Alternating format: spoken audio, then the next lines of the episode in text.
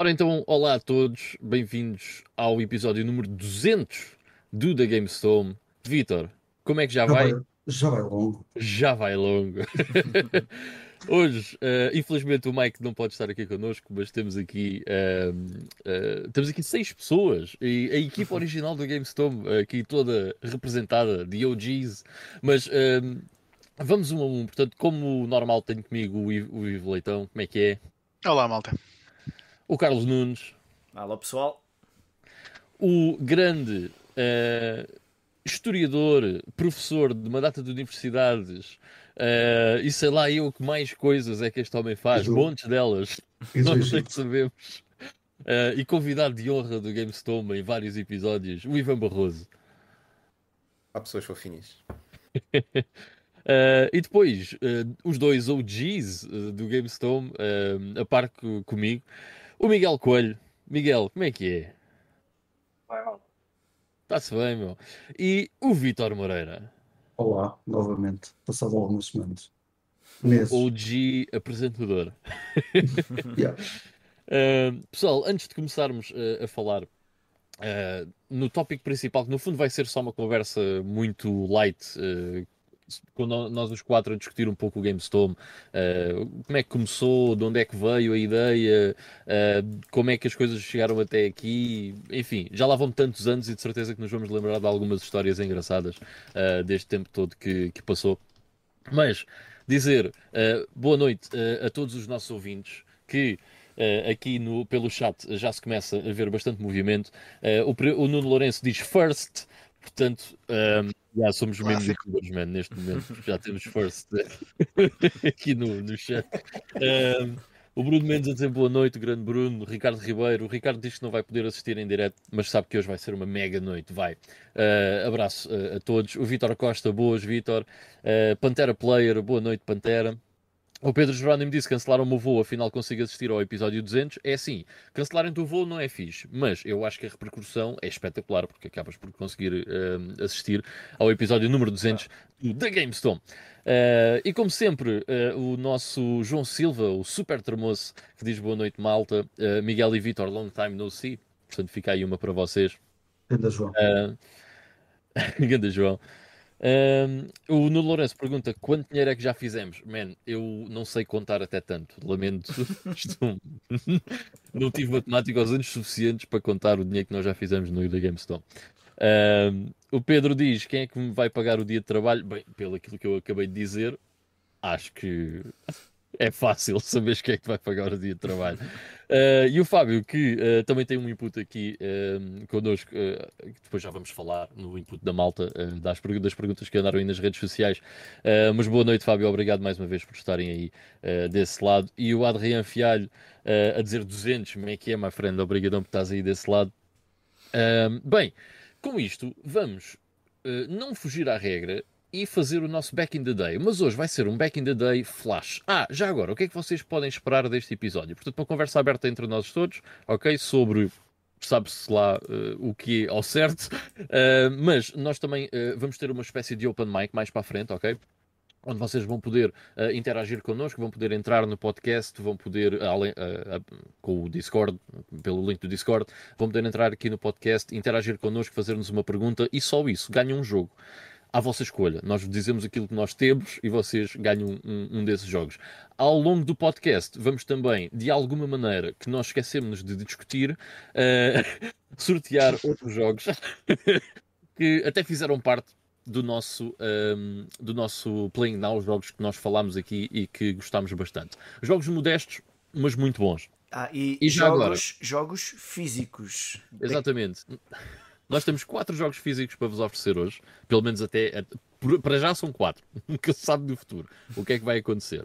Mas hoje, para vos oferecermos, temos um dos jogos que eu mais gostei de jogar este ano, que é o Borderlands 2, um jogo excelente. Temos outro jogo que eu e o Carlos nos fartámos de falar durante este ano, que foi o Vanquish.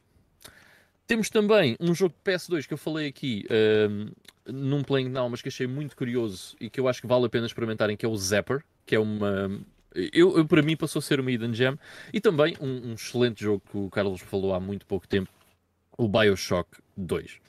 E por acaso em digital temos muita coisa, incluindo um jogo que eu sei que esteve num Playing Now do uh, Miguel Coelho há muitos, muitos, muito tempo, muitos anos, uh, que se chama uh, Far Lone Sales. Eu não estou enganado para não, Miguel, tu jogaste este jogo. Não, não, lembro-me perfeitamente. Uh, Yeah. De passar umas horinhas. Yeah. Portanto, temos muita coi- muitas coisas aqui para vos oferecer como agradecimento a vocês por estarem aí desse lado. Uh, pá, e em termos de keys, nós temos keys positivo, nós temos mesmo muitas. Uh, portanto, mais para a frente participem que podem ganhar um monte de jogos que nós temos aqui que vos podemos oferecer. Posto isto, vamos passar para um Playing Now. Uh, playing Now não, lá estou eu a dar. Back in the Day, um, em flash. Ok? Uma velocidade estonteantemente rápida. Em 1992 saiu Mega Man 5 no Japão para a. Ah, pensavas que ia dizer NES? Não, pai, para a Famicom. E não era Mega Man. Pô, não, era Era Rockman. Rockman. Opa, embrulha. Obrigado, professor de história. Bem. Não, essa tinha. Não, é que eu, eu aqui, eh, imagina, contigo aqui no podcast, eu a fazer isto do back in the day estou lixado, porque aqui uma errata faz. Tem que estar Fico tudo certinho. Tem que estar tudo certinho. Eu nem me vou adiantar muito, que é para ver se não há muitos erros. Mas eh, o Mega Man 5 Não, não. todos nós sabemos o que é que é, portanto, há seis Mega Mans na NES, todos eles são muito parecidos entre si. É aquela coisa de completa um nível, fica com o poder e esse poder é útil para outro boss noutro nível. Um, é um jogo clássico, dos jogos mais clássicos que existem em termos de action platformers. Uh, uma curiosidade engraçada que eu vi neste Mega Man 5 é que os oito bosses do- deste jogo, aqueles robôs, uh, foram todos desenhados por fãs, que foi o resultado de uma parceria entre a Capcom e a Nintendo Power, uh, onde o pessoal submetia para lá uh, os seus desenhos, as suas ideias, uh, e foram escolhidos então oito de mais de 130 mil que foram enviados para a Capcom. Portanto, foi mesmo imenso. yeah. Muito engraçado.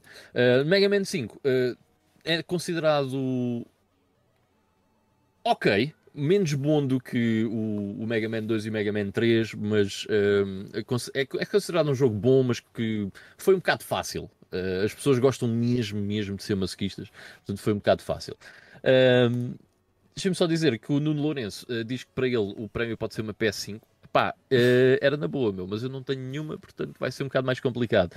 E o Bem Pantera para ler diz que quer um Panzer Dragon Saga dos vossos. Olha, o do Ivo está pronto a ser enviado. Tá, tá. É, é o que está em melhores condições, por isso, talvez. Exato. Exatamente. É só mandarem a morada que eu vos mando o jogo já na hora. Mas ele vai mandar os. CDs todos em separado, portanto. A não ser que ganhe, a não ser que ganhe os CDs todos, também não conseguem grande Tiras uma fotografia e, e dizes que pronto, mandaste. Tipo Hum. NFT. Mandou, está mandado. Se os Exato. correios extraviam, isso já não é problema dele, não é? Vou mandar como um pacote UDP. Para o pessoal que for tech savvy, sabe o que isso quer dizer. Hum, ok, agora ficamos a apanhar do ar. Eu não sou tech savvy. Ahm, bem, vamos até 1997 para falar brevemente também do Sonic R que sai para a Sega Saturn no Japão. O Sonic R é o quê? É um jogo de corridas onde controlamos personagens da série do- do- dos jogos do Sonic. Ahm, e tendencialmente é considerado horrível. Mas ahm, epá, eu não me lembro de ser assim tão mau quanto isso, para ser sincero. Mas eh, lembro-me de ser estranho, bizarro na altura. Eh, eu tinha o- a minha prima tinha o demo do Sonic R e eu costumava jogar lá em casa e achava um bocado bizarro. eh, Ser um jogo de corridas do Sonic, mas porquê é que não há um jogo do Sonic como deve ser na Sega Saturn? Bem, a verdade é que o Sonic R é o único jogo eh, original eh, do Sonic para a Saturn. Eh, Exato, exato. não há É. mais nenhum, porque o Sonic 3D é um port do da Mega Drive eh, e o Sonic Jam são os quatro primeiros Sonics. Os Sonics. Tens, tens, um, tens um nível de bónus onde podes aceder a boé de cenas que já era mesmo uma cena de plataforma em 3D. No Sonic Jam. Ah, mas, mas eles nunca chegaram a fazer um jogo a sério com, é com bué rudimentar essa cena. também. Muito Mas sim, Mas tudo para a Dreamcast depois. yeah. Já agora, por curiosidade também, fotos. Este Sonic R eh, foi desenvolvido pela Traveler's Tales, que foi os mesmos que fizeram o Sonic 3D Blast. Ah, portanto, a seguir ao Sonic 3D Blast, eles começaram ah, a trabalhar no Sonic R. Agora, eu vou presumir que foi ah, a SEGA a dar-lhes esse trabalho. Agora imaginem só eh, eles dizerem assim. eh, eles estarem numa reunião, não é? Pá, Sonic 3D, sim senhora, bom jogo, foi um sucesso, vendeu bem, portanto, então o que é que vocês querem que a gente faça a seguir? Pá, um jogo do Sonic, mas de corridas.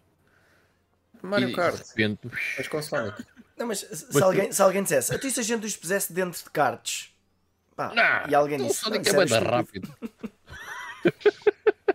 e depois, a- a- a- 15 anos mais tarde, acabaram por fazê-lo, não é? 15 anos, não, 10 anos mais tarde. Pá, nem foi preciso Ahm, tanto porque havia na Game Gear. Ah, Já nesta Pois é. Altura já havia na Game Gear. Sim, sim, sim. Os drifts. mas é. ah, ah, havia uma música neste jogo que eu que ficava muito no ouvido. Já não me lembro. Não me lembro agora de, de- de em que situação é que aparecia a música, mas tenho a ideia que havia uma musiquinha neste jogo que era.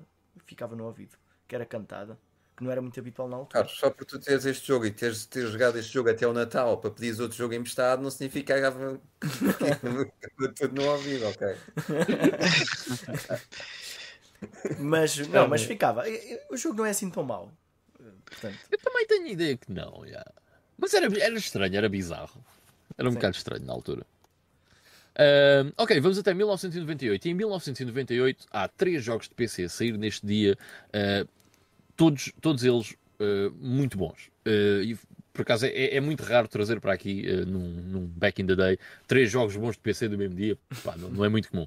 Mas em 1998 temos o Gangster, Gangsters Organized Crime, que é um, tipo, um jogo de estratégia. Sim, é, é um jogo de estratégia. uh, que depois tem assim uma visão isométrica, mas é, é um jogo de estratégia. uh, que se passa na- durante a lei seca dos Estados Unidos da América. Epá, é um jogo que eu me lembro de ser bastante tipo Desculpa, é uma cena tipo Desculpa, desculpa interromper, Ivan. Eu estava aqui a tentar confirmar, mas essa cena do Sonic R é verdade. Eh, porque o Sonic R teve a banda sonora composta pelo Richard Jack, eh, que foi o mesmo que compôs a banda sonora da versão europeia do Shinobi Legions e de mais alguns outros jogos eh, da Saturn e da Dreamcast que, que foram saindo cá mais tarde. Como o Sonic 3D na, na Saturn, por exemplo. Alright, muito bem, muito bem. Por isso é que ficou na cabeça do Carlos. ora, está. Mas Ahm. depois, procura no YouTube. Vamos ver. Sim. Bem, enfim, voltando ao Gangsters, uh, como o, o Ivan estava a dizer, bem, isto é, é estranho, Agora, Mas como o Ivan estava a dizer, uh, é uma espécie de Syndicate, mas algo mais complexo. Uh, É um jogo que eu me lembro de ser bastante popular na altura. Uh, e foi um jogo desenvolvido por uma empresa que era a Hot House Creations. E eu fui ver o que é que eles fizeram. E o, que eles, o, o primeiro jogo deles foi o Gangsters, e foi o único que foi bastante bom. Uh, porque a sequela do Gangsters, o Gangsters 2, não foi tão bem recebido como o primeiro. uh, e todos os outros jogos deles são um, maus. Mesmo. um Ou muito maus. Ou ou um medíocres. norte-americano. Era um estúdio inglês, uh, britânico. Pronto. Um, e ah, o último jogo que eles publicaram, uh, ou que eles desenvolveram neste caso, foi um jogo publicado pela Konami uh, que se chama Gang Wars Crime Life um, para a PlayStation 2. A especialidade deles era fazer jogos sobre crimes. Exatamente, mas lá pelo meio fizeram o Quem Quer Ser Milionário para a PlayStation 1. Ah, pois é. Uau. E o American Idol para a É um- PS2. É um crime Ah, pois é. diferente. Brutal. Pois, exatamente. Olha, bem visto. É um creme diferente. Muito bem visto. Ahm, Deixa-me só olhar aqui para o nosso chat. O Dante Seb também chegou ah, ah, agora. Boas noites, boas noites, Dante Seb. Ahm, pá, desculpem lá, mas às vezes é é complicado ah, hoje em dia acompanhar o, o chat aqui do, do pessoal. Ahm, mas ainda bem ah, que assim o é, ficamos muito contentes com isso. Ah, o Pantera está a perguntar onde é que anda o Mike. Uh, epá, infelizmente o Mike não pôde estar cá por motivos pessoais. Uh, certamente, temos muita pena e certamente que ele também uh, gostava muito de estar aqui, mas infelizmente não foi possível. Mas não podíamos deixar de fazer uh, este episódio 200. Um, e boas noites também ao Tesar PT, o grande Jorge Mendes. Uh, Tesar PT, obrigado por estás aí, meu. E. ah, ah, ok, e também o Bruno Pinto. Bruno Pinto, yeah, Bruno Pinto, obrigado por estarem aí desse lado. Uh, depois, passando uh, ao próximo jogo, mas ficando no mesmo dia, como eu disse há bocado, temos o Thief da Dark Project, que é um grande jogo, é um jogão. Uh, eu lembro-me de ter o demo do Thief Dark Project, epá, eu fiquei blown away uh, com, com, com o demo, com a liberdade de movimento que existia dentro de- do, do nível que, que estava na demo, que é- era um nível, uh, repara, são níveis limitados, mas com muita liberdade de movimento dentro uh, desses, uh, desses níveis e com muitas opções daquilo que o jogador pode fazer. Um jogo de stealth extremamente im- im- importante. Pá, os gráficos eram incríveis também na altura, lembro-me perfeitamente. Aquilo tem assim uma, uma temática de fantasia medieval, uh, pá, com uns gráficos muito, muito porreiros. E era um first-person shooter que, naquele estilo de jogo, não era propriamente comum ser um, um first-person shooter. Não, aliás, isso, isso é o grande ponto de venda do, do TIFF, não é? Que é tipo, é na primeira pessoa, mas a mecânica principal é de stealth. Exatamente, ou seja, era muito hum, diferente daquilo que era um first-person shooter na altura, que nós estávamos habituados ao- aos Dooms, aos Exons, aos Duke Nukems, é? Quake. era muito, muito diferente. Ah, mas, já, o, o TIFF teve ah, duas sequelas, teve o TIFF 2 e o TIFF ah, Deadly Shadows, que o Deadly Shadows penso que também se- que seja o primeiro a sair para consolas porque sai para, para Xbox. Ah, os outros dois são exclusivos de PC. Uh, e depois teve um reboot em 2014 que se, se chama pura e simplesmente Thief, uh, que eu acho que é um jogo até bastante bom, uh, mas infelizmente acho que não foi assim tão bem recebido pelo Metacritic e pela crítica especializada. Uh, e por fim, normal de as expectativas estavam muito grandes sobre, porque já, já era uma franchise de culto, não é? Os Yeah. fãs gostaram assim muito. Yeah. Nem agradou. a- Eles tentaram fazer sempre aquela coisa, não é? Que é tipo tentar agradar um novo público, não conhece bem a série TIFF e tentar agradar ao, aquela malta assim um bocadinho mais, ah, mais, ant- mais antiga que jogou o clássico. Que é que isso acontece normalmente, não agrada nem uns nem a outros. nem eu outro. Exato. Uh, mas é pá, eu pessoalmente É um jogo bastante competente. do 2014. Sim, bastante competente. Pá, o jogo funciona bastante bem naquilo que quer fazer. Uh, se é fantástico, pá, não, não é fantástico. Também não tem uma história por aí além, mas, mas é um jogo porreiro. É um jogo bacana. Um, e depois vamos até 1998 para falar do Heretic 2, uh, que é o quarto Normal. jogo, no fundo, da série uh, Exon Beyond Heretic. Que uh, essa série acaba por ser o, o o Heretic, sai a seguir ao Exon, e depois Não, o acho que, até, 2. acho que o primeiro até é o Heretic. É o Heretic É primeiro? Heretic. Depois é o Exen, depois é o Heretic 2. E depois é que é o vem o Exxon 2. Pronto, então é isso. Eh, é assim uma. É assim um salto um bocado complicado. É. Eu acho que o Heretic 2 até sai depois do Exen 2. eh, porque eu lembro-me de ter jogado um demo disto para ir numa Megascore ou numa Big Gamer ou numa revista da altura e acho que na altura já havia o Exen 2. Mas, mas posso, estar, posso, posso estar completamente enganado. Mas lembro-me que comparando com o, o, o Exen 2, este jogo era na terceira pessoa e, e já, não me, já não me agradou tanto. Na altura Pois, era eh, muito mais fã de jogos na primeira pessoa. Nem a ti, nem à maior parte do pessoal, porque este shift para a terceira pessoa eh, não foi muito bem recebido na altura. Aliás, o jogo foi bastante bem recebido, teve boas reviews, mas o que toda a gente criticava era a mudança de first person para third person. Se nós pensarmos nos outros jogos desta série, entre aspas, n- não me parece justificar-se. Eh, a menos que tivesse, tivéssemos a tentar seguir uma trend eh, começada por um certo jogo chamado Tomb Raider. Mas não me parece eh, assim muito justificável. Mas pronto, acabou por ser Mas, por continuar a Mas ser um isto, jogo é- isto tinha algumas mecânicas que só funcionariam em terceira pessoa.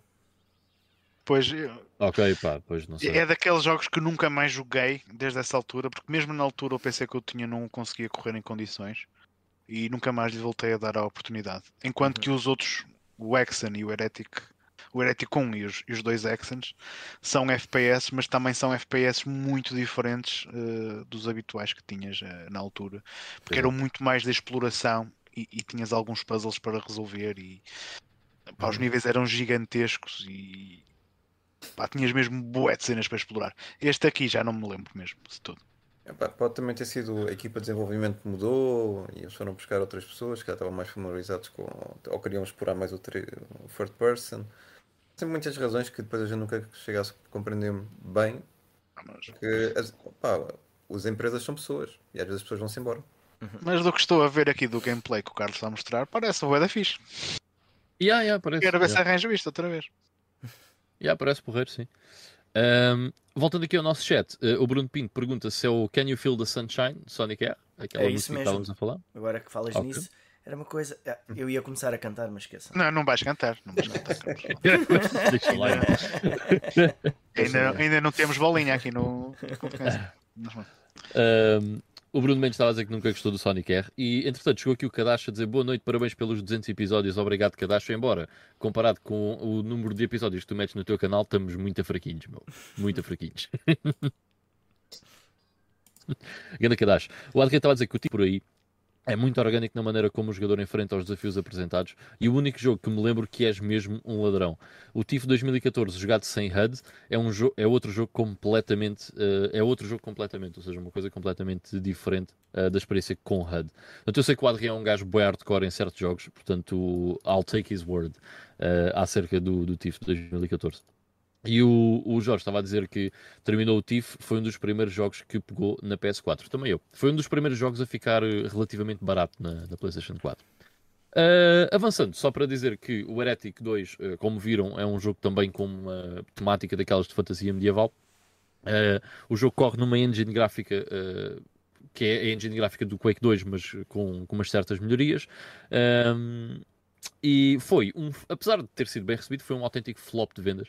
Nos primeiros seis meses uh, vendeu, uh, não, não conseguiu sequer vender 30 mil unidades, ficou, ficou um bocado short das 30 mil unidades. Este jogo foi desenvolvido pela, pela Raven Software, que eu por acaso fiquei curioso o que é que a Raven Software andava a fazer, porque já há muito tempo que não via nada uh, de logos da Raven Software uhum. pelos jogos que eu vou jogando. E a Raven Software. Diz, não, acho que vais dizer o que eu ia dizer, portanto, tu foste okay. ver. A Raven Software fez, sim, eles fizeram muitas coisas uh, que, muito boas no, no, passado, como é o caso do, do lá está, do Exen, do Heretic, mas fizeram os, os Soldier of Fortune, o primeiro uhum. e o segundo são jogos muito, muito bons, uh, principalmente o segundo, pá, o segundo Soldier of Fortune é mesmo muito bom. Fizeram os Jedi Knight, uh, o Star Wars Jedi Knight, o Jedi e o Jedi Outcast, fizeram o Quake 4, e depois, hoje em dia o que eles fazem eles são co-developers da série Call of Duty, basicamente. Ou seja, uh, okay. eles estão envolvidos em okay. todos os jogos da série Call of Duty, mas não como developers principais, porque isso é Infinity Ward e a Treyarch, uh, e eles são como se fosse um, um apoio a essas equipas. É, eles para devem estar a trabalhar em regime de work for hire. Ou seja, yeah. fazem, fazem agora peças e assets e uh, partes, sistemas para, para outras produtoras. Mais estável. Assim, deve ser. Pois, mais estável é isso, porque eles, eles continuam no ativo uh, e só têm mesmo feito isso, portanto eu presumo que tenham sucesso financeiro com, com essa vertente. Um, ok, vamos então deixar o nosso Back in the Day. Uh, vamos uh, muito rapidamente ao nosso lançamento da, da, semana. Esta semana foi lançado o Callisto Protocol. eu não sei se alguém aqui jogou, eu vou presumir que não, porque não ouvi nenhum de vocês falar do Callisto Protocol. Um, mas é uma espécie, uma espécie de sucessor espiritual uh, ao Dead Space uh, e que uh, pá, aparentemente, ok, está fixe, mas acho que não é bem aquilo que as pessoas estavam à espera. Um, é, é, muito mais focado na ação do que propriamente no survival horror e acho que houve algumas pessoas que ficaram um bocado annoyed com esse facto. Infelizmente. Um, Uh, passando aqui outra vez ao nosso chat, o Paulo Coelho diz parabéns, malta, obrigado por partilharem há tanto tempo as vossas experiências com videojogos. Paulo Coelho, uh, obrigado man, por estares aí desse lado também a acompanhar-nos. Uh, é um prazer partilhar aqui as nossas experiências e, no fundo, nós divertimos-nos bastante a fazer isto todas as semanas. nós costumamos dizer que se não tivesse ninguém desse lado a ouvir, nós fazíamos mesmo. porque é divertido. Aliás, é, é na semana passada, há duas semanas, estava em off a conversar com o Carlos sobre isso e, e ele estava a dizer: pá, isto era uma coisa que irmos para um café e estamos ali à conversa, né? ou, ou seja, se não tivesse ninguém a ouvir ao, à volta, a gente também conversava na mesma. Portanto, é, é isso. Uh, o John Yuri, pá, John, uh, muito fixe de, ver, de, te ver por aí, pá, já não te via nos comentários há bué de tempo uh, e também já não te vejo pessoalmente há, há, algum tempo. Uh, mas John Yuri diz: Boas, uh, pessoal. Uh, hoje está aqui mais malta a fazer este episódio. 200 episódios é incrível, muito fixe. Obrigado, John, por estar desse lado. Um, O Tsarpeta estava a dizer 9 anos ou 10 nisto é obra. Acho que vi ali até aos 200, 120 episódios sem falhar. Depois fui vendo aos poucos e agora estou a voltar aos poucos. Ainda bem, meu, ainda bem que estás a voltar.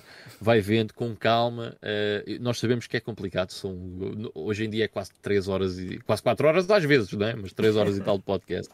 Uh, mas com calma, com calma. Vai, vai fazendo conforme vais tendo tempo.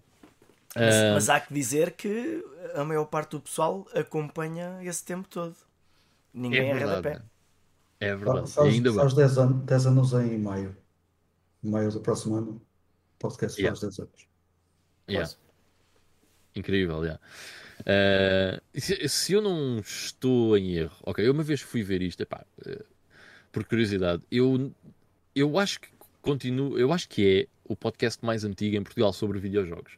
Provavelmente não é, porque provavelmente alguém vai sacar uma cena qualquer da cartola, dos tipo, ah, mas eu fiz isto há não sei quantos anos atrás. Mas o formato típico de podcast de hoje em dia eu acho que acabou por ser o primeiro.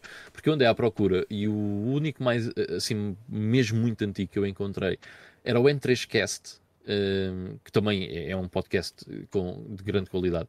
E o N3Cast começou alguns meses depois de nós, se eu não me engano, imagina, nós começámos em maio e eles começam lá para setembro ou outubro também desse ano. Portanto, também já há muito, muito tempo que o N3Cast anda por aí. Olha, agora estás a falar nisto. na Push-Start, a primeira re- revista impressa da Push-Start, não é? que é de setembro de 2015, tem ah, uma das publicidades dedicadas ao, ao GameStone. Yeah. Então, já, já aqui já tens aqui pelo menos uma prova. E já agora, para aqueles que, são, que ainda têm edições da Push-Start, há, há duas versões que ainda há bocado estávamos a falar. Miguel, se calhar não sabes disto. Yeah. Não, quer dizer, eu fazia o design da revista, ele Mas o provavelmente. Miguel, o Miguel se calhar sabe. O Miguel se calhar sabe, mas ah, como, como a, a primeira edição que fizemos, que foi esta dedicada ao Commodore Amiga, escutou muito rapidamente, fomos obrigados a fazer uma segunda edição. Então, o que aconteceu? Ah, como podem ver aqui, os sprites do, ah, do Streets of Do Rage, Axel. do Axel são diferentes, porque notámos que nos tínhamos enganado e metido Streets of Rage 2 e não do 1. E então resolvemos fazer isso. Também outra coisa muito curiosa que aconteceu nesta primeira edição foi que ah, esquecemos de pôr a publicidade. Não, o pessoal do GameStone é que não pagou nessa, para essa segunda Ah, pois, edição. Ah, pois foi. Ah, Eles só pagam uma edição. Então, portanto, Isso- isso se vocês forem aficionados da Push-Start, podem ver qual é, se tem a primeira edição ou a segunda edição. Estes dois pormenores, que é aqui pelo Axel e sabendo se há uma publicidade ou não do, do, do GameStone. Um, só ainda aqui, antes de avançarmos, muito, Para obrigar o pessoal a comprar as duas, que é para ter as duas versões. Exatamente. E agora vai haver um problema, que é, há uma delas que é mais rara. No, fu- Pois. daqui a 10 anos vai haver fight. vai haver fight.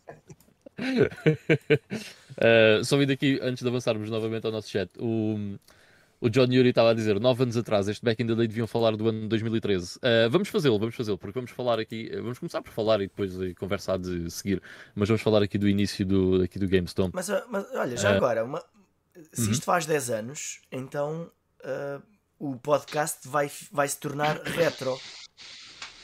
10 anos, Pois é, 10 anos é retro, portanto. O próprio 10 anos é podcast é retro. O podcast retro Nós estamos, nós estamos a ficar velhos, mas acho que ainda, acho que ainda não é caso disso. Mas olha que é engraçado ir, ir ao primeiro, ir ao- aos, aos primeiros vídeos onde nós aparecíamos ao- já, já com imagem ao vivo e, e nota-se muita diferença. Ah, nós, é. Claro. É. Eu, É eu muito engraçado. é para não chorar. É, Exato. Mas olha, hum, e se calhar pode ser uma boa altura para a gente fazermos uma pergunta aqui ao pessoal. Ah, E- Espera, deixa-me só acabar o resto Força, do- força. do- dos comentários e depois não passamos. Ainda não, ainda não. Ah, só o Bruno Mendes. Pá, não posso deixar passar este, né? Porque o Bruno Mendes está a dizer este podcast tem mais qualidade que certos programas de TV. Pá, obrigado, Bruno. Eh, obrigado pelo reconhecimento. Ahm, e o Pá, Tesar não PT estava. mal do preço certo, Bruno, porque é um bom programa. Isso é que é fantástico. Cesar PT estava a dizer, falar em revista por start, ainda é possível arranjar, eh, arranjá-las, tipo 5 anos de aniversário e ter todas as revistas e uns extras. Olha, isso pá, já é tipo DLC. Eh, mas eu também gostava de saber, porque eu faltam-me algumas. Vocês têm, E eu fazia parte. Muitas. É, procurem no é, L, ainda tenho para aí ou umas- LX, pá. Tenho para aí umas 20 destas ainda. ainda, ainda há aquela. Ok, eu quero uma. E esta foi a última, claro. Ah, é muito engraçado porque anunciamos que vamos falar. ah, no próximo vai ser o SimCity. Ah, e é muito curioso porque eu até cheguei na altura a fazer a capa para o SimCity, que está ali em cima. Que é esta aqui que tem o Godzilla a atacar.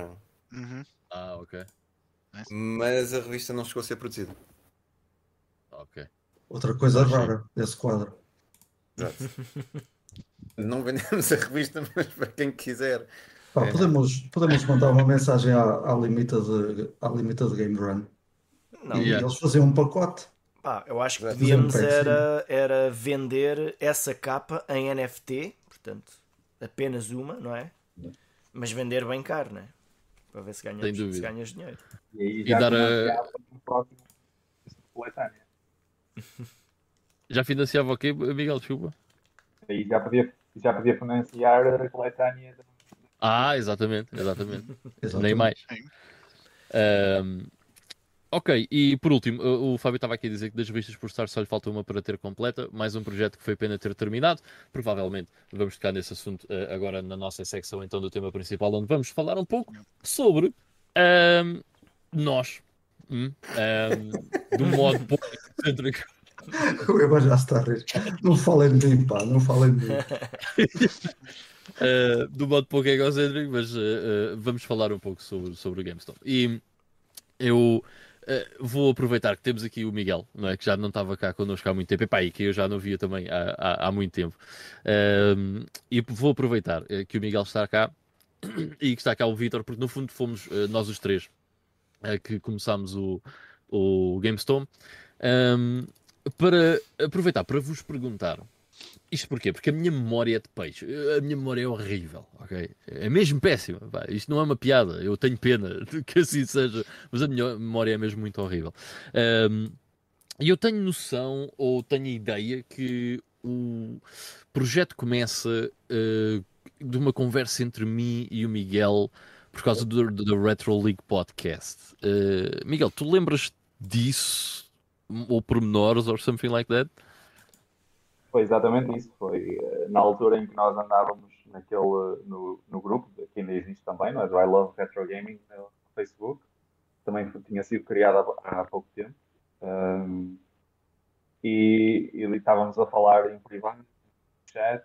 eh, eh, eu falava muitas vezes com, contigo, Ivan, eh, com, com o Vitor e mais duas ou três pessoas falávamos no chat privado e, e às tantas estávamos a ter uma conversa, eu e o, Ivan, eh, sobre, sobre o Retro League, qualquer coisa que tinha acontecido naquele episódio, daquela, daquela semana.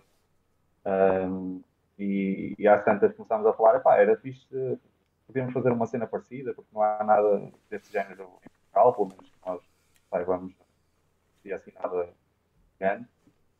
Ah, e, e começou a partir daí, mas, claro, porque não, não é? É só uma questão de saber como é que a logística, é? das chamadas e, e pronto, e coordenamos essa. O início Ah, foi uma e- guerra que eu lembro, porque não conseguíamos acertar com. Opa, Yeah. andámos ali muito a trocar de programa, a ver o que. Hoje em dia é muito fácil, é tudo bué fácil, certo? Mas eh, antigamente era muito complicado, não havia uma coisa como o Discord. Ou quer dizer, havia, mas não era assim tão simples quanto isso. Yeah, yeah. Nem, nem me lembro bem como é que fizemos através Os, do. os primeiros eram, eram gravados, salvo erro. Era, era. Nunca, nunca Ah, fizemos yeah, era. direto, não é? Não era, não era direto, não. o direto veio mais tarde, bastante mais tarde, eu acho. Uhum. Eu acho que o direto só foi a partir do episódio 50 e tais. Se calhar coisa vocês, assim os diretos, deviam fazer Ora. com o Google Hangouts, só Era, era. aqueles live Era hangouts, Era, era? Era, Era. exatamente. é. No início era. Fazíamos, gravávamos e depois o upload para o. Era dois dias depois para aí saía, saía o episódio. Uma coisa assim. Ah, Yeah. Mas foi assim que começou, com uma conversa entre nós dois. Depois também começamos a falar, pá, mas precisamos aqui de, se calhar, cá ter um terceiro elemento, conversa assim um bocadinho fluida, assim, tipo ping-pong, não é? Falo eu, falas tu, falo eu. Ah, e, e veio logo a ideia o Vitor, na altura, as pessoas quem eu falava mais. Eh, falei com ele e o Vitor eh, aceitou logo o convite. Assim, muito rapidamente, sem grandes planos, eh, mas foi só naquela de. Pá, exatamente como vocês estavam a dizer há pouco, eh, uma conversa de café eh, em que a gente grava, não é? É só a única diferença é essa, se tivesse, vocês, exatamente isso que vocês disseram há pouco, se estivéssemos num café a beber umas cervejas e a, e a falar sobre jogos, era exatamente a mesma, mesma vibe que, que tínhamos, era, era essa. E não interessa se estão três pessoas a ver ou 300, era, a conversa é, é sempre a mesma. Eh, ou, ou o feeling da conversa. E, e foi assim que a gente, que a gente começou. Yeah.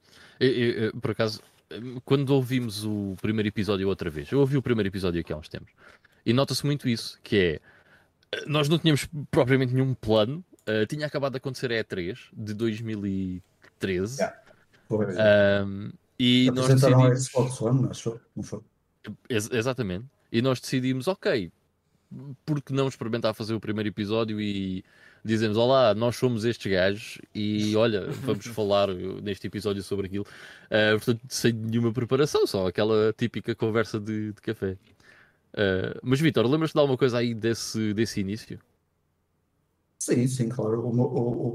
Lembro-me dessa história que o Miguel, eh, que o Miguel acabou de contar, de ter sido ele a falar primeiro contigo e depois eh, falaram então comigo e eu aceitei logo e, e bora para a frente. E, hum, eu sei que fiquei logo host porque eu também fazia rádio na altura, acho que foi assim. Yeah. Acho que foi, Yeah. acho que foi assim qualquer coisa. Hum, e hum, pá, foi, foi, foi, foi isso, não há grande coisa a acrescentar. Depois Quer dizer, não foi só por causa disso que tu ficaste host. Porquê? Porque tu querias o protagonismo. E então, tu disseste assim: podem utilizar a minha música, mas eu Pois quero ser. É verdade, Para quem não é- sabe. A música do GameStone, a música daqueles primeiros episódios de introdução, foi feita pelo Vitor. Yeah, é verdade, é verdade. Que Ou melhor, foi, que- foi feita pelo DJ Ovelha. É DJ mesmo? Grande Ovelha. DJ Ovelha. Eu não lembrava disso, pá. Já não lembrava disso. O, o, o Ivan Barroso che- é, chegou-me chegou-me a mandar uma encomenda e num bocado de cartão desenhou lá o meu ver. A dar ali, ali uns pratos, eu tenho isso guardado. Eu já não lembrava disso. Muito bom. Mas foi, foi. Eu, eu lembro-me de, de, de falarmos da- da- das músicas e até foste tu, até foi o Ivan que foi eh, ouvir as músicas, encaixou ali uma música e ficou fixe. A montagem acho que foi feita por ti, Ivan. A montagem de vídeo. Sim. ahm, Que que é fabulosa. É assim, É assim, com aquilo que eu sabia fazer, não estava mal. Atenção, eu, eu, acho aquela, eu acho aquela intro fantástica e, e bem nostálgica hoje em dia. Ai, sim, isso é, sem dúvida nenhuma. Olha, eu, eu estava aqui a, era, eu, eu- tipo, era tipo campo de jogos aquilo. eu estava aqui a tipo pôr o som, eu estava aqui a pôr o som para o pessoal ouvir, apesar de vocês não ouvirem, mas eh, eu até vou pôr aqui o vídeo da introdução para toda a gente Força, ver e ficar o registro. Vamos fazer um minuto de silêncio à introdução. Não, Yeah. não, não precisam fazer um minuto de silêncio. Eh, mas eu vou mostrando aqui o, vou pondo música, eh, sonzinho de fundo. E Pois, Mas som- era, era grande a sonora, era grande a sonora. Ahm, olha, eu esqueci-me que queríamos pôr aqui uma, uma pergunta para o pessoal, para, para, para fazermos aqui a primeira oferta. Ah, mas já agora deixa-me só ah, dar aqui as boas-vindas ao Fernando Lino, também está sempre aí a acompanhar-nos. Fernando, obrigado por estás aí. E ao João Moreira, que diz: ah, Boas pessoal, já vos acompanho desde o início, sou a minha companhia durante a semana no ginásio e nas viagens para o trabalho. Venham mais 200 episódios. João, obrigadão. Eu também ouço muito podcast de- a, a conduzir para o, para o trabalho. Já agora, ah, vamos ah, pôr aqui uma, uma pergunta para vos oferecermos aí um joguinho. Ah, mas já agora fica outra pergunta para vocês irem respondendo no chat e daqui a nada voltamos, que é qual é que foi, como é que vocês descobriram o GameStorm? Como é que deram com isto? E o que é que se lembram dessa altura? Qual é que foi a primeira coisa que vocês se lembram? Para, para nós daqui a nada lermos. Mas Carlos, força aí. Olha, pa- para fazer a pergunta. Olá pessoal, eh, Ok, então a pergunta é, e isso lembrei-me por causa daquilo que estavas a falar há bocado. Ahm, deixa cá ver. Era. Ah, qual é que é o número do episódio em que é mostrado as caras deste pessoal pela primeira vez? Portanto, o primeiro episódio com webcams.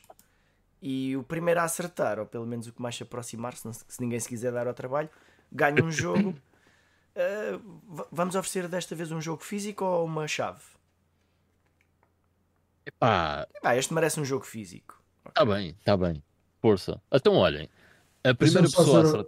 Força, Deixa-me só dizer uma coisa. Eu fui comprar, lembro-me desse episódio porque fui comprar uma, uma webcam, Webcam, à loja, à, à, à loja dos chineses. Quando esta malta se lembra disso. Bem profissional. Yeah, top. Ahm, então, basicamente, quem der a primeira resposta certa no nosso chat, e já agora, o chat que conta, epá, é aquele que, que eu estou a ver, ok, aqui do, do nosso lado, Ahm, e, e não o vosso, porque às vezes pode haver discrepâncias, ok? Ahm, mas a primeira pessoa a acertar escolhe um destes quatro jogos, portanto, o Vanquish, o Borderlands 2, o Bioshock 2 ou o Zapper. Ahm, bem, uh, deixa-me só ver se houve aqui alguém a responder àquela questão da há bocado. Já agora. O, uh... o João Silva está aqui a, a falar, uh, eu lembro-me disto, mas já não me lembro para que é que foi o jingle. Dele ter feito um jingle, até mandou ao Miguel e o Miguel mandou para mim, na, na altura, o Super Tremoso. Fez-nos um jingle, mas para quê? Essa parte já não me lembro. Ou, ou, era uma, ou era uma música de introdução? Outra altura em que a gente também decidiu fazer aquele redesign de, de, do GameStone. Fizemos o logo, fizemos os ecrãs e. E na altura eu lembrava-me de ver o, o, nosso, o nosso super tremoso a fazer música uh, e partilhava lá no grupo e tudo mais. E eu falei com ele, brincadeira, ver se ele aceitava o desafio e ele fez aí a musiquinha. Olha, eu não me lembrava disso. Uh, e já agora fica o agradecimento então ao, ao, ao nosso super turma, só João. Eu não me lembrava disso, uh, o que significa que nós nos apropriámos uh, valentemente da, da, música do João. Mas obrigado. Uh, oh, oh, oh, Carlos, no, estás a ver o chat também? Uh, sim, sim, agora sim. Já, já alguém acertou? Ah, não sei porque eu não sei a resposta certa, mas. mas. Uh, mas há aqui alguém que diz que é o, o 20, e há quem diga que é o 25, e há quem aposta no 30. Mas o Tsar PT dá uma resposta que parece que ele sabe do que é que está a falar. No entanto, antes dele dizer que é o 20, o cadastro já disse que era o 20. Então, eu vou só aqui confirmar a ver se é realmente uh, o 20. Por acaso, parece que é. É, é. então pronto. Então, neste é. caso, parece-me que foi o cadastro. O Vitor gosto, muito desta, desta eficiência. Desta. Opa, é que nós estamos a descobrir também. Isto é um programa de exploração. É, Uma jornada espiritual de autodescobrimento. É pá, mas por acaso aqui o, o, o thumb, é o único que não tem thumbnail. Que tem. Uh, o thumbnail é, é literalmente o vídeo em que aparece o, o Vitor. O cadastro sabia de cor. o gajo é boa da fã, meu. O gajo sabia mesmo de cor. Cadastro, uh, põe nos comentários qual dos jogos não, é que tu não, gostas. Peraí. Vamos dizer para ele pôr nos comentários ou vamos obrigá-lo a vir aqui daqui a bocado? É pá, eu não sei se ele pode vir aqui, pá, porque o, Ma o Miguel vai sair, eh, porque, pronto, é ele, coisas da vida, não é? De foro pessoal, epá, e o cadastro tem é, exatamente o mesmo problema, não é? é entre aspas.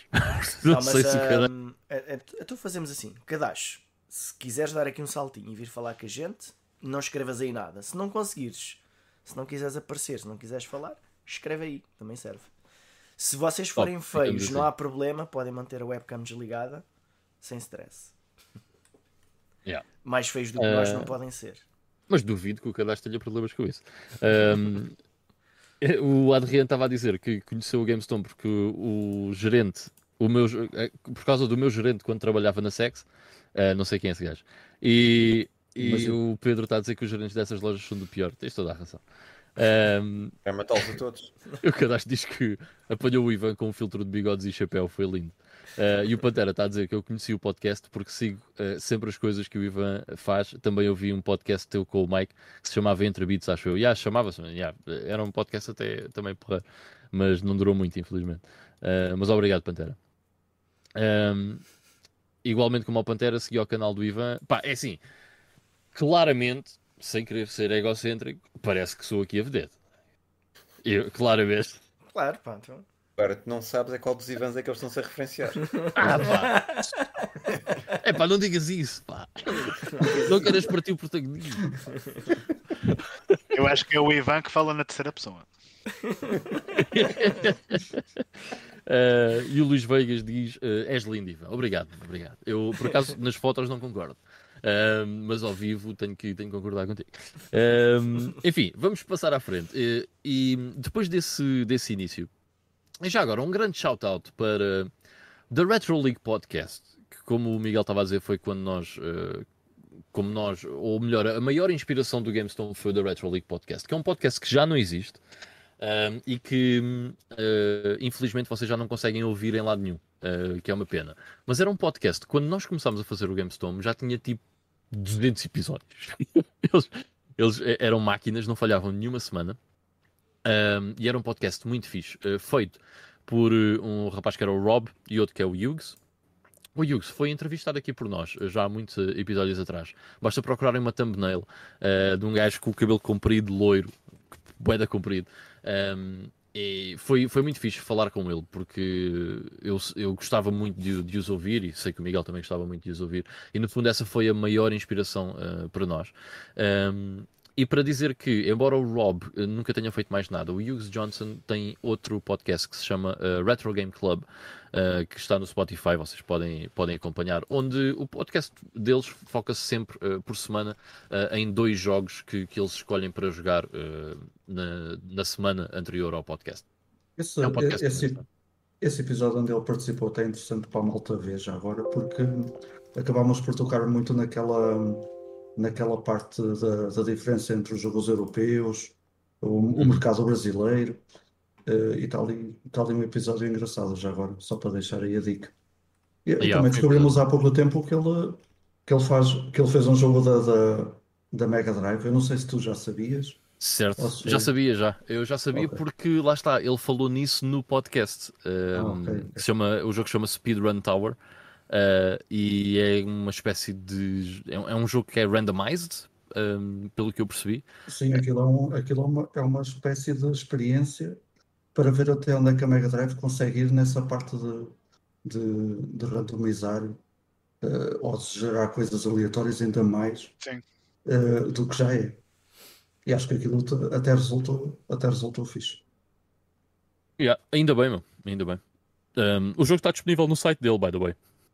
Uh, se quiserem experimentar, existe uma release física que acho que só há tipo 10 unidades porque foi um amigo dele que fez, uma coisa assim do género, mas, mas tem no site dele e podem, podem jogar à vontade. Uh, o site dele, uh, basta escreverem Hughes Johnson e encontram, é mesmo o nome dele. E já, um, já agora o episódio em que ele apareceu foi o 86.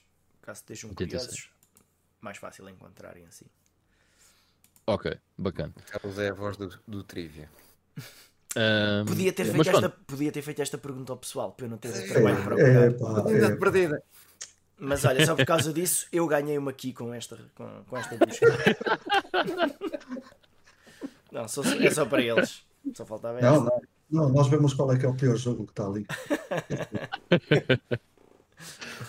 uh, um, bem, posto isto, um, se calhar eh, avançávamos aqui um bocadinho na nossa discussão. Uh, e nós, uh, durante muito tempo no podcast, tivemos uh, associados à revista Por Start. Porquê? Porque todos nós colaborávamos com a revista Por Start na altura no, no podcast.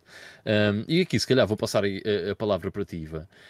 Um, estás a falar porque... pessoa ou estás a falar para mim? É, pá, vou mesmo falar para ti. E aqui, se calhar, vou-te passar a, a, palavra para ti, porque uh, tu, uh, na altura, é que me lembro de me teres uh, convidado para, para, para, participar da revista Por para, para, escrever alguma coisa para lá, que eu nunca tinha feito nada do género. Um, e depois o Miguel e o Vitor acabaram por ir para lá também, uh, e o podcast desenvolveu-se uh, também nessa altura, e a postar estava muito ativa.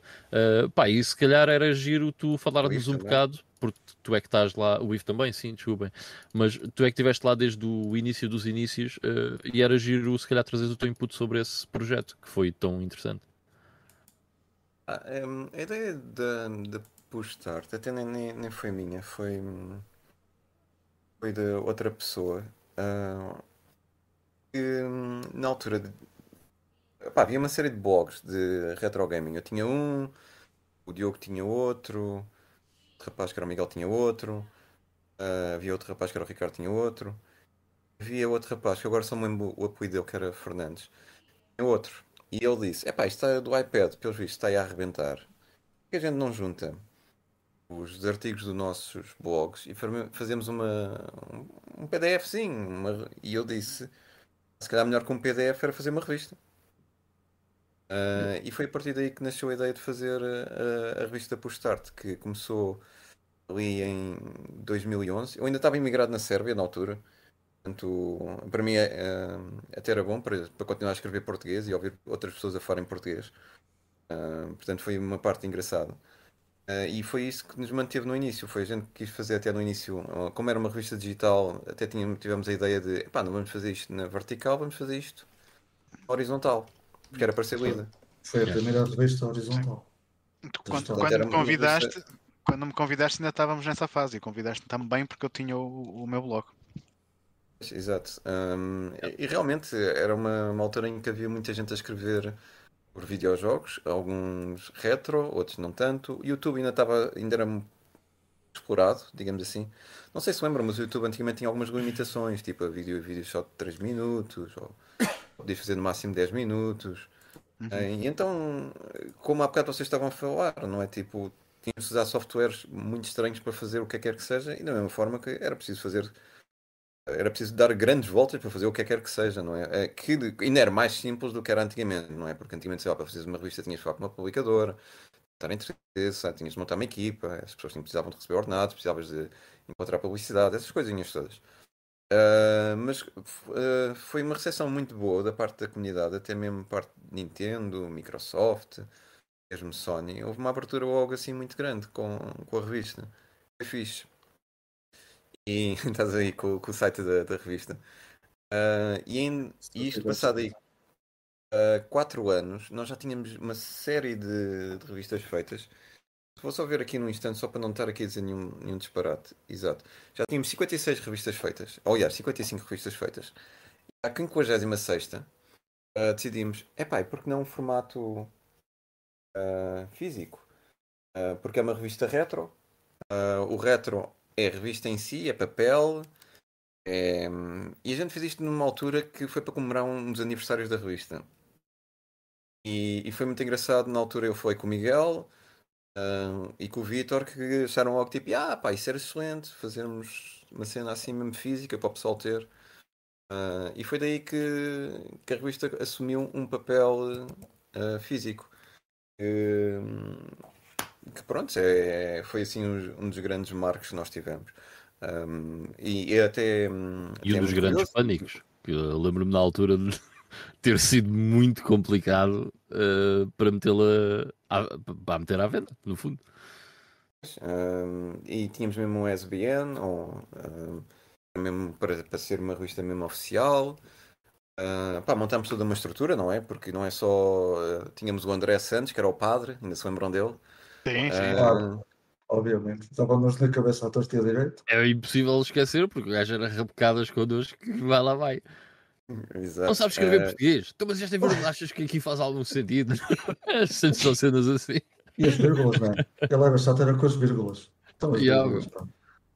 É, é, eu- mas era, era uma coisa boa, tínhamos um departamento de qualidade, não é? Que verificava as coisas, ah, mesmo antes, ah, toda a gente verificava a revista e era toda a gente a fazer reportes. Tipo, na página 63 ah, está lá uma imagem que não é, ou ah, ali na página 33 a legenda não está correta. Ah, atenção que o meu nome está com menos um C. Ah, coisas que nós já nem apanhávamos. Ah, depois já Eu- eu não tantas.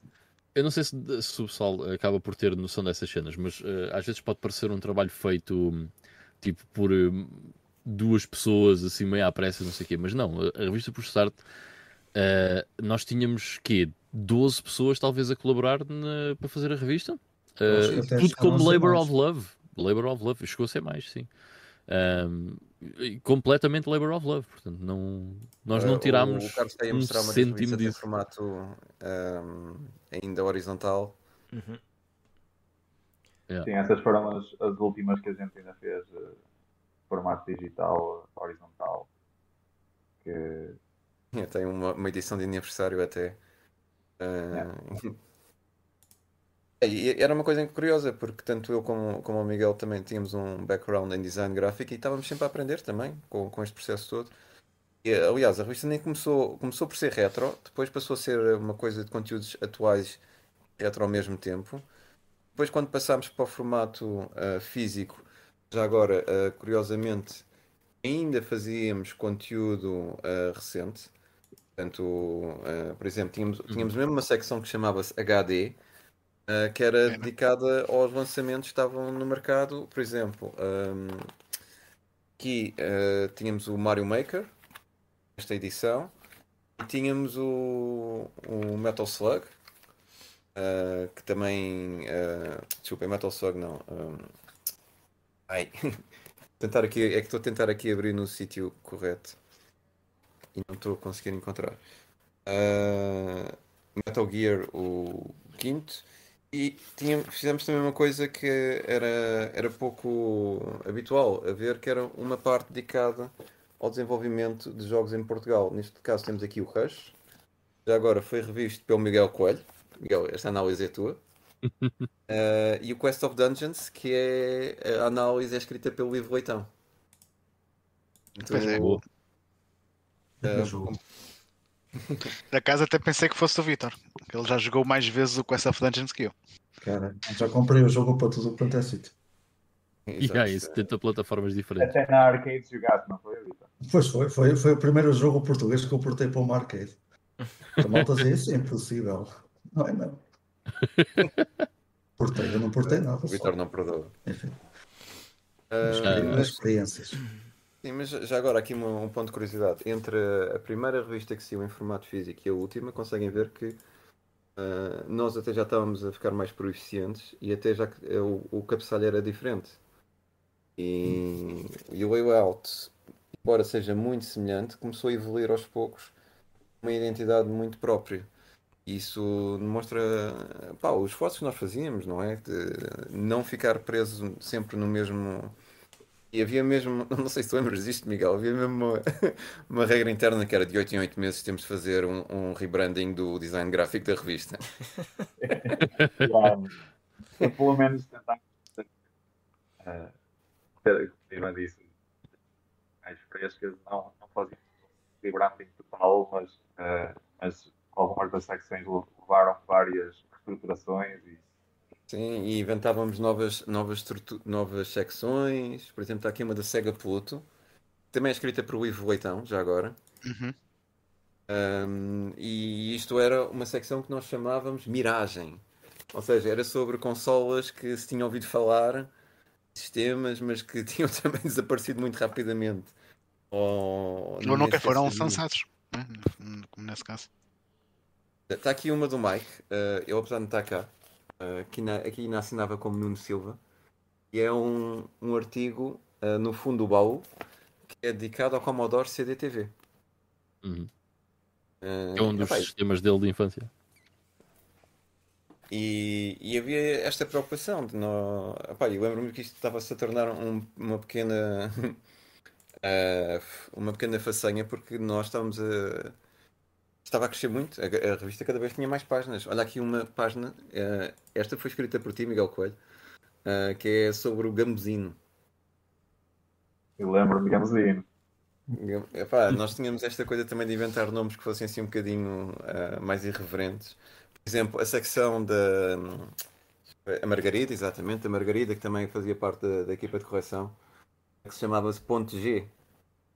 Eh, ela dizer sempre a pôr o, o dedo na ferida e tentar falar de ah, pronto, de coisas ah, que poderiam ser mais polémicas, tentar criar aqui alguma coisa. Uh, pá, a última página era sempre dedicada a um jogo ou ao game over de algum jogo e corretamente chamava-se Game Over. Uh, o Vitor fazia sempre esta secção, eh, que era quase a secção do Vitor, que, um Eh, que era o calendário, uh, só estar aqui, uh, que chamava-se Polaroid, está a secção Polaroid do Vitor, em que o Vitor uh, nomeava era normalmente uh, uma série de lançamentos em, em música e uma série de lançamentos também em filmes uh, de um ano e de um mês em específico. Uh, portanto, eh, era, era, um é? Era o uh, bem que ainda dei a revista. Eh, Por exemplo, tínhamos a secção 24 agulhas, que é uma homenagem às impressoras, que só tinha publicidades antigas. Yeah. Depois, e os nossos comentários a essas publicidades antigas. O- tínhamos várias coisas. O Vitor depois, ao Vitor, depois chegaste aqui a ter outra secção, que chamava-se Na Mira, e era de lançamentos retro, mas atuais. Sim, sim. que isso até cheguei a, até chegámos a fazer isso para o site depois. Exatamente. Sim, sim. Ah, mas, mas agora tenta imaginar, não é? Tipo, isto estava a ser feito ah, para um site, como agora estavas-me a dizer bem, e para também para uma revista ao mesmo tempo. Uma equipa de dezenas de pessoas, chegou a uma altura Pois, que. vai.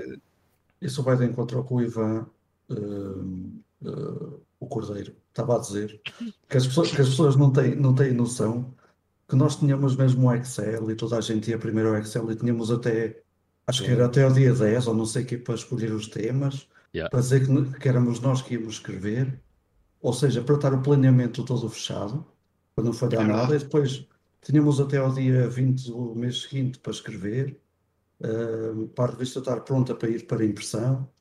Pá, eh, ainda era, pronto, tínhamos, tínhamos essa gestão toda que, que E havia coisa. ali uma- um, tempo, um timing muito importante, que era eh, o, o timing mais importante para o Miguel e para o Ivan, porque depois faziam o design todo da revista, em que nós tínhamos que entregar os textos até X data, porque eles precisavam de depois fazer a revista em si. Ou seja, Sim. fazer o design todo da revista. E, e convinha que os textos tivessem Exatamente. também. E isso demorava-lhes muito tempo, Epá, e era muito trabalhoso, eu lembro-me perfeitamente disso. E se nós não, não conseguíssemos cumprir com aquelas datas, eles iam ter problemas com isso e ia atrasar as coisas. Epá, era, ah, foi uma altura, bué, eu acho que foi, acabou, eh, foi muito fixe, mas também foi um bocado estressante para as pessoas que estavam envolvidas, principalmente na equipa principal, porque nós tínhamos uma equipa principal e depois tínhamos ah, outras pessoas que colaboravam só com, com textos para, para a revista, mas principalmente para o pessoal de- que estava envolvido na equipa principal. Neste caso, acho os cinco que estávamos aqui, estávamos nessa equipa, eh, era muito estressante. eh, foi, um, foi um tempo muito estressante eh, para conseguir meter as coisas a tempo, atempadamente cá para fora. Até tu uma coisa que era, nós recebíamos jogos de- da Sony, da da Nintendo, da Microsoft, não, da Microsoft recebemos poucos, mas ainda recebemos alguns. Eh, mas havia também uma, uma coisa que hum, recebíamos mesmo muitos jogos. Eu lembro-me do mês que eh, a Nintendo mandou-nos tipo 30 jogos. A Nintendo, a É, Nintendo pá, sim. avançava sempre. E, mas eles Eh, mandavam-nos os jogos, mas não nos mandavam as consolas. E então era também um investimento privado Sim, sim. termos as consolas para jogar. Eu, eu lembro-me de, de ter feito muitas análises da 3DS porque era o único que tinha. Acho que comprei a 3DS quando ela saiu, ou assim, qualquer coisa. E, e ninguém tinha consolas para, para dar essa ajuda. E, e pá, e às vezes eram. Desculpem-me dizer isto, mas eram jogos que. Para quê? Não interessava muito. Não precisavam para nada. Mas Yeah. pronto. Mas tinha que ser. É, é, é outra coisa que as pessoas pensam, "Ih, pá, jogos, jogos de borla, que fixe e tal. Mas não, não, não é bem assim, porque às vezes és obrigado a jogar coisas que tu não gostas ou, ou, que, ou que tu nem, nem conheces bem. Mas pronto, E é, tínhamos embargos também para cumprir, Exato. não é? E Isso, eu e o Ivan às isso vezes costumávamos ir a eventos da Sony. Tinha... Era isso fixe. que o- Yeah. o Vitor está a falar agora vai eh, ao encontro do que o Ivan Cordeiro falou do, do- dos timings e da produção, que era, eh, não se esqueçam que tudo isto estava a acontecer das reviews dos jogos atuais, dos códigos da Nintendo, da Sony. Ao mesmo tempo que nós estávamos a gerir o site, que era para essas nós tomamos a decisão, eh, consciente de que queríamos manter a revista só para o retro, só para aquelas coisas que nós gostávamos mais, tipo Passion Project, não é? Como dizer. Ah, e o site seria para as coisas mais atuais e reviews, para eh, notícias, eh, tudo, tudo desse género. Portanto, tínhamos a mesma equipa a, a tentar eh, fazer um malabarismo com o site com, e Exato. jogar jogos, analisar, escrever tudo. E, e, e malabarismo com a vida profissional e, pe- e pessoal para além da revista. Portanto, Pois, Olha, o, Nós- o Cadastro está aqui no, no, no chat a dizer que havia crunch na push start. Alguém andava a, quem é que andava a espremer esta malta? E agora? Ivan Barroso, eu acho que eras tu. acho que tens de tomar responsabilidade. This is not the event that you're looking for. Ah! Olha, está aqui uma- um comentário interessante, já vamos ao, ao resto também está abaixo, mas o Final Fantasy VII, eh, que é o, o nick dele, é um dos melhores jogos de sempre, portanto está está ótimo. Está a perguntar uma coisa que se calhar tu és capaz de saber responder, Ivan. Eh, e o Hugo Volt, eh, desaparecido em combate, o que é feito dele? Pá, o Hugo Volt é uma, uma grande história, não é? Ahm, parte da equipa do Hugo Volt eh, transitou depois para outra empresa que ainda existe hoje e tem muito sucesso, eh, que é a Amplify Creations, que fez há pouco tempo um jogo, que- o Decay of Logs, mas ahm, ah, o plano de negócios deles não é muito, ou a estrutura de negócio não é tanto fazer jogos, é mais fazer ferramentas de desenvolvimento. E se forem ao site deles, da da Amplify Creations, vão reparar que eles fazem uma série de ferramentas para estúdios uh, de bastante renome, uh, já agora. Uh, aliás, é, havia uma altura que era tipo, era raro o jogo indie de sucesso não tivesse uma ferramenta de vida desenvolvida por eles. Uh, o, o que sabe, pá, é que foi uma aprendizagem para a equipa que, que teve dentro daquilo. Uh, numa altura em que fazer desenvolvimento de jogos era muito mais complicado do que era hoje, o mercado também era, era mais fechado, mas ao mesmo tempo também ainda é muito competitivo. Um, pá, e, as pessoas que estiveram nessa empresa tiveram a aprender com os erros, uh, que é assim que também se aprende. Não, não havia assim, um, como é que eu ia dizer, não havia nenhum grande passado para trás para que alguém dissesse alguma coisa. Foi-se foi-se tentando e, e isso foi muito bem sucedido. Creio que nisso, uh, em termos de aprendizagem, acho que as pessoas que lá tiveram aprenderam imenso. Uh, o suficiente até para abrir uma segunda empresa e esta segunda empresa ter um- uma diferente perspectiva. Uh, o Diogo Teixeira, que é, que é uma das pessoas que está, está à frente da empresa, eu estou aqui a ter algum cuidado, como já devem ter, ter reparado, porque já falou várias vezes sobre isso e ele disse próprio que já estava um bocadinho às vezes farto de estar sempre a falar sobre isso. Mas, pá, uh, viver e aprender, não deixa de ser isso. Um, e- mas pronto, olha, conseguiu. pá, né, sabe- sabem quando a gente. No desenvolvimento de jogos, há sempre aquela leitura que é, que é que é um fiasco e que é que não é um fiasco. Mas o, o que é que é fiasco e que é que não é fiasco depende muito de como é que a gente mede isso. Porque podemos medir isso do ponto de vista assim, do, do flop financeiro, não é? Que é eu investi dinheiro, o retorno foi muito pouco. Realmente é aquele fator que a gente faz sempre leitura. Mas também há outros fatores que podemos ler. Eh, Podemos ler, por exemplo, em termos de aprendizagem, se trouxe alguma coisa inovadora, se o gameplay realmente era qualquer coisa assim diferente, se foi um sucesso entre os críticos, mas se calhar vendeu mal, mas calma aí, mas foi um sucesso entre os críticos, se calhar não correu tudo mal, eh, não é? Mas normalmente fomos sempre do sucesso em termos financeiros por, pela simples razão que quando as coisas correm mal as empresas fecham. Yeah. Ah, por isso é que é normalmente mais, mais visto dessa forma. É suposto Ah. fazerem dinheiro. Yeah. Ah, acontece, não é? Pá, peguem nos anos 80, não é? Quantas empresas dos anos 80 continuam até hoje, não é? Eh, E havia imensas. De falar de centenas, tínhamos milhares por toda a Europa. Ahm, E muitas delas desapareceram. Pá, planos de negócio que não funcionaram tão bem ou que não se re- readaptaram também ao mercado. Houve uma altura também, mesmo, olha, mesmo quando estávamos a começar a postar, eu eu estava a trabalhar, estava mesmo a trabalhar e, e continuo a trabalhar na indústria. Ahm, pá, e, os e havia muito mais ofertas de trabalho do que há hoje. Posso-vos garantir. A cena de indie estava um bocadinho em voga, não é? Ah, Não sei se lembram daquele filme também que era daquele filme documentário, o Indie Game The Movie, que impulsionou também muita gente a querer fazer jogos. Ah, pá, as ferramentas também foram disponibilizadas quase gratuitamente. Epá, sei lá, eu, eu lembro-me em 2006 estar a falar com uns colegas meus ah, e a decisão deles de saber se iam comprar ou não o Unreal ah, como motor de jogo. E depois foram ver o preço, ah, que era 500 mil euros. Na boa. Hoje em dia, hoje em dia é gratuito. Yeah. Ah, São tempos diferentes. são tempos diferentes. É, bem, mas olha, com artigo, olha aqui. Escreveste um artigo sobre o AVOC. Sim. Grande E ida na de da Mega Drive.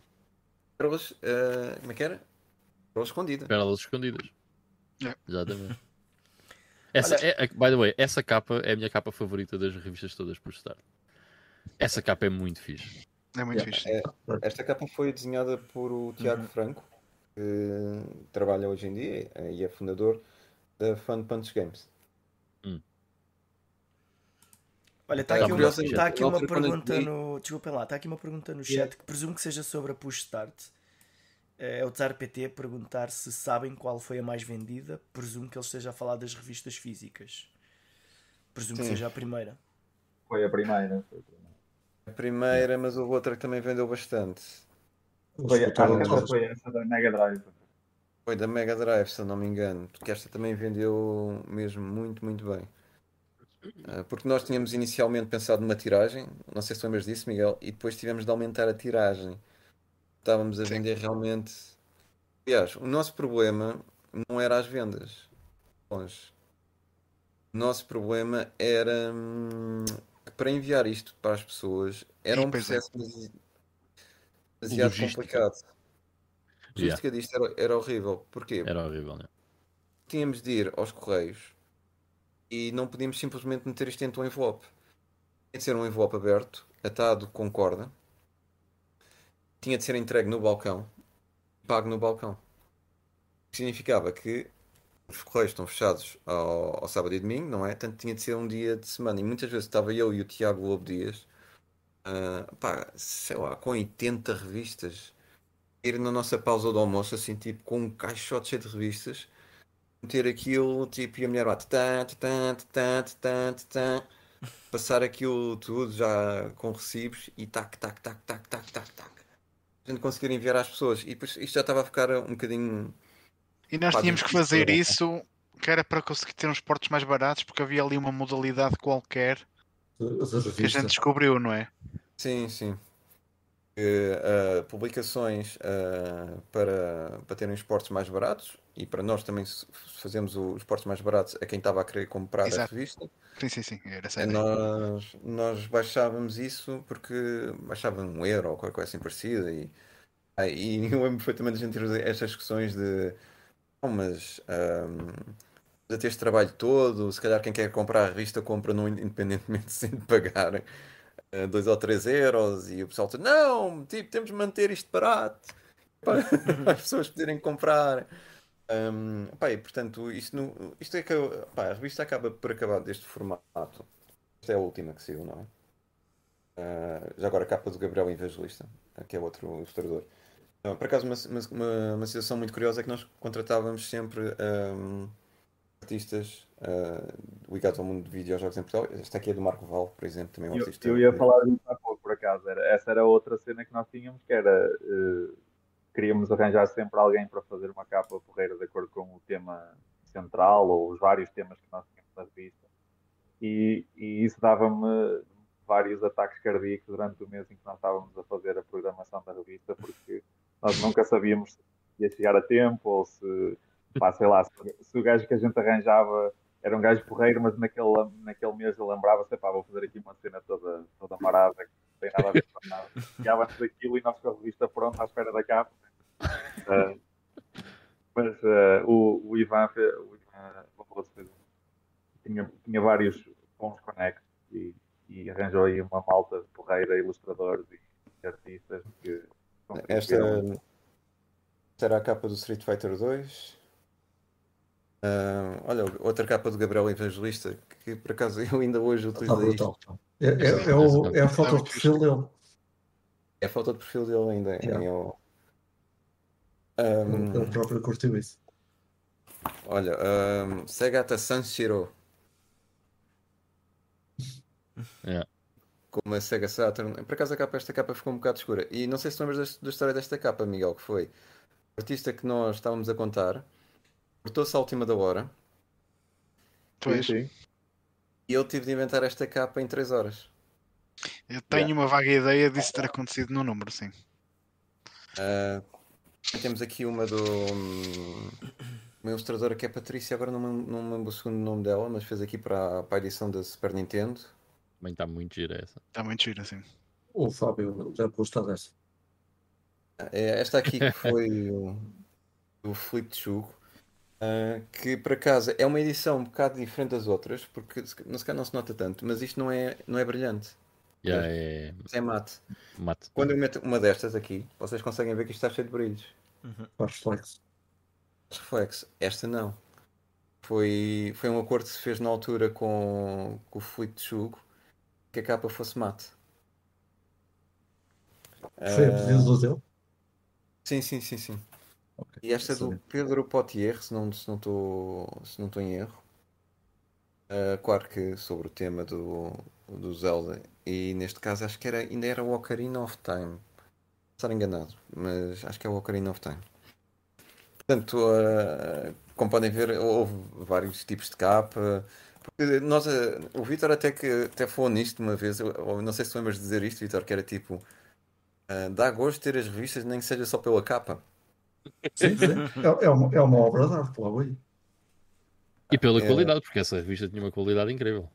Sim. Sim, sim, Hum. sim, sim. Uh, pá, uh, as páginas. uh, O papel, o tipo de papel é. Sim, nem estava a falar do Então. conteúdo, estava mesmo a falar em termos de qualidade de- do papel, da revista em si. Mas olha, Era muito já, bom. já agora, eu, eu- de nós todos que estamos aqui, eu era o único que não tinha nada a ver com a revista e, portanto, posso dizer isto sem problema nenhum, uma vez que não estava envolvido, mas acho que essa revista tinha muito mais qualidade do que muitas revistas que eu me lembro de ter comprado no passado em Portugal sobre videojogos. E em alguns casos Isso. de longe. Hum, Sim, Não posso discordar de ti. Ah, tens a tua postarte. Ah, também Já são- agora, eh, isto, isto foi uma decisão até, salvo erro, aqui do Miguel e do Vitor, que na altura que nós estávamos a escolher o papel, o papel aqui das páginas interiores, nós dissemos, pá, era bom que a revista durasse anos. Não, porque ficava muito mais barato fazer uma coisa com papel mais, mais frágil, digamos assim, mais delicado, mais barato. Nós queríamos que a revista durasse. E, e por isso é que este papel, eu, eu acho que isto tem mais de 100 gramas, eh, se não me engano.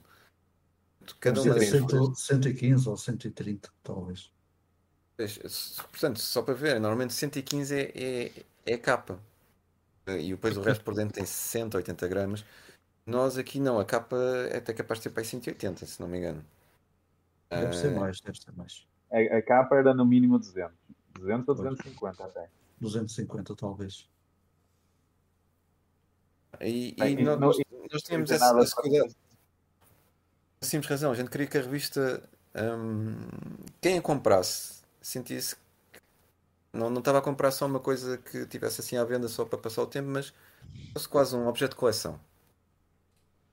E, e essa sempre foi, foi a intenção desta revista. Dávamos sempre espaço, ah, até chegámos a dar espaço à Beca Studios, outro estúdio português, para eles publicarem bandas desenhadas do estúdio deles. Ah, não sei, pá, de certa forma é um arquivo um bocado histórico sobre as. Olha, ah, olha aqui uma das publicidades do One Up. ah, Que já fechou. já fechou, exatamente. Já fechou, não é? Mas- já- Ahm, Um gajo, olha, um gajo deixou de fazer publicidade às lojas, elas fecham. pá. elas fecham.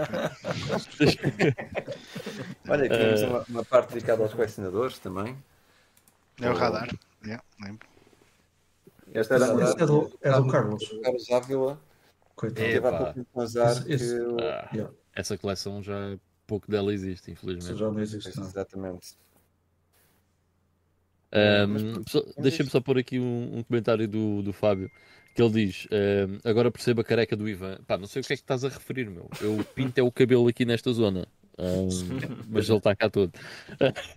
mas eh, ele diz: Falem-se na realidade e falo para mim, não temos noção do trabalho por trás de uma revista. Yeah, era, havia muito trabalho por trás e como há bocado estávamos a comentar com todas as pessoas que trabalhavam ou estudavam, todas elas tinham a sua vida profissional e pessoal. Um, uh, e ele está a dizer Ivan joking com a careca, peace and love, my friend, na boa, no shame. Um, ele por acaso pergunta se nunca uh, pensaram a falar com alguma empresa ligada a revistas ou distribuidoras uh, por causa da revista Push Start. Eu não me lembro disso. Epá, eu cheguei a ver isso, mas epá, o que eles queriam era uma, tipo, uma tiragem brutal. Tipo, nós não tínhamos estrutura para ter uma, uma, uma tiragem daquela. E, e quando falamos de brutal, estamos ali a falar de 8 mil unidades. Pois é, Ok. é imenso. E, e não vamos esquecer que foi numa, nós começamos a fazer uma revista física numa altura em que as revistas físicas estavam a começar a, a desaparecer. Desaparecer um bocado. todas. Ah, a Big Game, eu lembro-me que a Big Gamer, se não já tinha desaparecido, estava nos últimos, ah, nos últimos polos. Ah, e, e várias revistas estavam a morrer, todos os dias víamos notícias sobre isso. ah, só os grandes conglomerados e aquelas, aqueles nomes gigantescos é que ainda sobreviviam. Sim, Curiosamente, é, passados lembro. dois anos. Bem, Está a, está a falhar, Miguel. Deve ser Miguel, a última, a última frase não se percebeu. Não, só a dizer que estava numa altura em que, em que vários, vários nomes começaram a desaparecer. Curiosamente, quando nós desaparecemos com a revista física, uh, lembro-me de ver mais dois ou três, tipo, ela aparecerem em outros sítios, mas uh, foi uma altura um bocado uh, contra a corrente, não é? A gente decidiu fazer uma coisa que já não estava sequer na moda, Pois, não, estava. É, aliás, tá, pois é, lá está, estávamos aí contra a corrente, porque no fundo ninguém queria fazer aquilo que nós estávamos a fazer. E, era, e, uh, e, os, e os, vossos clientes eram um nicho de um, dentro de um nicho. Dentro de um nicho, sem Mesmo. dúvida nenhuma. Que o Londra foi escrito. Uh, já agora, pessoal, Uh, peço desculpa. Não se esqueçam de meter um like pá, para o pessoal que está aí a ver. Obrigado, nós agradecemos imenso. E para agradecer também o vosso like, eu, vou pôr uh, uma aqui de um jogo no chat, ok? Do Lucius, que é um jogo de terror para PC. Portanto, é uma aqui Olha, do Steam. Eu lembro-me vocês... de. Eu conheci o Lucius por um artigo da Poststart. Já não me lembro se era da edição física ou, ou, ou ainda na, quando tínhamos o formato em PDF. Mas foi um, uma análise da ProStart que me fez lembrar do jogo. E era engraçado. Já agora, já agora deixa-me só fazer, já que vais sortear essa, deixa-me só fazer aqui um disclaimer. É um jogo que eu ainda não joguei.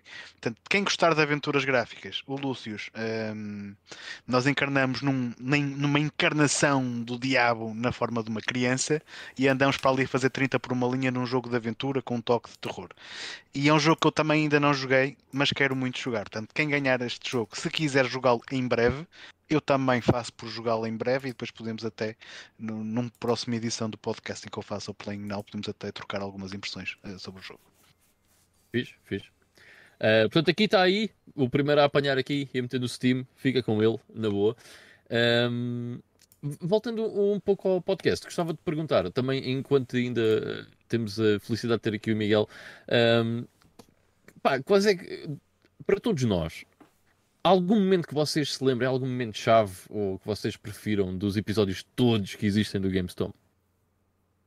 Se calhar, vá, vou começar por ordem. Vitor. Epá. Espera como é que era a pergunta? Desculpa aí, vai. Algum momento que vocês se lembram uh, engraçado ou favorito de, de, algum dos episódios do GameStone, quer tenham participado ou não? Ok. Então, eu, eu acho que não, que não me consigo lembrar assim do momento porque foram muitos. Mas, por exemplo, eu vou falar aqui noutra coisa que talvez vá de encontro ao que estás a perguntar. Eu gostava hum. muito de uma coisa que se deixou-se fazer, eh, que nós próprios deixámos de fazer, que era o preço certo em jogos. Eu acho que essa, yeah, os episódios que fizemos isso foi sempre brutal e pá, era, para nós próprios era uma grande surpresa. E yeah, eu lembro que nessa altura tinha aparecido, começou a aparecer os, os VGA Graded, em que a Video Game Authority começou a fazer grading dos jogos. E então, uh, nós, quase todos os episódios, alguém se lembrava de meter lá um VGA Graded. Então era do estilo Super Mario Brothers que custa 10 paus. E agora VGA Graded. E andávamos nós ali, sei lá, uh, 100 euros, 150, uma coisa assim do género. era bem engraçado, já. Era muito giro. E depois nós uh, uh, votávamos, não é? Tipo, ok, eu acho que é 20. Depois ganhava quem estivesse mais próximo. Sim, era tipo yeah. o preço certo. Era tipo o preço certo. Exato. Yeah, era uma cena engraçada. E tu, Miguel, lembras-te de alguma coisa assim mais interessante? Pá, para mim, uh, sei lá, assim uns episódios que eu me lembro que, que foram assim mais marcantes. Uh, já falámos no episódio que nós entrevistamos. Acho que para mim foi um ponto alto, precisamente pela, pela história da origem que nós temos do, do podcast, como já foi falado, foi uma grande inspiração e foi muito fixe termos conseguido organizar, organizar essa conversa. Significou bastante. Um, Lembro-me perfeitamente também do, dos episódios em que nós fazíamos os Game of the Year Awards, mas era. Yeah. Game of the Year. Tínhamos para aí umas 20 ou 30 estávamos 3 horas a falar Yeah. Aí dava um grande trabalhão, meu. Que eu lembro que tu fizeste os gráficos para, para todas as categorias, com, para o pessoal depois votar no Facebook. Aquilo dava um trabalhão enorme. Yeah. Nós também demos, oferecíamos também umas, umas chaves para uns jogos, para o pessoal que acertava em mais, mais categorias. No fundo, era eles estavam, o pessoal estava a tentar adivinhar nós decidir que eram yeah. os, os jogos. Uh, mas melhores momentos, momentos engraçados. Uh, infelizmente, para quem, para quem nos ouve, uh, tivemos bastantes em off que eu, que, eu, que eu prezo bastante de conversas em que antes e depois do podcast ser gravado, em que estávamos ali ainda um bocado na conversa e se calhar não, não uh, com tempo para passar no podcast em direto, mas, uh, mas, uh, mas uh, tenho, tenho boas recordações disso. Yeah. Nós chegámos, chegámos a oferecer, agora estava-me a lembrar, chegámos a oferecer um Sonic Adventure selado no podcast. Verdade, verdade. Pois foi. Uh, esse jogo foi para o João Correia. Yeah, Eu tenho João quase a Correia. certeza que foi o João Correia que ganhou esse jogo. Yeah. Foi, foi. Ele chegou a fazer um episódio, depois um episódio, um vídeo para o YouTube sobre isso. Yeah. Vejam só, um Sonic Adventure selado. Ui, isso hoje em dia ia já para o, para Como é que se chama aquela cena? Para o Wata. Yeah. acho que, acho, que, acho que também me arranjaste um, Vitor. Sim, que sim, também sim. me arranjaste. yeah. Er- Eram outros tempos, nós chegámos a contar história, histórias, histórias do, do Arcos Aberto. Yeah. Neste Eu, eu podcast. também tenho um selado que também foste tu que me arranjaste. Esse e o Tony Hawk. Também Porra, andei, andei a dar, andei a distribuir jogos selados, tantos. Havia tanto. Por isso o dinheiro que perdeu, só vi. Lá o Magnata. Não, não, é só, é só para, é só para verem que eu, que eu próprio não tenho nenhum selado, o meu está aberto. Portanto, Eu também abri o meu. Também abri o meu. Portanto, vai dar eu, eu fiquei com o meu aberto, ainda por cima. Aquele, aquele, eu, por acaso o que tenho aqui ainda está selado. Já agora boa noite ao Drake Navel, também está por aí. Eh, obrigado por estás por aí, Drake. Eh, Carlos, eh, e tu? Alguma memória assim que te. Olha, hum, eu, portanto, eu como sou mais recente aqui no podcast, mas como eh, participante, visualizador, tenho memória eh, do primeiro episódio que eu, que eu vi. Tenho memória, na verdade já não vos consigo dizer qual é que é, mas eh, pá, percebi que era uma uma cena que eu gostava de ver e que, e que ia vendo todas as semanas, apesar de normalmente verem diferido. Tenho em memória particular um, um episódio em que eu fui convidado ah, no, no podcast. Ah, não, já nem me lembro exatamente qual é que era o episódio. Ahm, e, e outra memória, portanto assim mais recente, mas que eu acho que é relevante, foi aquele momento em que nós aqui internamente decidimos uh, nós decidimos que além de gostarmos de fazer isto uns com os outros, a tal conversa de café, vamos tentar fazer uma coisa mais fixe também para quem está a seguir e, e que demos aqui um bocado do refresh da, da forma como, como mostramos as cenas ao pessoal também para, para conseguirem acompanhar melhor o que é que se está a falar e, e ser mais fácil de seguir até para quem é, vem diferido e anda para a frente e para trás à procura das secções que gosta mais, é mais fácil encontrar. E que tem resultado bastante bem, eh, penso eu, para o pessoal que está que tá a ouvir. Já agora digam aí se é verdade ou não. e boa noite também ao duplo R, também apareceu por aí. Boa noite, meu. Eh, já agora, eh, que tal eh, o primeiro episódio onde o Carlos Nunes apareceu ganhou de prémio? Quem é que mete aí? Quem é que é o primeiro? Quem é que dá aí shotgun no, no chat? Qual é que foi o primeiro episódio onde, onde o Carlos apareceu? Ahm, Ivo, o que é que dizes? Ahm, respondendo à tua questão? Epá, não sei, é, é um bocado complicado de dizer porque eu não tenho por hábito ouvir outros podcasts, que eu não consigo estar a trabalhar e ouvir uma conversa e estar a conseguir trabalhar e ouvir outra conversa ao mesmo tempo. Portanto, e para mim a cena do GameStone é, é simplesmente um- umas horas eh, num domingo à noite onde eu me junto com amigos e falo sobre os jogos, que são momentos que gosto bastante. Eh, como tal, é difícil escolher um, um- um episódio que me tenha marcado mais, mas lembro-me de, de- de ter ouvido precisamente esse episódio em que vocês conseguiram arranjar eh, o, o rapaz do, do, do- do outro podcast estrangeiro, que agora me esqueci o nome. Pá, eu acho que era engraçado a gente no futuro conseguir também arranjar assim mais alguns convidados eh, interessantes para ocasionalmente também virem ehm, acompanhar-nos. Sem dúvida, Aliás, sem dúvida. Chegamos a fazer isso durante uns tempos, eh, ainda nem não há muito tempo atrás também. Olha, eu, eu proponho que se faça convites uh, àquelas pessoas que achamos que nunca aceitariam. Sim. Manda já aí um, um Yeah, shout-out ao João Romero. Sim, A ver o que é que então, acontece. John Então, Kermack, Miyamoto Facilmente conseguimos e fazer. o Shinaka, que ele deve querer falar. O Miyamoto não dá porque eu não falo japonês e ele inglês também não, não dá uma para a caixa. Eu não sei se, se há telemóveis na prisão, mas podemos convidar o Yoshinaka. Tu estás a dizer John Carmack. Eu, eu- obviamente que diria que é impossível, mas olha que o John Romero vai a todo lado, portanto, se calhar o gajo até dizia que se sim. calhar, se calhar até dizia que sim. O Romero é ganda bitch. Desde que seja para o gajo aparecer, o gajo vai lá. Um, Ivan, tens assim algum momento que te lembres mais, meu? algum episódio? Pá, eu lembro-me sempre do, daqueles de, que eram sempre da E3. A E3 e logo a seguir a gente reúne. Pronto, vocês reuniam-se e vezes vinha, também me introduzia aí para falarmos sobre o que é que tínhamos achado das E3 e as grandes novidades do ano, não sei o quê. E lembro-me boa da vez estás a dizer tipo, pá, esta grande shit. E afinal, Se aproveitavam. Eh, epá, eu lembro-me até de comento com. Já foi há tanto tempo, eu eh, quando comentámos quando a Nintendo deixou de fazer a, a conferência ehm, e estarmos a, a falar sobre eh, o que é que vinha aí da Nintendo. E epá, eu lembro-me que eh, eu e tu começámos numa discussão por causa, por causa, acho que ainda era por causa da, da Wii U. eh, e eu comecei a dizer qualquer coisa como Pá, a Nintendo anda sempre para cima e para baixo, tipo, eh, eles, eles podem errar uma vez, mas não erram outra vez eh, seguida.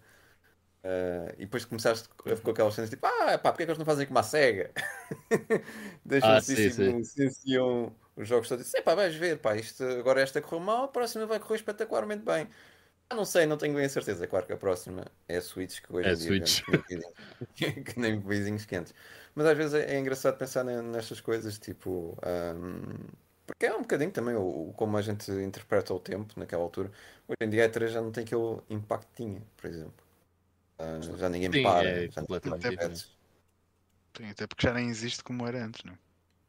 Sim. Yeah. Não tem sido por causa da pandemia, mas também já não é considerado aquela coisa da Meca, não é? Que é tipo, ah, vamos agora todos as conferências e, eh, epá, e não sei se lembram, aquilo era um, um dia, pelo menos as principais era só num dia, e, e por causa da diferença do horário, tipo a da Sony era tipo à uma da manhã. Normalmente, é. E eu acho que me lembro, que acho que és tu, Ivan, que estou quase ali a adormecer em frente ao monitor a ver a cena da Sony, já era boa de noite, eh, o miúdo ainda era, era, era, era quase bebê, e, e, a, e a tua mensagem é tipo, adorei, PlayStation 4, vou comprar. Assim, uma cena assim de género. Sold. Yeah, exato, qualquer tipo, sold. E eu olho para aquilo e disse, ah, depois que é claro, tipo, ah, pá, uma consola em que dá para trocar jogos com os amigos, claro. Estou aí. Ah, Foi, foi, foi, foi dessa conferência que eles começaram a, Sim, a, a cuspir da cascalho na Xbox One, porque eles tinham. A conferência da Xbox One tinha sido umas horas antes, aquilo tinha corrido mal. E a Sony depois resolveu até fazer uns sketchzinhos e tal. Ah, é assim que tu para Yeah. que trocas de jogos com os amigos. Tipo, dão uma capa de um jogo ah, entre eles. Porque a, Sony, eh, porque a Microsoft tinha anunciado. Não ia, não ia, não ia dar para fazer isso. Isso foi fantástico. Foi. Isso foi eh, Sega does what Nintendo don't all over again. Foi mesmo muito bom. Um, olha, we have a winner, portanto o Fábio acertou, é o episódio 74. Portanto, Fábio, também podes escolher depois um destes quatro jogos que aqui estão, ok? Pá, o Cadastro eh, vai escolher um antes de ti, depois eh, logo se vê qual é que, qual é que queres depois disso. Um, bem, um, aqui sobre o, o podcast, eh, nós, eh, entretanto, parámos várias vezes eh, durante, durante os anos. Uh, mas eu acho que uma coisa que foi, foi muito fixe foi. Eu acho que nunca foi por falta de vontade de fazer. Uh, muitas vezes foi por falta de disponibilidade. E, por exemplo, no caso do Miguel, ele uh, não está connosco por falta de disponibilidade. Pá, vida pessoal uh, é complicado. Mas durante esse tempo que nós, uh, que nós parámos, uma, uma coisa fixe foi que voltámos sempre. Uh, de uma maneira ou de outra, voltámos sempre. E, e eu uh, lembro-me, pelo menos, Houve duas vezes em que eu estava a falar com o Vitor por outra coisa qualquer, random, e do estilo, epá, se calhar devíamos voltar a fazer o, o, o GameStop. Yeah, eu lembro-me disso. Isso foi tipo em comentários, em qualquer comentário que se fazia e tu dizias-me isso, pá, voltar é que era fixe e tal. Até, Eu até- se se calhar até foi mais do que duas vezes, foram várias. Pois foram várias. Epá, Até, uma até, que eu até que lembro- houve uma vez que, que voltámos mesmo. Houve, houve uma que eu me lembro, que até foi a última vez que estivemos parados, em que hum, tu disseste, disseste qualquer coisa e eu disse: epá, a cena era voltar a fazer o podcast. E tu não levaste aquilo a sério. Mas eu depois disse outra vez. E tu assim, mas estás a falar a sério? Eu, Estou, meu. Certeza. Sim, bora lá, bora. Ahm, mas eh, pronto, isto para dizer, eh, acabámos sempre por, por voltar e, e fazemos muito, muito gosto em, em continuar a ter aqui o, o podcast.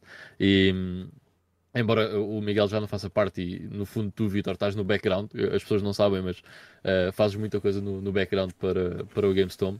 Ahm, eh, aqui a pergunta seria: ah, como é que eu hei de explicar? Como é que, ou como é que eu de dizer? Ahm, mas eh, vêem-se daqui eh, a mais um ano e meio ainda a fazer eh, o da GameStorm? Ou, no caso do Miguel, e vou começar por ti, Miguel, não gostavas de um dia voltar ao GameStorm? Não era algo que, que dava pica? Claro, sem dúvida, sem dúvida. Uh, não sei qual é que seria muito a minha uh, colaboração neste momento, porque, para ser muito sincero, uh, acho que deve- devo estar no meu uh, dry period, ou seja, não tenho jogado muita coisa há muito tempo. Uh, eu, em janeiro, só para, para terem uma noção das voltas que, que a vida deu para, me- para me tirar um bocado do podcast e do, do mundo de videojogos, mas eu há coisa de três anos voltei para a Holanda e em janeiro deste ano fui pai pela primeira vez e digamos que isso pá, ninguém me disse nada, mas isto dá trabalho. Se eu soubesse que isto desse trabalho, Tinhas pensado duas vezes. É, é, mas agora olha, já está feito, pronto. É, é, não, mas claro que adorava, adorava voltar e, e não, nunca ponho isso de, de parte. É, mesmo na parte do colecionismo eu parei e, e já, nem, já nem sei há quantos anos, nem sei o que é que tenho em casa dos meus pais, por exemplo, não tenho aqui quase nada comigo na Holanda, a não ser uns jogos de PS4, que é a única consola que eu tenho comigo neste. Eu sei, É, eu, sei onde é, eu sei onde é a tua casa, por isso se quiseres eu vou lá ver até. Se precisares de guardar ou assim. Exato. Ok, ok. Tá Eu, bom. eu depois, eu- eu depois a gente conversa. Ok. Até porque está lá uma Eh, das poucas cópias do Paparium no mundo, não é? Exatamente, exatamente. Fui das poucas pessoas que por, deve ter sido por engano que recebeu esse jogo. Eh, não, mas claro que, que adorava voltar. e já agora aproveito para agradecer o, o convite para, para, ter voltado hoje e, e dizer-vos que dá-me gosto eh, saber que o projeto sobreviveu e que apesar das várias paragens, como mencionaste há pouco, Uh, voltou sempre à vida e que vocês estão a, estão a mantê-lo vivo até hoje e, e deram-lhe o, o, um, revamp que, que ele necessitava com a interação do pessoal, com, com, a- com as novas adições que vocês fizeram. Um, Dá-me gosto de ver que, apesar de, de eu já não estar aqui uh, e de o Vitor também estar um, uh, numa fase mais limitada, não é? uh, de saber que vocês continuaram e que, continuaram a injetar vida no projeto, porque uh, custou-me, como, como o Ivan disse há pouco, não foi por falta de vontade, uh, foi por circunstâncias da vida e, e custou-me muito uh, sair, tal como custou ver a, a postar também terminar, porque eram uh, sempre foram passion projects e, e, e nós tivemos sempre aquela cena de voltarmos ao início da conversa, não é? De, a conversa de café, de, nem, nem que isto seja para cinco gajos, a gente faz na mesma. Uh, e, e, e pronto, pá, parabéns a vocês todos que mantiveram isto vivo e continuam a manter. Espero que uh, me convidem novamente para o, para o episódio 300. E, Tudo correr bem é já daqui a dois anos. Mas ainda, ainda há um episódio comemorativo dos 10 anos. Antes Ah, pois tens que vir outra vez, Miguel. Pelo menos esse. Ok. Não, não. Eu faço, eu faço questão também de voltar. Eh, Vou ver se jogo mais um- uma coisa ou outra para, para poder ter alguma coisa que falar, senão eh, falar de, de jogos retro que já jogamos mil vezes, já, se calhar não é, não é a melhor ideia. É. Eh, Não, eh, pá, embora, pronto, já não faças propriamente parte aqui da, da cena, mas eh, has de fazer sempre eh, e estás sempre convidado. Imagina, se um dia tu quiseres aparecer por cá, eh, diz, está bem? Que pá, a gente começa mais cedo, não te preocupes, para dar tempo por causa do fuso horário. Mas eh, serás sempre muito bem-vindo aqui, pá, e serás sempre muito bem lembrado por, nó- por nós aqui. Ahm, eh, Vítor, pá, tens que aparecer cá mais vezes. Epá, eu já vos disse isto em off, até está tá tudo em aberto, né? Tá, eu, não, eu não digo que um dia não volte ou de vez em quando, ou, ou assim, sei lá, uma vez que tenha, que tenha, que tenha essa possibilidade de que não esteja todo partido, eu, na altura saí do podcast. Ahm, sincero, fui sincero convosco, até estava com um bocadinho de falta de vontade, mas essa falta de vontade até de jogar e tudo, até se vinha. ahm, pá, coisas da vida também. Eu, hoje, hoje não foi o caso, mas ontem levantei muito cedo para ir para o, para ir para o terreno apanhar azeitona. E eu chego às nove da noite, esquece. E normalmente isso acontece também ao domingo. Hoje, hoje por acaso, não, não, não fomos para lá porque não tem- conseguimos fazer o trabalho todo. Mas isso também me limitou, limitou-me bastante o meu domingo à noite. Mesmo que eu esteja sentado ao computador e até, até tenha conseguido acompanhar o- os podcasts, ou estou deitado, ou, ou com os olhos fechados a ouvir, sei lá.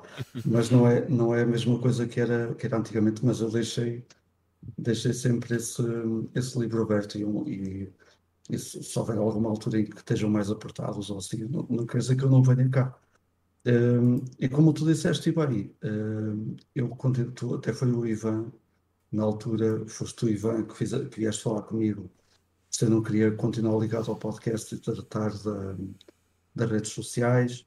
Epá, isso tem sido uma aventura muito fixe, porque eu estou ligado ao ramo, estou ligado, ao, hum, portanto, o meu trabalho, eh, o meu dia a dia é, é publicidade e serviços, portanto, eu já, eu já fazia coisas eh, digitais, mas nunca tinha feito hum, nesta parte. Aliás, eu já fazia, já fiz umas coisitas ou outras eh, com, com os meus jogos, com, eh, para meter lá no, no meu Instagram, mas nunca tinha feito de- desta maneira como estou a fazer agora para, para o GameStone.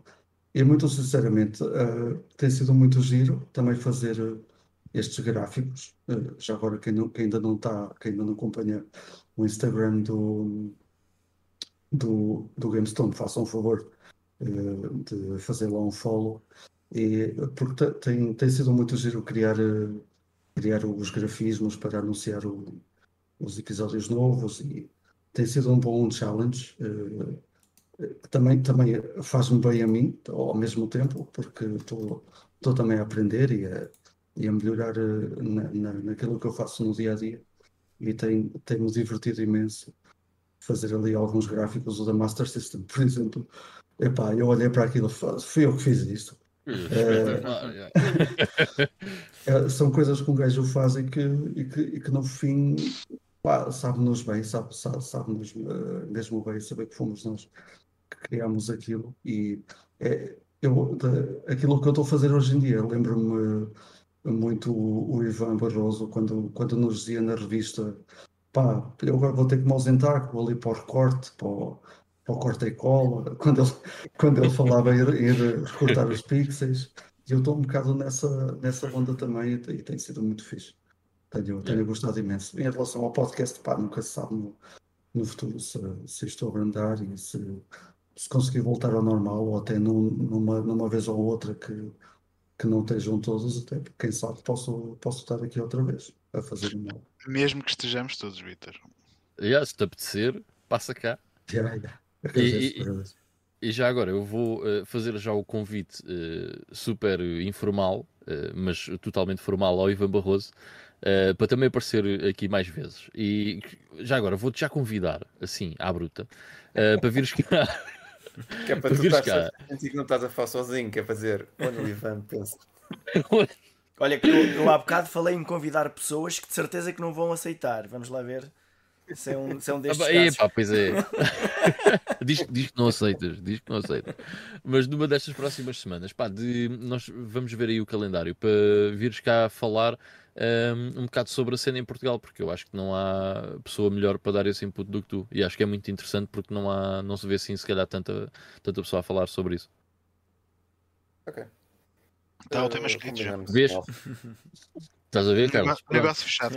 Nós tínhamos a certeza que ele não ia aceitar e aceitou. Portanto, eu vou já mandar mail ao John Carmack a ver o que é que acontece. É aproveitar agora que os planetas estão alinhados. Exato. Uh, Carlos, e para ti, como membro vá, mais recente, no fundo, da- daqui do podcast, uh, pá, uh, certamente tens-te divertido, né? Porque tens voltado Claro, e tens, tens curtido, queres fazer isto durante mais tempo, pá, avisa já que é para ver Pá, eu, eu, mas o que é que vamos fazer. eu quero fazer isto enquanto me for possível e neste momento é possível. Não. Pá, é, é, é aquele espacinho da semana em que eu tenho. hum, em que eu reservo tempo para falar de coisas de que eu gosto, com pessoas de que gosto e para pessoas de quem eu gosto também. Apesar de eu não conhecer a maior parte do, do pessoal que nos ouve, gosto muito de vocês, pá. Eita. E há vezes dois, vezes dois. e já agora de falar do pessoal que nos acompanha, deixa pôr, pôr aqui uns comentários. Ahm, o João Silva, o Super Tremoso, está a dizer este podcast é uma mais-valia, é mesmo eh, uma excelente companhia e conteúdo, mesmo que seja indiferido, é sempre muito fixe de acompanhar. O John Yuri diz que venha mais 20 anos, o pessoal reformado já com uma bengala na mão e com os óculos VR para jogar o backlog que tem e a fazer o GameStop ao mesmo tempo. É, é provável, é provável. Eh, e o Miguel Domingos também vem aqui deixar boa noite eh, e que está disponível para, para dar o seu contributo. Obrigado, Miguel. Ahm, e o João Silva diz que estamos a precisar de um meet pessoalmente. Pá, vamos ver, vamos ver, João. ahm, vamos ver. Eh, o futuro. O está- super, está o super, não foi o Super Tremoço que já foi nosso convidado também. Já, Sim, já, bom, sim, senhor. já. Já, sim, senhor. Está aí uma Ah, pergunta, está aí uma pergunta. E a seguir, vamos abrir as floodgates para um open mic para vocês virem aqui interagir um bocado e eh, fazerem-nos perguntas e ganharem jogos hum, que vocês não vão jogar. E mas antes disso, eh, não, para não deixar de fora, eh, Ivo, como é que tem sido a experiência do GameStone? Mano, é, é como eu vos digo, meu, eu, eu, uma parte de vocês já, já vos conheço pessoalmente já há algum tempo. A única pessoa que está aqui eh, no podcast ou esteve e que eu ainda não conheci pessoalmente foi o Carlos, mas isso eh, há de, há de se resolver em breve. Ahm, e para mim este é um espaço onde eu consigo falar eh, sobre jogos eh, sem parecer um maluquinho. Portanto, man, para mim, enquanto me for possível, tenho todo o gosto em, em participar convosco nesta aventura. Onde é que tu ias falar mais de jogos importados do PC Engine? Yeah. Pois. Yeah. A, a Na- a Natasha já não me consegue ouvir. Aliás, tu aceitaste o convite para vir para o GameStone porque a Natasha Foi já não te falta- conseguia ouvir. Exato. E faltava essa lacuna aqui no, no programa. É que realmente é uma coisa, pá, no podcast do IGN não vais falar de shmups de PC Engine, meu, não dá. Ah, ok, pessoal, o que é que acham de abrirmos as floodgates? Ah, E eu vou pedir ah, ao ilustre cadastro que se calhar seja o primeiro a vir até cá para nos fazer, para interagir aqui um bocado, um bocado connosco, ele já ganhou o jogo, mas no fundo para vir aqui interagir um bocado connosco. E o link para vocês virem ao nosso Discord está na descrição do vídeo. Ahm, e vamos ver se não aparecem 70 pessoas ao mesmo tempo. Ou então, ahm, Vitor, dá para limitar tempo. isto, não é? Dá para limitar. E pá, eu acho que sim. Malta, desculpem eh, interromper, mas acho que vai ser a minha deixa também, porque eu tenho que ir andando. Ok, É, ok. Miguel. Mais, um- mais uma hora de vocês. eh, e Pois é, Pois. é meia-noite aí. Aí já é meia-noite. é. às, às 7 da matina, o alarme está a, a tocar, não perdoa. O, o alarme humano tocar. Eh, portanto, Obrigado. quero novamente agradecer o, o vosso convite. Eh, eh, espero que continuem com, com, o- com o o GameStone até, que- até, que, até que não consigam mais. Eh, e espero que daqui a, daqui a uns a muito, a muito poucos episódios eu consiga me juntar Yes, yes. Tens até maio para, para programar isso. celebrar, Exato. Se não for antes, celebrar convosco os 10 anos de Games. Portanto, malta, fiquem bem. Obrigado novamente pelo convite e parabéns pelo trabalho que têm feito. Miguel, obrigadão. E Tchau. um prazer em ver. Até à próxima. Até à próxima. Obrigado. Que seja a próxima. Obrigadão. Por acaso estava à espera que o Miguel dissesse fiquem bem e joguem muito. Está agora é que foi. Não, não, vou, vou roubar outra frase mítica, mas nossa, já vai longe. Já vai logo. Boa, boa. Gostei, gostei. Grande abraço. Tchau. Fiquem bem. Tchau, meu. Ah, Miguel, já está. Pronto, agora que o Miguel Ah. se foi embora. Ok, não tens de falar mal do Miguel. Eh, entretanto, o Dancep está aí no, no chat. Uh, Dancep, junta-te aí, meu. Fica à vontade. Ahm, junta-te aí ao, ao Voice Channel e eu venho aqui falar um bocado connosco. Eh, entretanto, pá, Cadacho, vamos embora. Que eu, é assim, eu quero despachar o prémio que está ali, meu. Senão o Fábio depois não sabe qual é que é o prémio dele. Não, senão o Fábio é o primeiro a escolher. Por isso. Ou isso, ou isso. ou isso.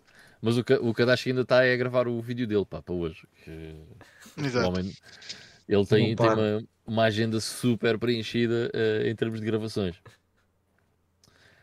Eh, muito bem. Eh, olha, o, o Fábio diz que voltou. Fábio, epá, o Kadashi está a se lacar, meu. eh, aparece aí, meu. Eh, venham aí ao Discord, interajam connosco. Qual- qualquer, qualquer um de vocês aqui. pode aparecer, não, não precisa de ser o pessoal que, que respondeu às questões, é mesmo Claro. para toda a gente. Exatamente. Juntem-se aí à vontade.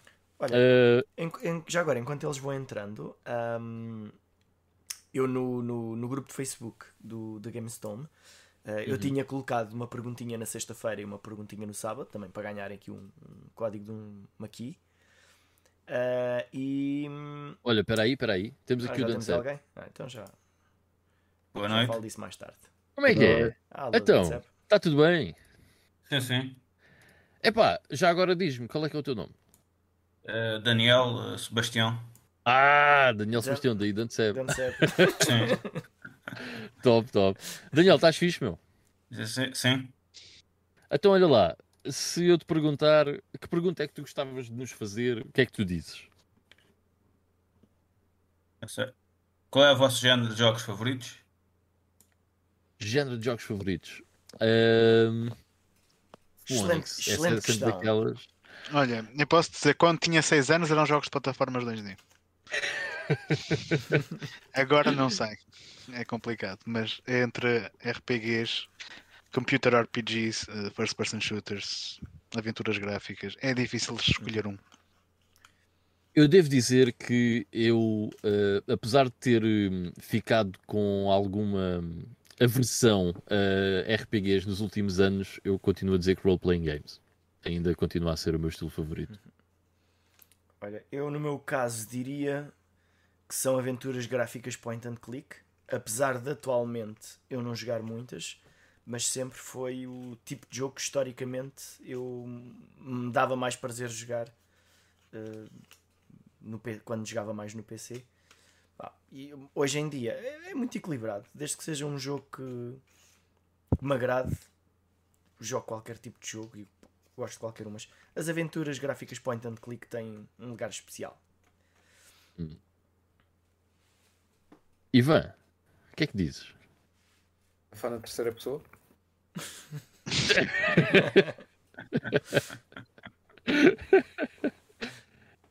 Tu faz lembrar quando a gente ia aos eventos, eles andavam sempre à procura dos nossos nomes na, na, na guest list. tipo, é este Ivan e aquele Ivan. Mas qual é qual? Não importa. São dois. Isto não é para, não está a responder à, pergu- à pergunta do, do Daniel, mas eh, opá, eu lembro-me de- perfeitamente de uma vez alguém ter vindo ter comigo, tu é que és do Ivan, não és?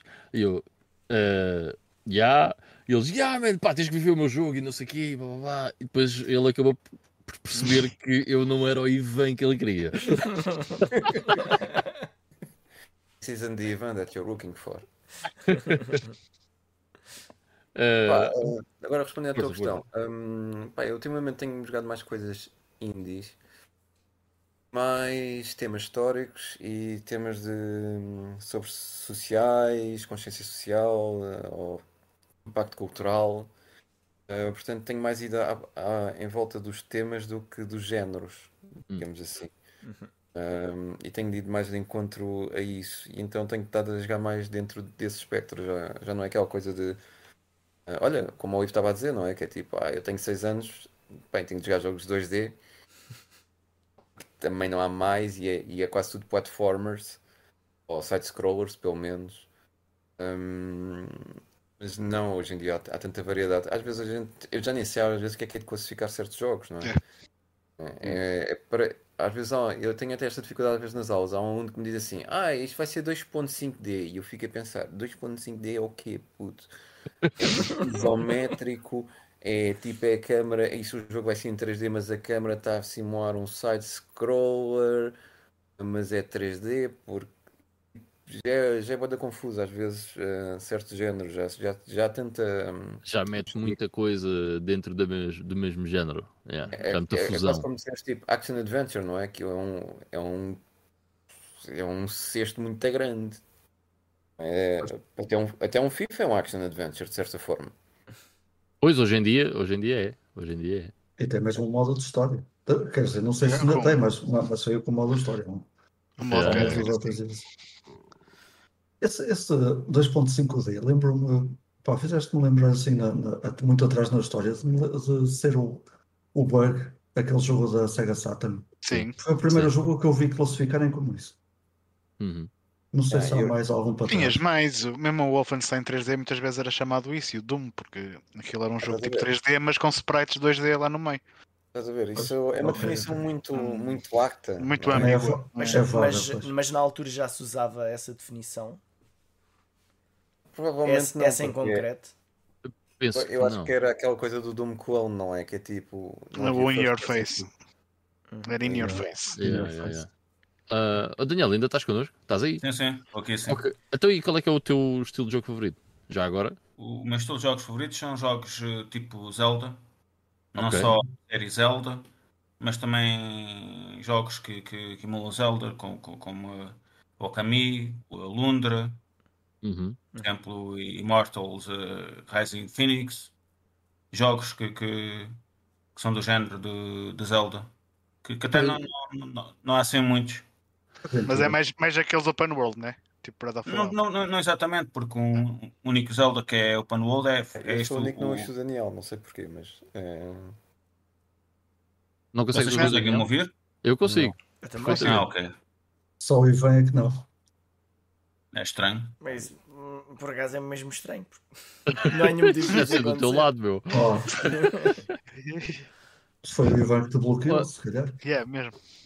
Oh, Daniel, eu, eu por acaso nunca joguei o Alundra, man. Tu mencionaste aí o Alundra. É, é um jogo Sim. que olhei Esse é o no, da no PS1, outro não é? dia para ele. É um jogo PlayStation 1, sim.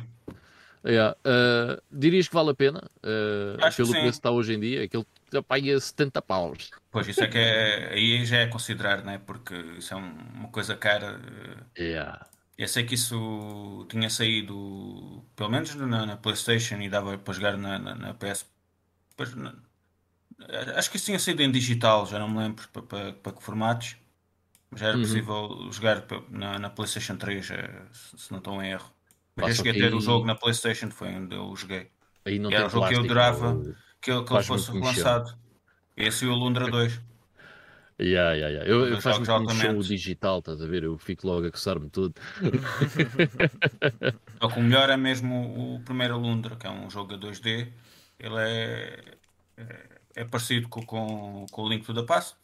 Não é um Uhum. jogo ao nível do Link to the Past, mas é um jogo único, com músicas altamente, com, com sprites eh, altamente, com, com, com uma boa história, com, com- tem muitos puzzles, alguns puzzles bem difíceis. Temos puzzles já mais difícil do que o Link to the Past, mas eh, para, para quem é como eu, que, que é fãs de, de jogos do estilo do, do- do Zelda, e o- a maior parte dos jogos do Zelda não, não são exatamente open world, porque uma pessoa não pode ir logo para os sítios todos.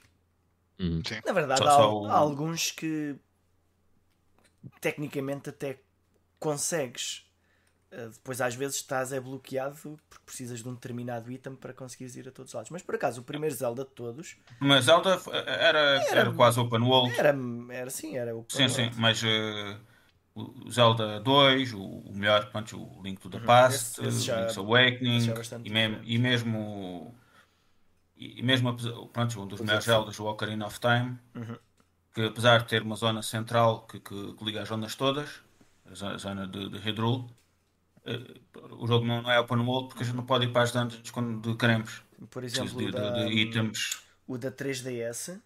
Ah, E- como é Esse sim, já, já, já se pode considerar open Sim, world. Agora está-me a esquecer. É o uh, A Link Between Worlds, não é? A Link Between Sim. Worlds. Esse aí eh, mudou também assim um bocadinho o molde, que esse aí podíamos mesmo fazer pela ordem que nos apetecesse. Uh, pá, deixa-me aqui interromper porque temos dois new challengers aqui nesta, nesta conversa. Temos o grande Fábio Jorge, que é conhecido aqui de todos nós, é uma pessoa muito querida. Fábio, como é que estás? Um grande fã do Sonic, Fábio.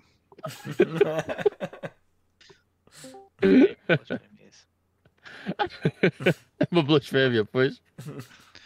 Boa noite a todos. E agora o que é que vocês que são fãs do. Sonic estão a achar do novo Sonic? Muito fixe, meu. Muito. Ainda não fixe. joguei. Não liguem, ainda a- não o acabei, mas tenho para aí 14 horas de jogo já. não, li- Eh, não liguem às, eh, às revistas e sites do costume que eles não percebem nada do assunto. E ah, caga nisso. Ahm, mas temos outro challenger que eu vou já aqui dizer, ok? Isto é, isto é verdade, o que eu vou dizer. As pessoas podem achar que não. E o, e o Kadash vai dizer: Este gajo está-me a dar graça. Mas não. O Kadash, para mim, é o gajo mais engraçado do YouTube. Man, é o gajo que eu, eu vejo todos os vídeos e farto-me de rir com este gajo. Kadash, como é que é? Que exagero, meu Deus do céu. Pensei- que ias a dizer ganda bosteiro. Zero, 100%. 100%. Exatamente. Bem engraçado. Kadash, vamos começar por uma coisa. Qual é que tu queres? Eu é o Persona 4. Ai, queres o Epá, este não está não tá para conta. Não tá. Ah! Faltava-me esse ali, pá. É pá, por acaso não, tá- por acaso não, não calhou, né? Não calhou. Que eu, eu vi-o a 2 euros também. e Eu pensei, pá, eh, Isso. Já toda a gente tem, por isso é que um gajo não, não escolheu, não é? Já não me lembro, já não me lembro dos tipos. Olha.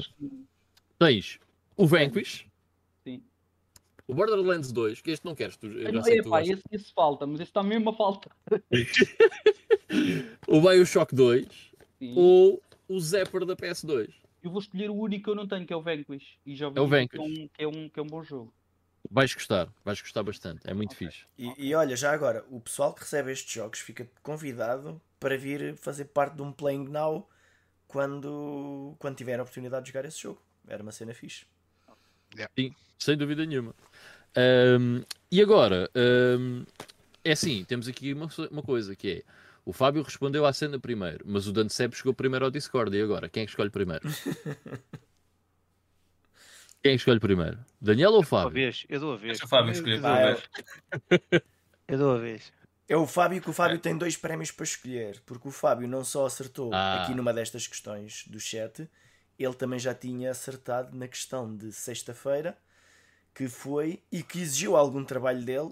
Que eu perguntei qual é que foi o, o episódio em que Pois o foi, Mike foi. falou do Persona 5 no seu Play É assim, eu, É eu pela primeira honesto. vez.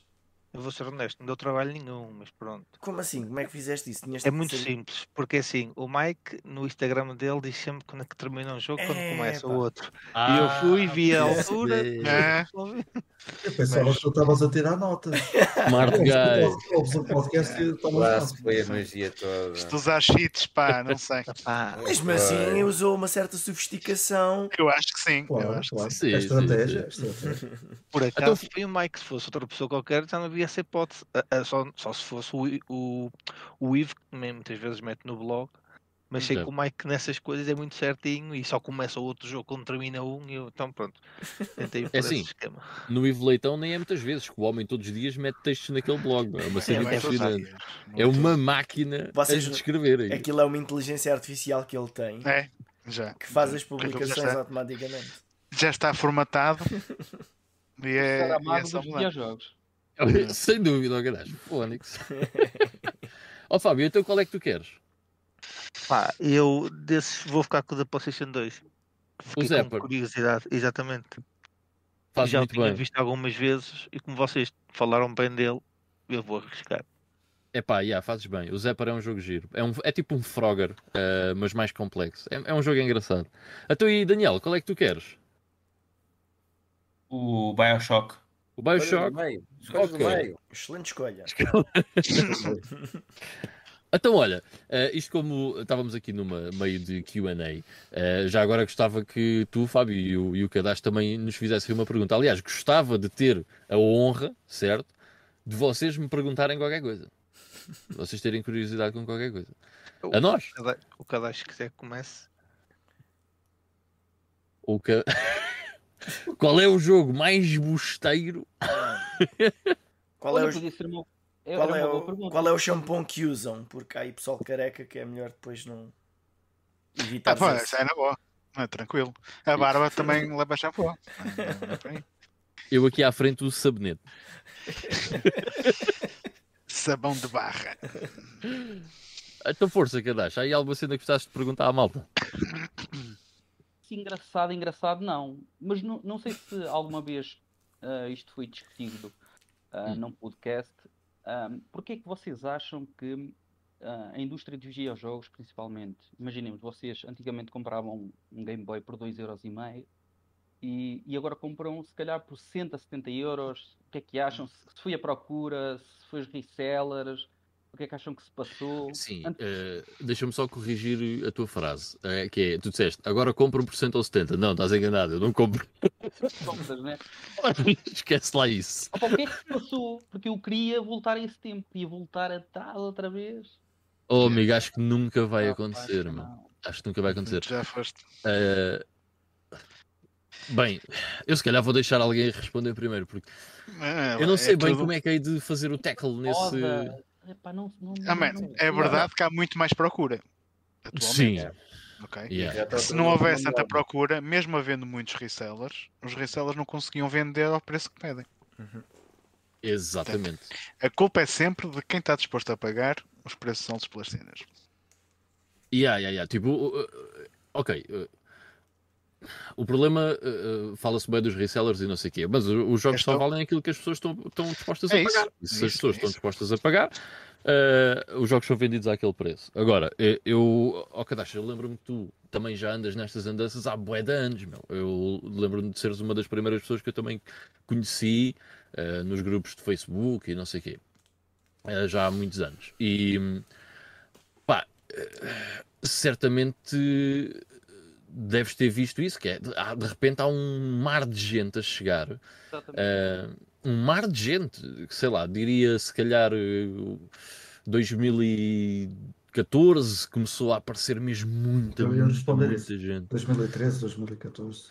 Yeah, começou a um aparecer mesmo bué da gente no hobby e hum, eu acho que isso foi a maior influência para os preços subirem. E depois, eh, nós eh, há uma coisa que é, nós em Portugal não temos stock, eu acho que nós já discutimos isso aqui no podcast, que é, não há stock em Portugal, man. as pessoas falam bué de, eh, por exemplo, há eh, pessoal que vive de reselling eh, em Portugal. Pá, mas eu sei, vives no mesmo mundo que eu, É assim, não há. Ni- ninguém, não há- vive, ninguém vive disso. Ninguém vive só disso. A menos que sejas uma loja que pagas impostos, estás aberto e, E- as pessoas vão lá, não sei o quê, pá.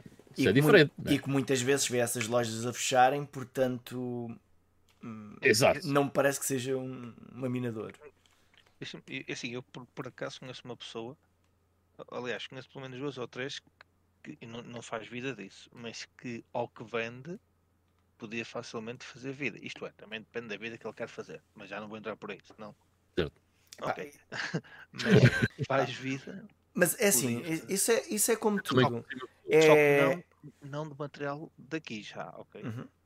Já manda. Pois. Não, mas é que temos sempre Pois. pensar se eu dedicasse hum, parte da minha vida hum, a levantar-me a uma determinada hora, tipo umas 5 ou 6 da manhã, para ir a um sítio à procura de coisas, arranjar, eh, comprar essas coisas, transportá-las, organizá-las, tirar Esquece isso de tu fotografias, te levantar às 5 da manhã. à venda. porque Isto já não é bem assim que acontece. Já há uma Não, máfia que anda- não, mas- que se levanta mais cedo que tu Ahm, e que já tem as coisas guardadas. Yeah. Já não eu, eu vou, vou, vou dizer de outra maneira.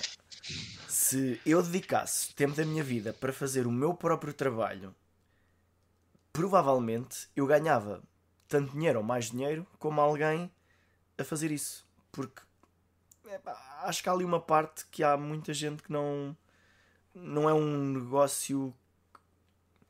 Eu não digo que não seja rentável, mas é como estávamos há bocado a falar das revistas. Só Mas o um facto de ter de enviar as revistas para cada uma daquelas pessoas individualmente e escrever as moradas, ir aos correios, pá, isso é tempo que se paga. Se eu no meu trabalho, imaginem que eu receberia ah, Isso é a mesma coisa que tu. um eh, X à hora, que me pagar bem para ir ao correio. Diz, Isso é um Fábio? pouco como- Isso é um pouco como tu corrigir testes. É a parte, se calhar, mais chata. Não sei, estou a dar aqui um exemplo. Opa, ah, eu, Eu, não- não estou a defender os risalas. Para Sim, mim, sim, sim. Mas eh, ah, eu também não. Pode parecer, ah, coitadinhos, eles têm muito trabalho. Não, é assim, eh, eles eh, acabam por estar a despender parte da sua vida para fazer algo em que, se calhar, muito pessoal que faz isso, de certeza que aquilo não lhe paga aquelas horas. Penso eu. Pá, isso é o que eu vejo mais eh, nos resellers do estilo levanto-me às 5 da manhã e vou a uma feira qualquer e imagina, yeah, olha o, o loot do dia, trouxe o Resistance 3 para a PS3, trouxe um jogo Essentials para a PSP e é do estilo Phonics, meu, que perda de tempo e de gasolina, estás a ver? Não vale a pena, meu. Sim, é isso mesmo.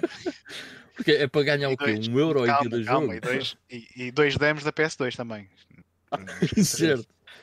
Ou seja, é, é um desperdício. É de certe- é um, vai, na caixa do continente, de certeza ganhas mais à hora do que isso. Estás a Sim, ver? sim, sim, porque se, se- se esse pessoal contabilizar o tempo gasto, já nem digo o com esforço, todo, só o com tempo. todo, com todo com- com isso. respeito pelas Ah. pessoas da caixa do continente. Desculpem lá, não era por mal. Mas ah, olha, ah, ah, pegando também na pergunta original e dizendo aqui uma coisa diferente, eu acho que parte do aumento dos preços ahm, não é só do aumento da procura, é da noção que algumas pessoas que têm isso para vender, ou que têm lá perdido em casa, têm a noção de que aquilo agora vale ouro. Ah, tipo, olha, aparece uma notícia no jornal: Super Mario vendido por um milhão de dólares. E, pá, e muita gente não está por dentro do assunto, que se lembra que se calhar tem um jogo daqueles no sótão, pensa, pá, se calhar eu tenho ali pelo menos É, 5 já mil euros naquele cartucho. E, Certo. Mas, mas isso depois também é falta de informação. E, Sim, mas isso, mas isso também, mas também não é vendido de qualquer das formas, não é? Pois, Claro, claro. eh, Ma- mas é que está. Exato. não é vendido, se não é vendido, ninguém o compra. Se, se ninguém o compra e queria comprar, tem de ir comprar ao outro lado. É menos um no mercado que há. Se pegando num jogo banal, um- um Sonic 1, por exemplo, para a Mega Drive, se toda a gente decidir não vender o que tem, o jogo torna-se, entre aspas, raro. Não há. Ah, não há Sonic ninguém a 1 querer já- vender. O Pronto. Sonic 1 já é algo que custa 15 a 20 euros. Isso para mim já é um, um exagero. Epá, Antigamente nós gozávamos que o Sonic 1 eh, era. Tu ias à Feira da Ladra, davas um pontapé numa pedra ou numa árvore e caía um Sonic 1, estás a ver? Com Mega Games, é Ora, verdade? mas Yeah. games era o que eu ia falar. Ou Mega Games, exatamente. São coisas completamente diferentes hoje em dia. Pronto, mas acho, acho que essa noção também torna as coisas mais caras porque há pessoal que não quer os jogos para nada, estão lá a encher em casa no sótão, mas também não os, não os eh, tentam despachar, não os vendem porque acham que tem ali um. Sei lá, como se fosse um investimento no banco, deixa estar lá o, o dinheiro a render. A é que pior, a pior maneira de ter dinheiro é eu- em dinheiro, portanto eu até percebo. Mas tens outra coisa que é ah, o, retro gaming de certa forma passou de ser ah, uma coisa de nicho para ser uma coisa mais amplamente conhecida. Não é? Tu, tu vais agora a uma Primark ou uma Zara e consegues comprar uma, uma camisola de um jogo antigo ou de Certo. uma Uhum. Pois é, é. E isso também faz com que as pessoas estejam um bocadinho mais conscientes, digamos, de certa forma, que, que aquilo existe. Não é? Nunca mais me vou esquecer do momento de chegar ao pé de um amigo meu. Epá, boa t-shirt de Streets of Rage, meu. Onde é que compraste? Na Pull Bear. O quê? É, exato, exato, mas uma coisa assim desse género. Pá, é, e- se, e se fores a, a- Até podíamos entrar aqui no, noutro, noutro aspecto. É, se vocês forem a ver bem, esses jogos que andam a ser muito cobiçados são sempre quase jogos japoneses ou norte-americanos. Sim. Ra- Hum. Raramente é um jogo, ou pelo menos é, é mais incomum ser um jogo, por exemplo, de uma produtora europeia. Ou seja, hum, por exemplo, aqueles jogos de Spectrum, Commodore 64, ou hum, de Commodore Amiga. ah, não, não vês, raro, yeah. não, não vês essa, essa procura, não é? Não vês esse, esse, essa, Mas, da ah, gente ali, tipo, é- Exato. Mas Procura, vê como é, quanto é que custam os flinks da Mega Drive ou da Mega CD, que são os jogos europeus. Depois diz-me alguma coisa. Não, mas Ah, continuamos a- continuamos a falar de uma consola que é japonesa, não é? Mas são, mas são, são, são poucas exceções, sim. é verdade. Sim, são, Mas isso- são poucas isso- exceções. E se calhar tem a ver de onde esta gente toda que apareceu de repente vem, É, é isso, Que vêm- o que eu escrevo. que vem no seguimento de Exato. youtubers dos Estados Unidos normalmente, começaram a Exato. falar disso, começam a aparecer nos vídeos com prateleiras atrás deles e o pessoal pensa, epá, isto E é uma cena fixe. Curiosamente, os youtubers eh, norte-americanos ehm, s- nunca é muito raro falarem de importes europeus. Uhum. Falam sempre de jogos americanos e de jogos japoneses. Eh, e às vezes é fácil de tu ehm, perceberes eh, quando é que a pessoa ehm, veio nessa vaga, que é então que jogos é que tu gostas na Super Nintendo? Curto Bad Bound. Pronto, foste apanhado. já, já foste. Olha, por falar nisso, uh, mete na lista de convidados uh, o Epic Console Gamer, portanto, Ah, sim, gostava muito, gostava muito, sem dúvida. vamos convidá-lo também. Vou, vou convidá-lo, é, a ver o que é que diz. Olha, ah, oi, Ivan, não estou falando da terceira pessoa, atenção. Certo, certo. Mas isso faz-me lembrar um bocadinho, sei lá, o Another World, que aqui entre nós é, é muito conhecido, não é? E Uhum. o Another World e o Flashback. Na América tem outro nome. Ambos os jogos têm, têm, têm outros nomes. Eu acho que o Another World é Out of This Out of This World. World. Out of this world, sim. E o Flashback é o Quest for Identity, se não me engano. O flashback ou- ou que é também- igual. Ele também É o primeiro o- Broken Sword. Se Quest for Identity, Não jogos Identity assim é, o, é o subtítulo. é o É o subtítulo. subtítulo, mas flashback é igual. Sim, ah, mas são sim jogos que vocês, pá, se seguirem canais norte-americanos, não aparecem assim tantas vezes como se virem um canal ah, Não. europeu, não é? Agora, Aliás, há muita chega aí ao pé de eu- alguém e tenta ver se sai uma t-shirt do Another World, não é?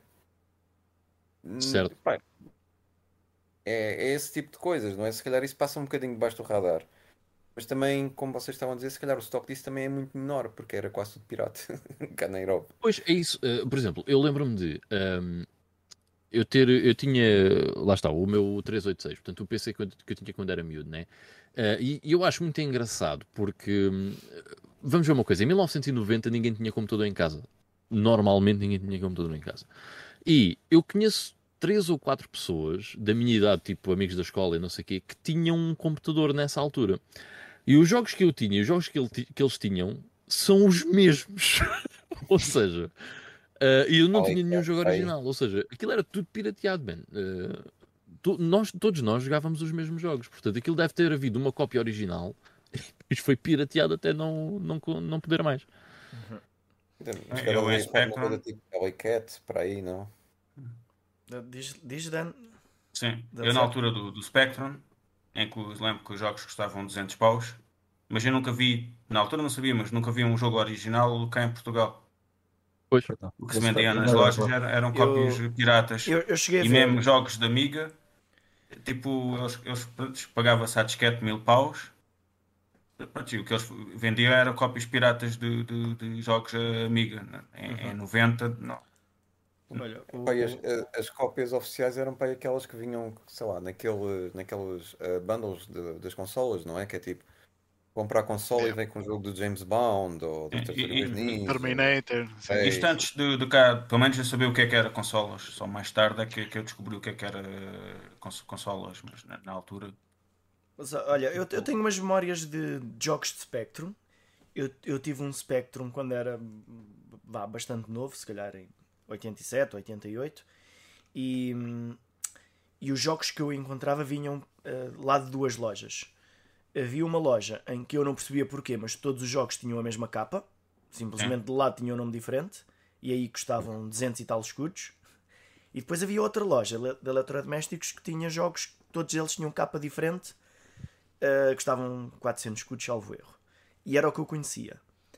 Talvez uns 3 anos mais tarde apareceu uma loja em que tinha um catálogo de jogos de Spectrum e eu achava muito estranho daqueles jogos de Spectrum custarem 3 contos ou 4 contos. E eu, mas porquê que estes jogos são tão caros? Eu não percebia porquê. Mas, no entanto, olhávamos para os títulos e eram jogos que eu reconhecia de nome, tipo Double Dragon, coisas assim no género, enquanto que os jogos que eu via nas outras lojas eh, muitas vezes eram assim coisas eh, que eu nunca tinha ouvido falar em lado nenhum. Mas Os eh, jogos que eu vi existiam lojas, jogos existiam lojas dessas, só que eh, quando tinhas uma loja que vendia a baixo 300 paus, não- sim. Cá em baixo não, não- nunca vi eh, uma loja, nem sabia o que é que era, tipo jogos originais ou piratas. Eh, Os jogos todos tinham a mesma capa Uhum. eh, e, eh, e custavam 200 paus. Ah, Como disse um dia não, eu comprava um jogo novo. Mas mesmo, jo mas mesmo os jogos que eu comprava a 400 escudos com as capas diferentes, eu tenho a sensação que eram cópias, porque alguns desses jogos eu via. à- Vi depois, anos mais tarde, à venda por eh, 10 vezes aquele preço. Hum, e eu, eu parece-me que havia jogos piratas que eram com cópias a, a cores das capas, não sei. Eu por acaso até Eu tenho ter- dois. Eu cheguei a ter alguns jogos eh, piratas com, com, com capas a cores, mas notava-se que, que a capa era uma, uma fotocópia. De, E é de isso, também época. tenho ali uns quantos. Aliás, eu já comprei vários eh, computadores eh, da, da Sinclair e da Timex. Normalmente todos eles vinham com alguns jogos. Eh, E eu se calhar tenho ali, não sei, mas 40 ou 50 jogos para Spectrum. E tenho, nesse, desses assim, eh, acho que veio uma vez um original, que era o Arkanoid. o resto sempre foi tudo copiado. Olhem, Exato. olhem aqui, por acaso eu tenho dois jogos das Tartarugas Ninja. Ahm, É, que fixe. e, e as capas são ligeiramente diferentes, está assim um, um bocado descolorida. Mas nenhum deles é original, presumo eu. Porque depois a cassete em si, ah, a cassete não tem nenhuma indicação. E os jogos originais que eu vi, as cassetes normalmente tinham qualquer coisa escrita. É mesmo gravado o, o, o logotipo do jogo. Mas, mas agora pensa, pensa assim numa cena, estamos, estamos aqui a falar sobre uh, o elevado número de, que se está a pedir pelos jogos, não é? Tipo hoje em dia, tipo um, o Sonic custava um par de euros há uns anos atrás, agora custa algumas dezenas de euros. Mas esses jogos de Spectrum não têm uma, um, digamos, uma escala assim tão uh, equivalente.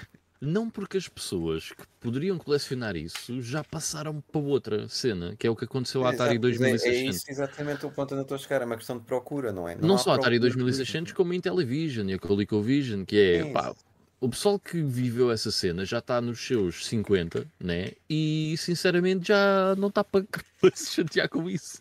Uh, Sim, e, e e não não, tens- não apanharam essa nada febre toda também. Eu posso dizer pessoalmente- Não tens a t-shirt do, do. Tens a t-shirt Streets of Rage, mas não tens a t-shirt do Another World. E- e- não é? Não há. hum, Ou do essa- Egg. Olha, eu, Que é eu foi o primeiro jogo que, que eu joguei. sim, olha, Hum. eu vou dar, vou-vos dar este pequeno exemplo que foi, aconteceu há pouco tempo em Nosofne. eu sou docente do, do curso de videojogos, da licenciatura de videojogos. E a primeira semana de aulas, nós fazemos um- a semana toda só com uma game jam dedicada a um tema. E um colega meu, o Wilson Almeida, que é um excelente game designer, disse: Vamos fazer, vamos utilizar aqui o Bitsy Jam. O Bitsy, agora não sei se, não, acho que é só se chama-se Bitsy, que é um, é um game engine muito, ah, muito discreto, mas dá para fazer uns joguinhos assim em pixel art. Ah, e aquilo, pá, fez os alunos todos assim, primeiro, segundo e terceiro ano, em, em pequenos grupinhos, não é? Uh, três, quatro pessoas e vamos fazer, cada, cada um dos grupos faz um jogo. E no último dia, que começou na segunda-feira, no último dia, na sexta-feira, apresentavam os jogos. Um, opa, e, pá, e só foram para aí uns 30 jogos, só para aí dois jogos é que não eram um, personagens de retro gaming japonês ou americano. Não- aliás, não havia quase jogos, digamos, europeus a serem usados. Yeah. Para podermos pensar porque é que estes jovens, não é? Pá, já estamos a falar de jovens que nasceram em 2004, 2005. Conhecem, sim senhora, conhecem o Kirby, conhecem o Pokémon, conhecem estes jogos todos e não conhecem as outras referências. E eu- ele só disse na brincadeira, é o Rooster do Super Smash Brothers, basicamente. que é o, é o que devem conhecer. Mas, é, mas se calhar isso também ajuda-nos um bocadinho a perceber. Se calhar, ah, se falares com um miúdo que tem agora lá, 23, 24 anos e disseres tipo, é pá, Tenho aqui uma cópia do, do Pokémon Bull, vá lá, que é daqueles que vendeu nem batatas quentes. Ah, e, e depois ao, ao lado, se calhar, metes. Ah, tenho aqui uma cópia do PC do primeiro Tomb Raider, e estou a falar de Tomb Raider, que ainda é um jogo assim vagamente ah, conhecido, não é? Sem ser nas versões de console. Provavelmente vai, vai, vai à procura mais do Pokémon porque ainda o conhece, não é? Porque está está perto.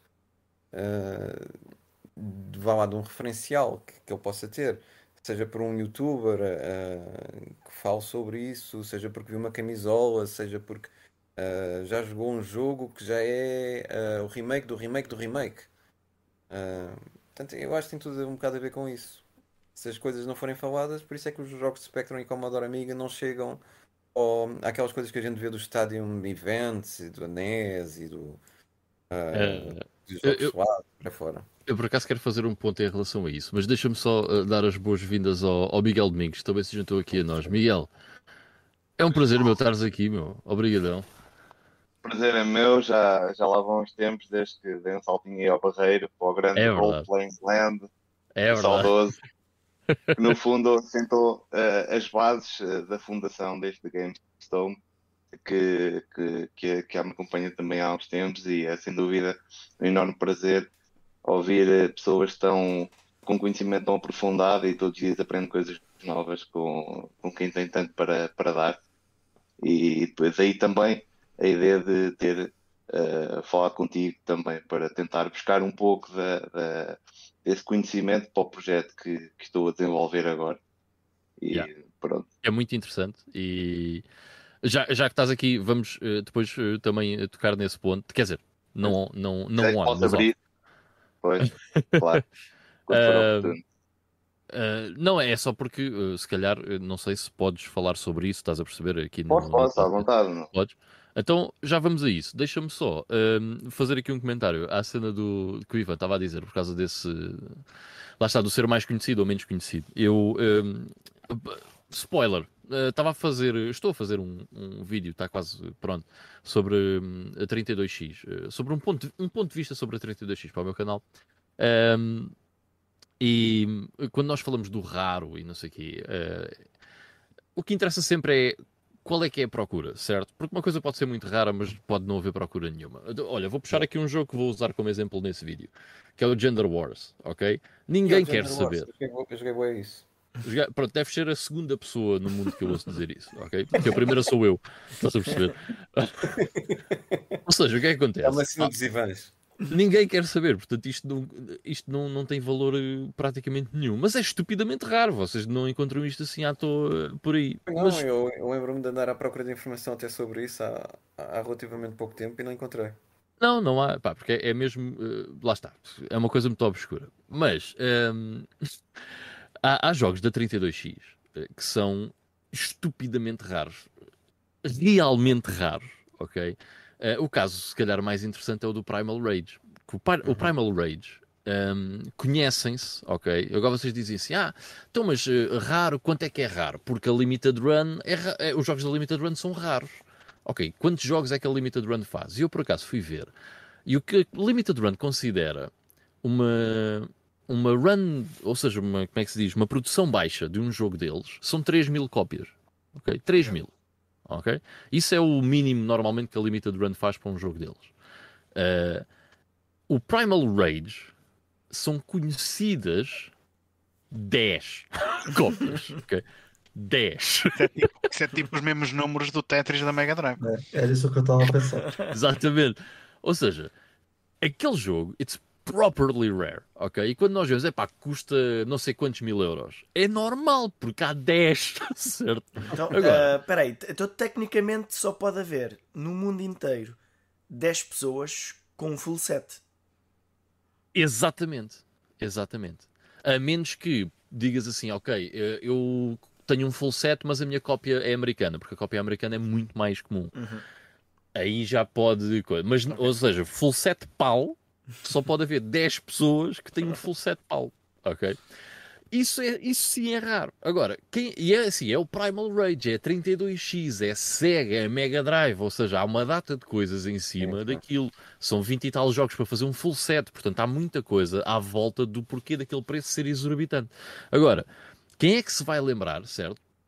Sei lá, eu vou abrir o site da Limited Run Ah, agora. mas, mas já agora, ah, estou-me aqui a lembrar de coisas para te perguntar. Desculpa lá interromper outra vez, mas dessas 10 cópias, se há um valor, quer dizer que dessas 10 cópias, alguém está a vender a sua. Porque senão não havia um valor. É assim, eh, não, mas daquilo que foi vendido foi no passado. daquilo que, foi, que foi os valores no passado. Ahm, mas, sei lá, eu vou abrir aqui o site da Limited Run, certo? Daqui a, a 25 anos, será que alguém se vai lembrar que quer bué uma cópia do Virtuaverse para a PS4? Epá, eu duvido. ok. E por isso é que eu acho que estes jogos nunca vão passar da cepa torta. Não só, não só, mesmo a própria, a própria Limited Run, eles já relançaram mais que uma vez jogos que lançaram no passado, mas para plataformas novas. Portanto, jogos certo, que tipo, estavam em, jogos que saíram originalmente para a 4 já começam agora a ser para a 5 também. exemplo. Yeah. E eles antes faziam mesmo aquele número limitado de cópias, agora já é open pre-orders, portanto, quantas encomendas eles tiverem, quantas cópias eles fazem. É engraçado dizeres isso porque ahm, vou dar dois exemplos. O, o Bloodstained uh, Curse of the. Como é que é? Moon. Curse of the Moon. Curse of the Moon. Curse Sim. of the Moon. O, o Bloodstained Curse of the Moon 2 e o Castlevania Collection. Há tantas cópias, porque o pessoal deve ter comprado aquilo massivamente para depois revender. Há tantas cópias que eu já vi cópias mais baratas do que aquilo que custava na Limited Run, porque pura e simplesmente ninguém lhes pega. Porque há, há mais cópias à venda do que propriamente na casa das pessoas que, que querem essas cópias. Ou seja, há um desequilíbrio enorme. Ou seja, a, a cena do raro, opa, há coisas que são mesmo raras, tipo esse Primal Rage. E há coisas que têm uma procura brutal. Como será o caso, por exemplo, de vá, Do um jogo Earthbound, por exemplo, né? do Earthbound ou de um Panzer não é- Saga ou por aí, não é? Eh, isso tem uma procura imensa eh, e não é eh, assim tão raro quanto isso, mas há uma procura imensa. Portanto, há, há dois fatores que levam os jogos a ser caros. também não se pode, mas isso acho que também não se pode meter no mesmo saco. A Limited Run, o próprio nome já diz tudo, não é? Está a fazer aquilo já para ser limitado. Não, não se Certo, pode certo, comparar certo. a um jogo, a um jogo que é, que é realmente raro, pronto. Mas aqui, eh, aqui a questão é eh, o como tu vendes o teu produto. Estás a perceber? Porque o- a ideia que tu dás, ou a ideia que as pessoas ficam de uma coisa dessas é que todos os lançamentos daquela empresa vão ser limitados o suficiente eh, para haver no futuro eh, uma espécie de. Hoje em dia seria possível fazer um investimento em jogos de limited run, estás a perceber? Epá, e eu não vejo isso acontecer exatamente pelo que o Ivan Barroso estava a dizer, que é por muito limitado que, em termos de cópias que estão disponíveis hoje em dia de um jogo qualquer de Amiga, a procura por esse jogo de Amiga é inexistente. É, Sim. é Ah, praticamente olha, fa- nulo. Fazendo aqui uma comparação com Ou, ou é menor. As, as limited runs são como aquelas moed- moedas comemorativas que de vez em quando os bancos vendem. Sim. Por Certo? isso considero uma coisa assim desse género. Portanto, e eu prefiro uma, uma nota de 500 euros ahm, normal do que uma moeda comemorativa de 5 euros. Portanto, porque uma nota de Yeah. 500 euros no futuro vai, va- vai valer pelo menos 500 euros. Olha, vocês lembram-se quando, quando a Nintendo lançou aquela a Nintendo a NES Mini, não é? Aquilo deu uma loucura tipo de procura que, que arrebentou, não é? Tipo, não havia em lado nenhum e no eBay depois começou a aparecer eh, e havia mesmo aquelas cenas de malta que ia às não sei quantas da manhã ao outro estado na América pescar, não, não sei o que, não sei o que mais. Ah, e depois a Nintendo fez uma reedição daquilo. É, houve gente a comprar pelo dobro e pelo triplo.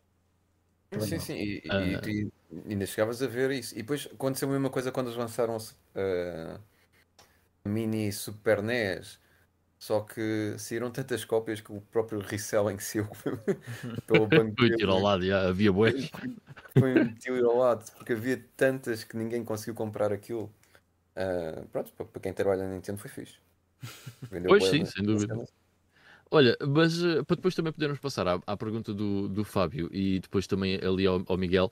Uh, oh, já agora queria te perguntar: se fosses tu a responder essa tua própria pergunta, o que é que tu dizias? Não sei. Ok. E ouviram aqui, ouviram aqui em primeira mão. Pois, eu estava a ouvir a, a- a resposta de vocês, não é? Eu, eu não sei, eu não sei o que é que se passou. meu. Porque eu lá está, eu quero voltar a comprar um Game Boy por 2,5€. Por, porque é que isso não está a acontecer, meu? Pô, mas é. Mas ó Cadastro, tu és parte, és parte do problema, porque depois fazes um vídeo a dizer que foste comprar as cenas, alguém vê e diz, eu também quero. Também É quero. verdade. Ah, Não quero. Estou a gostar de saber quando é que o Game Boy esteve à venda 2 euros meio, que eu tinha comprado meia dúzia. Aí, meu, olha, se forem- do tempo, se forem do tempo do Miau, tempo do e Miau, coisas já. a 10 euros. Mesmo nas feiras, eu já cheguei a comprar um por 50 cêntimos na Vandome. É, Um Game Boy Color. Epá, vocês não têm noção das vezes que eu passei, eh, se, se calhar devia ter comprado todas, na Feira da Ladra por Sega Saturns e Yeah. chegaram ao pé da Sega Saturn e dizer assim: Olha, eh, tem os comandos, não sei o quê, porque os comandos eram importantes, a Sega Saturn já eu tinha três em casa. Olha, tem os comandos. Ah, não, é só a consola. Quanto é que é? 5 euros. Epá, não sei. Não, se Yeah. calhar é melhor não. Tantas vezes. Tantas vezes, meu, já. E- Eu não sou dessa altura, mas lembro-me de ver Game Gears assim na, na, na Vandoma a 10 euros e ninguém pegava por epá, 10 euros, não, fica aí. Estás a ver? Já, é E isso. agora, Agora 10 euros era. Vinhas para casa todo contente. eu não, eu nem preciso mais elas que fiquem lá, mas agora há muita Sim. gente. E magnatas hoje em dia, ok, podemos estar a olhar aqui para magnatas hoje em dia e, e é E para- afinal, não. Se eu tivesse investido naquelas Saturn. Pá, pá. Não, mas já, eram, eram tempos diferentes, eram tempos diferentes. E, e, olha, e Game Boys também, eh, estávamos a falar dos Game Boys, mas Game Boys baratíssimos, só que tu olhavas, ah, não tem a tampa das pilhas, não Yeah. lembro. Tantos. tem, tem, tem só fita cola. Tem, tem um problema no, no, no ecrã, tem aquele pixel morto no, no meio. Ou, ou imagina, olha, quanto é que é o Game Boy? 2 euros, mas funciona? Não. Ah, então não quero. Eu cheguei a comprar a um senhor três jogos de Mega Drive por um euro. Três por um euro. é, Três por um euro. Que roubo. Roubaste Grandes vidas, Nossa grandes tempos. Eu até perguntei outra vez, desculpe, não estou a ver a tra- a 3 por 1 euro. 3 por 1 euro, é isso mesmo. E, Isso, isso é o preço que eu quero ouvir. e o homem ainda te ofereceu um saco para levares. Foi sim, senhora. E um beijinho. Olha, nós estamos a falar sobre os jogos, mas isto também acontece, sei lá, imagino que tenha acontecido a mesma coisa. Não sou assim grande aficionado, mas o mercado de vinil, houve uma altura que eu era o desbarato, não é? Ninguém queria ter mais vinis em casa, vendia aquilo ao desbarato. E hoje em dia, tipo, tu vês o vinil agora a ser vendido 20, 30 euros. Até as VHS já mais estão a chegar a esse ponto. Eu por acaso tenho, tenho muito, muito vinil. E sei que tenho alguns que, estão, eh, que têm procura no mercado. Coisas Olha, mais vou- obscuras é, vou dizer um- outra coisa. Há jogos do Spectrum que estão em vinil, do Spectrum e não só, mas que são jogos em vinil, porque pronto, a tecnologia é a mesma, não é esse som que está a passar para Uhum. dentro do Spectrum. Ah, mas vejam lá se alguém, se alguém dá aí tipo, sei lá, fazer vídeos no YouTube ou quer dizer, Era deve engraçado ver, por acaso. Yeah. ah, mas é uma, uma grande procura assim, tipo, epá, tenho de arranjar aquele jogo de Spectrum em vinil, porque é Uhum. ultra raro. Olha, Eu e- digo já aqui agora que é. olha, oh, e, olha, Ivan, Ivan uh, Barroso, olha, uma cena, talvez uh, tu consigas desmistificar isto. Quando eu andava no secundário, eu tinha um professor de informática que dizia que na, na terriola dele, uh, aos domingos à tarde, passava na rádio local um jogo de Spectrum. Ah, sim, era comum, era comum. Ah, sim, sim, sim, sim. É, Eu lembro-me dessas Havia histórias muitas rádios piratas nos anos 80. Ah, Mas, mas aquilo nem era uma rádio pirata, era mesmo a rádio, a rádio local. E Sim, todo- sim, sim, todos os domingos à tarde havia- passava um jogo de Spectrum que o pessoal gravava, gravava a Sim, sim, sim, emissão sim. e Era uma jogava. coisa tipo, É espetacular. caros senhor, eh, caros ouvintes, não é? Caros ouvintes, vamos agora passar o Jet Set Willy. Portanto, preparem o vosso gravador, dentro de 5 segundos. Vamos aqui passar, ok? Preparem-se, que vai. Que o Mal que visse o, o Yeah. rádio se- sem saber o que era, Veio o jogo! devia ser engraçado. É, é verdade. Aliás, hum, o o Ivan Cordeiro e Ivo Leitão e mesmo aqui o Vitor devem-se lembrar que o, o hum, nosso colega, o Tiago Lobo Dias, disse que durante, ainda durante a Guerra Fria, ele costumava mandar jogos assim para a Polónia, Sim, através dos Ah, sim, rádios sim. AMs. sim. Onda- ondas curtas, yeah. E ele, ele falava dessa experiência que tinha lá em casa de um colega ou em casa dele, já não me lembro. Entrava em contacto com malta que estava do outro lado da cortina de ferro e jogarem jogos. Isso é fantástico. já. Mas nós, é- é na prática, é o que nós estamos aqui também a fazer. É, nós pomos o código aqui no chat, pronto, é quase a mesma coisa. Pois. Só é a facilidade é que é diferente, né? É, não precisas ter um, um rádio com gravador de cassete e ter cassetes virgens. Exato. É só um bocadinho diferente. Ahm, opa, ahm, Fábio, queres lançar um tema aqui para, para a gente discutir? Ora bem, que tema que eu não faço a mínima ideia, mas. Estava ali Opa. tão sossegadinho o Fábio. Não, estava a ouvir, pronto, habituei-me a ouvir e agora entra pela primeira vez e ficamos assim um bocadinho. eh, não, assim, pronto, eh, em relação ao tema, acho que, que falaram anteriormente, de, pronto, acho que já foi tudo dito. Agora, um tema para vocês, não sei, não faço a mínima ideia, sinceramente, porque. Pá, lá está. Diz o nome dos- de uma marca, é o suficiente. Não, não, porque senão eu vou, eu vou bater sempre no mesmo. E depois- Vamos falar de Super Mario. Olha, aí está, pronto, estão prontos. Já acabei isto? Não, não, estou a brincar. não, opá, lá está. Por exemplo, eu, eu, eu não, é bem uma pergunta, mas se calhar é mais, um- sei lá, uma reflexão que eu fiz neste fim de semana. Pronto, eu este fim de semana fui fazer, fiz um passeio em família a Vigo e pronto, lá estacionar o carro, eu não conhecia Vigo.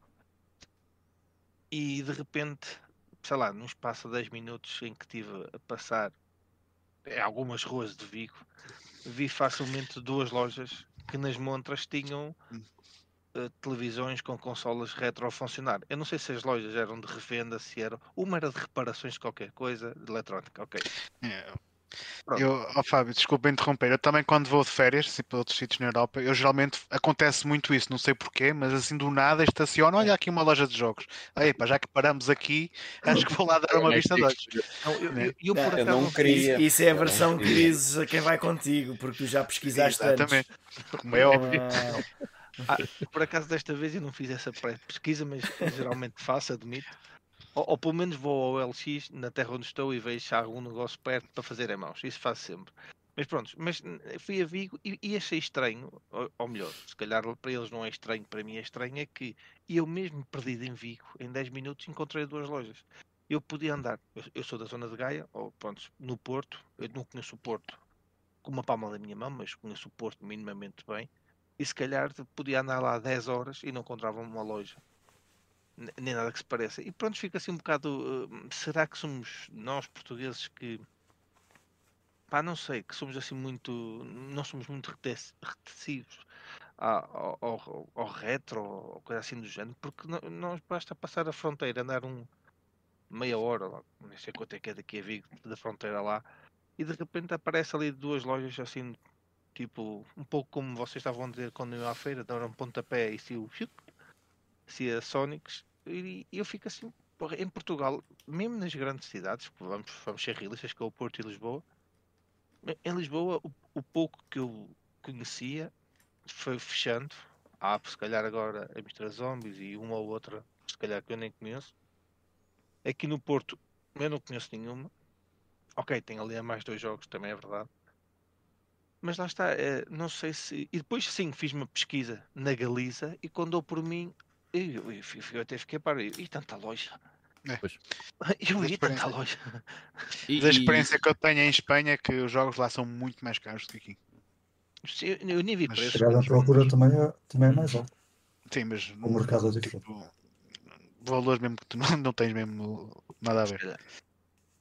e- E se calhar é compensa ter lojas abertas. Se é? calhar por isso agora. uhum. Em E Portugal não há assim tanto estoque quanto isso. E em Espanha. Pois é, sempre é, é um bocado por aí, pá. Uh, E os espanhóis também gostam muito de ter os jogos mesmo em, espanhol, portanto, essas versões. sim. Mas eu, eu, eu vejo um É bocado isso que estavas a dizer, eh, Ivan, que é. E, e foi, eu disse, disse isso há bocado, que é. Não há estoque suficiente, ou seja, nós não somos, nós não somos muitos. Isso é, logo à partida, eh, é um problema, certo? Mas ehm, nós não temos assim tanto estoque eh, dessas coisas. Uh, ou melhor, não temos estoque suficiente, se calhar, para haver uh, numa cidade como Lisboa ou Porto três ou quatro lojas com esse tipo de, de estoque. Ivan, Vou interromper. Eu, eu Força, estás- Desculpa lá, porque assim, eu fui por esse pensamento e fiz uma, uma breve pesquisa e fui ali ao município, hum, fui ao município, não ao distrito do Porto e vi quantos habitantes é que havia em- no Porto. Há ali uma Certo. média de 220, em Vigo há 290. A diferença não é assim tão muita. Sim, sim, E sim, mesmo- tens E mesmo assim estamos razão. a falar, quer dizer, Vigo à volta, se calhar de- deve ter alguma cidade conhecida. Eu não quero criar aqui nenhuma asneira. Mas o Porto, à volta, tem Gaia, tem Maia, tem Matosinhos, Gondomar, blá, blá, blá, blá, blá. Quer dizer, eu não sei se estás a perceber o que eu quero dizer. quer Mas, dizer, uh, tudo bem? Mas É. eles, mas eles lá, nos anos 90, compraram muitos mais jogos. É isso. É isso. Porque que não é o número de pessoas. A cena não é o número de pessoas, a cena é o stock, estás a ver? Ok. Uh, porque, por exemplo, dá-me a entender a mim que uh, aquilo, por exemplo, vamos pôr nos Estados Unidos, vamos pôr nos Estados Unidos, porque no YouTube, uh, certamente já todos nos deparamos com youtubers americanos. Isto é o meu ponto de vista. Aquilo que a América passou com a Nintendo, ok? Nós, em termos de quantidade disponível, a única coisa que temos. Hã? PlayStation 2. PlayStation 2. Ou seja, m- veio muito mais tarde. hum, eh, eh, a percentagem de população eh, eh, ativamente a comprar eh, videojogos hum, que, nós que nós tínhamos nos States na Nintendo, se calhar só chegou cá na altura da PS2, estás a ver? Até podemos dizer talvez um pouco na PS1, mas mais na altura da PS2. Tanto que muitas vezes o nosso vintage é um vintage muito diferente daquilo que era no, nos States. Porque eh, a Atari 2600, por exemplo, aqui, que é lá o, o vintage em termos de consolas, não é? Não tem uma representação aqui. Eh, estás a ver? E nós nessa altura temos o quê? Temos o Spectrum, temos o Commodore 64, por aí. Eh, e, e repara uma coisa. Eh, nós ao não termos stock, nós podemos fazer uma coisa, nós podemos importar stock, ok? Só que há dois problemas com isso, que é, tu ao importares stock para venderes numa loja, não te gera lucro suficiente depois do preço de importação para conseguires revendê-lo cá. E tu, para comprares aos teus clientes, primeiro, ou não tens stock, porque os clientes não têm esse stock que tu queres, estás a ver? Não têm muito Mega Drive, muito Sega Saturn, blá, blá, blá. E segundo, mesmo que os teus clientes eh, fossem resellers, nunca lhes compensaria o preço de importação, ou mesmo de uma feira às vezes, Uh, porque aquilo que tu vais pagar numa loja física, ou melhor, aquilo que eles te vão dar numa loja física, nunca pode ser sequer perto do preço uh, de venda uh, ao qual eles vão vender. Ou seja, nunca seria, por exemplo, imagina um jogo que custa 120 euros, ou que eles vão vender a 120, eles nunca te vão dar 110. Estás a perceber? Se calhar vão-te dar 50, vão-te dar 60. Mas eu acho que aqui a cena eh, prende-se pelo stock. E. Tu, por exemplo, quando fui a Paris, fiquei muito surpreendido com, com as lojas que eles tinham lá. Um, em termos de retro gaming, que era absolutamente genial. Pá, espetacular. Aquilo era uma coisa de perder, de se perder lá, não é? Porque é assim, qual é o jogo que tu queres? Vais a uma daquelas lojas, há de lá estar, é só uma questão de perguntar. Um, isso é incrível.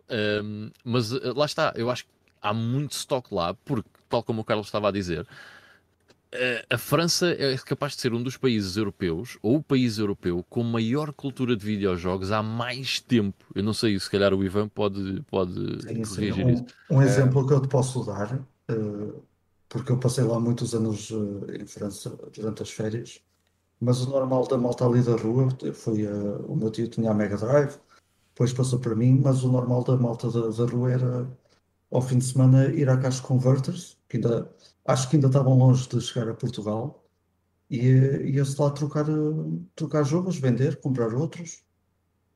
Eh, em relação à Espanha, só para antes de passar aí a bola ao, ao Ivan, eh, eu aqui em Trás-os-Montes tinha, tinha acesso, sempre tive acesso nos anos 90 ao- ao- à televisão espanhola, eh, que era muito fácil de, de apanhar. E a cultura dos videojogos eh, via-se também na televisão, porque muito antes eh, nós termos cá o Tempo dos Jogos e, e outros programas que tal, eh, eu já vi, eu via programas eh, dedicados ao- aos videojogos na, na televisão espanhola. Sim. E as revistas, eles tinham um monte de revistas, E as- e as revistas algumas gerais, outras específicas de uma plataforma, quando nós nunca tínhamos, quando nós não tínhamos nenhuma. Aliás, existe a retro gamer inglesa e a espanhola. Só os Bri já quer dizer qualquer coisa. Eu, eu espanholas que comprava cá, tenho, sei que tenho a Mega Sega e a todo, e a todo Sega. Uhum. Duas diferentes dedicadas à Sega. Só. Sim. Opa, eu posso responder-te a isso mesmo rapidamente, que é... se- em termos de consolas, só para teres um bocado de ideia, a primeira sede da Nintendo na Europa foi realmente em França.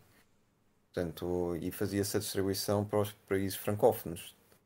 Ah, que pá, vais apanhar ali um bocado o Luxemburgo, por exemplo, apanhas também, claro, a Bélgica, mas também aqueles em que o idioma pode ser o, o francês. Estou a falar, por exemplo, de casos como a Suíça.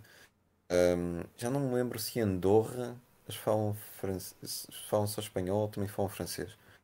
Ahm, agora estou aqui na É, dúvida. acho que é espanhol. Só, Só espanhol, não é? acho. Pois, também estou um bocado agora aqui na, na dúvida. Mas pronto, faziam, faziam a distribuição. E há uma coisa que é muito curiosa.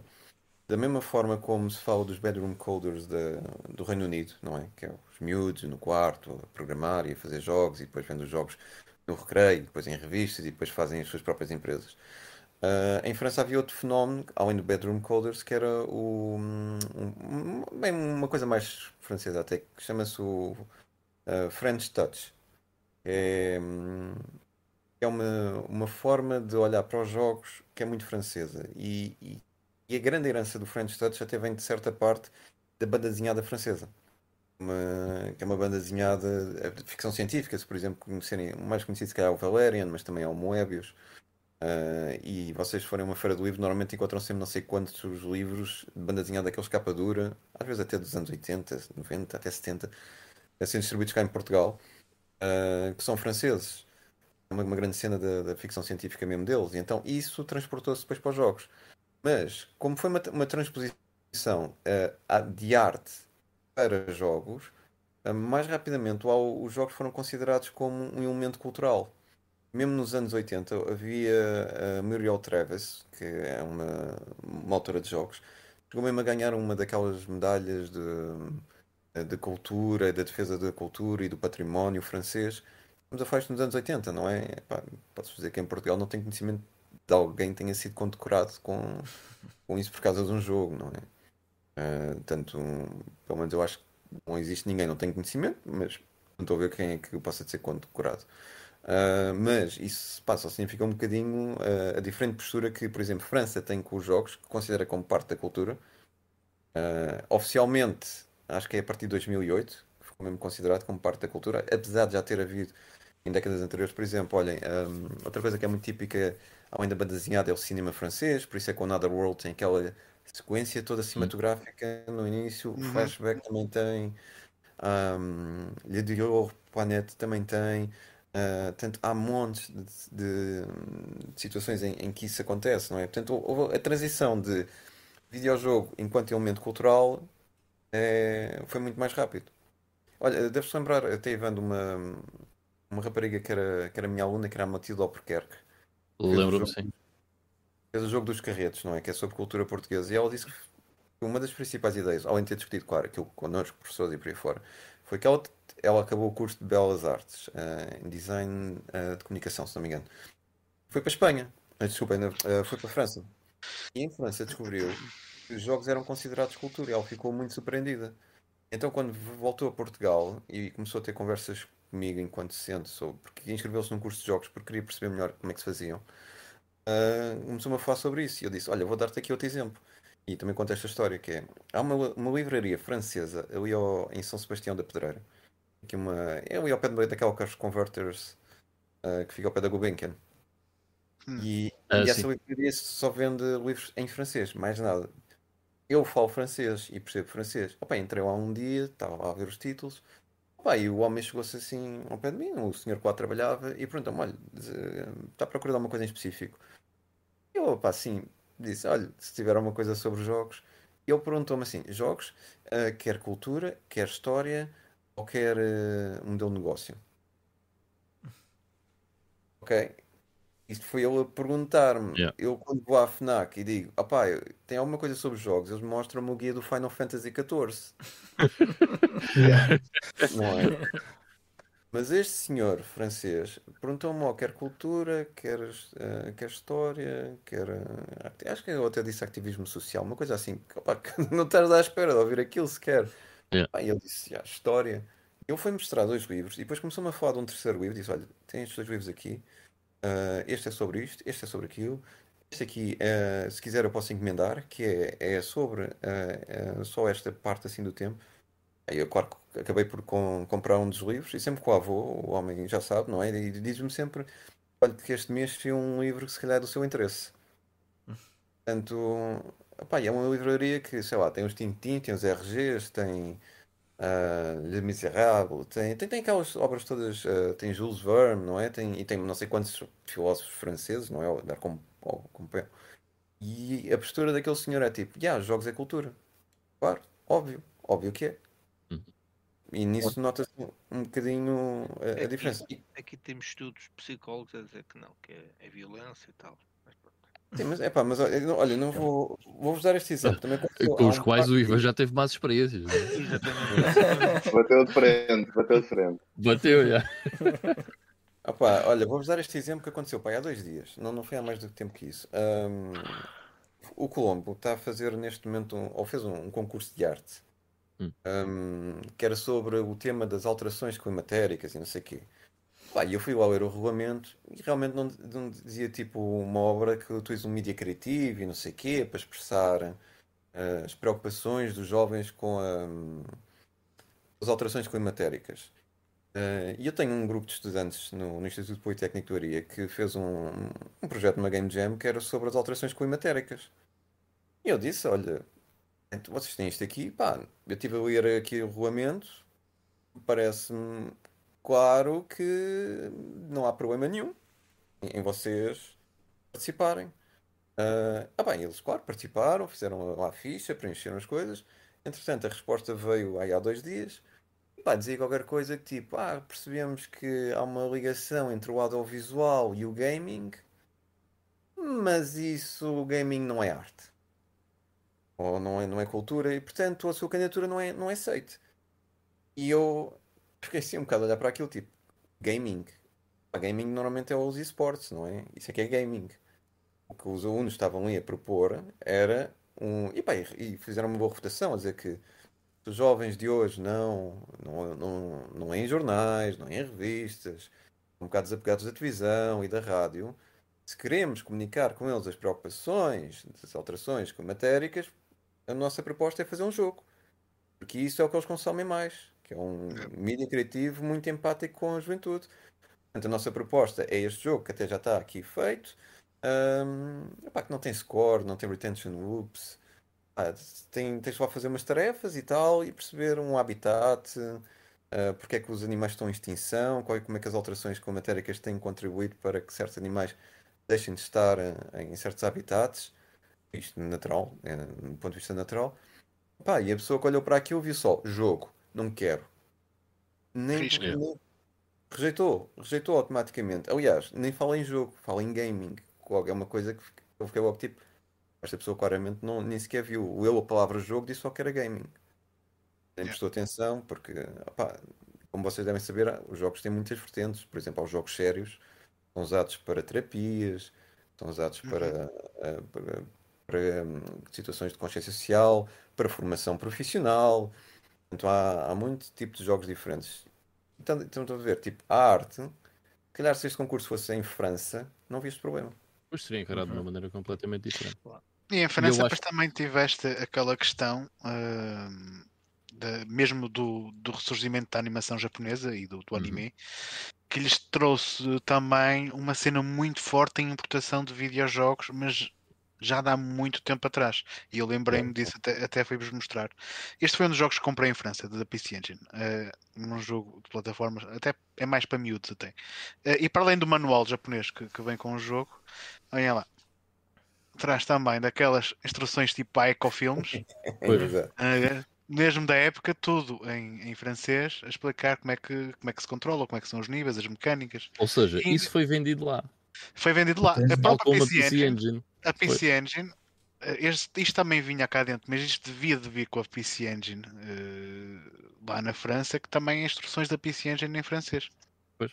Isto também vinha no mesmo jogo, mas acredito que tenha sido vendido Eu tenho, em- eu tenho um jogo, tenho um jogo da, da Mega Drive com um papel igualzinho a esse, as, instruções.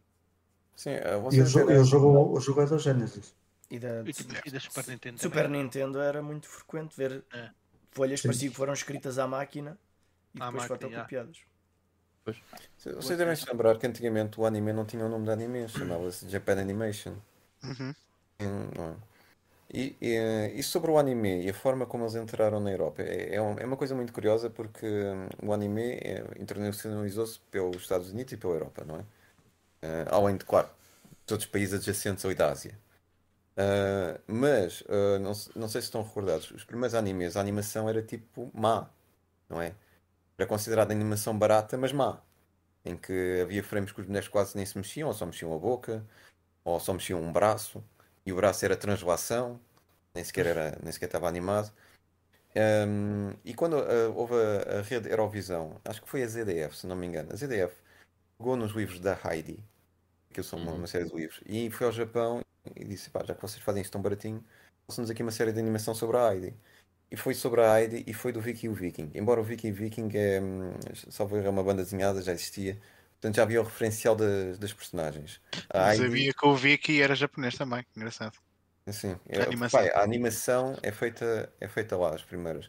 E tanto a Heidi como o Vicky Viking são normalmente exemplos ah, muito conhecidos porque depois aquilo é difundido pela rede Eurovisão, ou seja, a RTL, a Rai Uno, a TVE têm acesso a isso e compram essas séries por muito mais abaixo do preço de produção, porque está tudo dentro da mesma cadeia.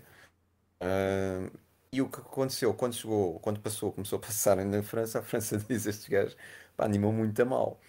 Então começou a haver muitas parcerias entre o Ocidente, o Ocidente aqui Europa, e o Oriente, em que, ah, por um lado, os ah, animadores japoneses vinham a estudar para a Europa, como é que se fazia boa animação, muitos deles para a França. A Angoulême é uma das maiores escolas de, ah, de animação em França, recebeu mesmo muitos. E os franceses começaram a mandar ah, art directors e, ah, e pessoal criativo para o Japão para orientarem aquelas produções todas de animes que eles precisavam para terem melhor animação. E daqui nascem algumas coisas que são muito curiosas. Passa-se em França, mas também por um pouco por todos os países europeus. Devem-se lembrar, por exemplo, do hum, além do Odaide e do Marco, ah, o Marco. ah, Devem-se lembrar também do Ulisses ah, 31, que parece Jesus no espaço. Não, esse não, mas o Marco sim. Willy se calhar. Fogg. eh, e o D'Artacão, se calhar, é o mais conhecido entre nós, porque é uma parceria entre Espanha e o E Japão. o, e o Conan, eh, o rapaz do futuro. Rapaz do Futuro também, mas o Conan, o Rapaz do Futuro, é feito mesmo lá e vendido cá. E aí? Fala destas parcerias. Ou seja, é que temos pessoal da Europa e pessoal do Japão a trabalhar em conjunto. O, o que aconteceu foi que de repente começou-se a falar mais na palavra francesa de animação, que é anime, Uhum. daí ficou rebatizado como anime. E al- além disso, nós vemos muita da animação, mesmo nos anos 90, início do milénio, parece uma mescla entre ah, algumas técnicas de anime e algumas técnicas ocidentais de animação. Ah, e a partir daí, opá, foram abertas muitas portas que depois foram também usadas para jogos, evidentemente. Exato. Uhum.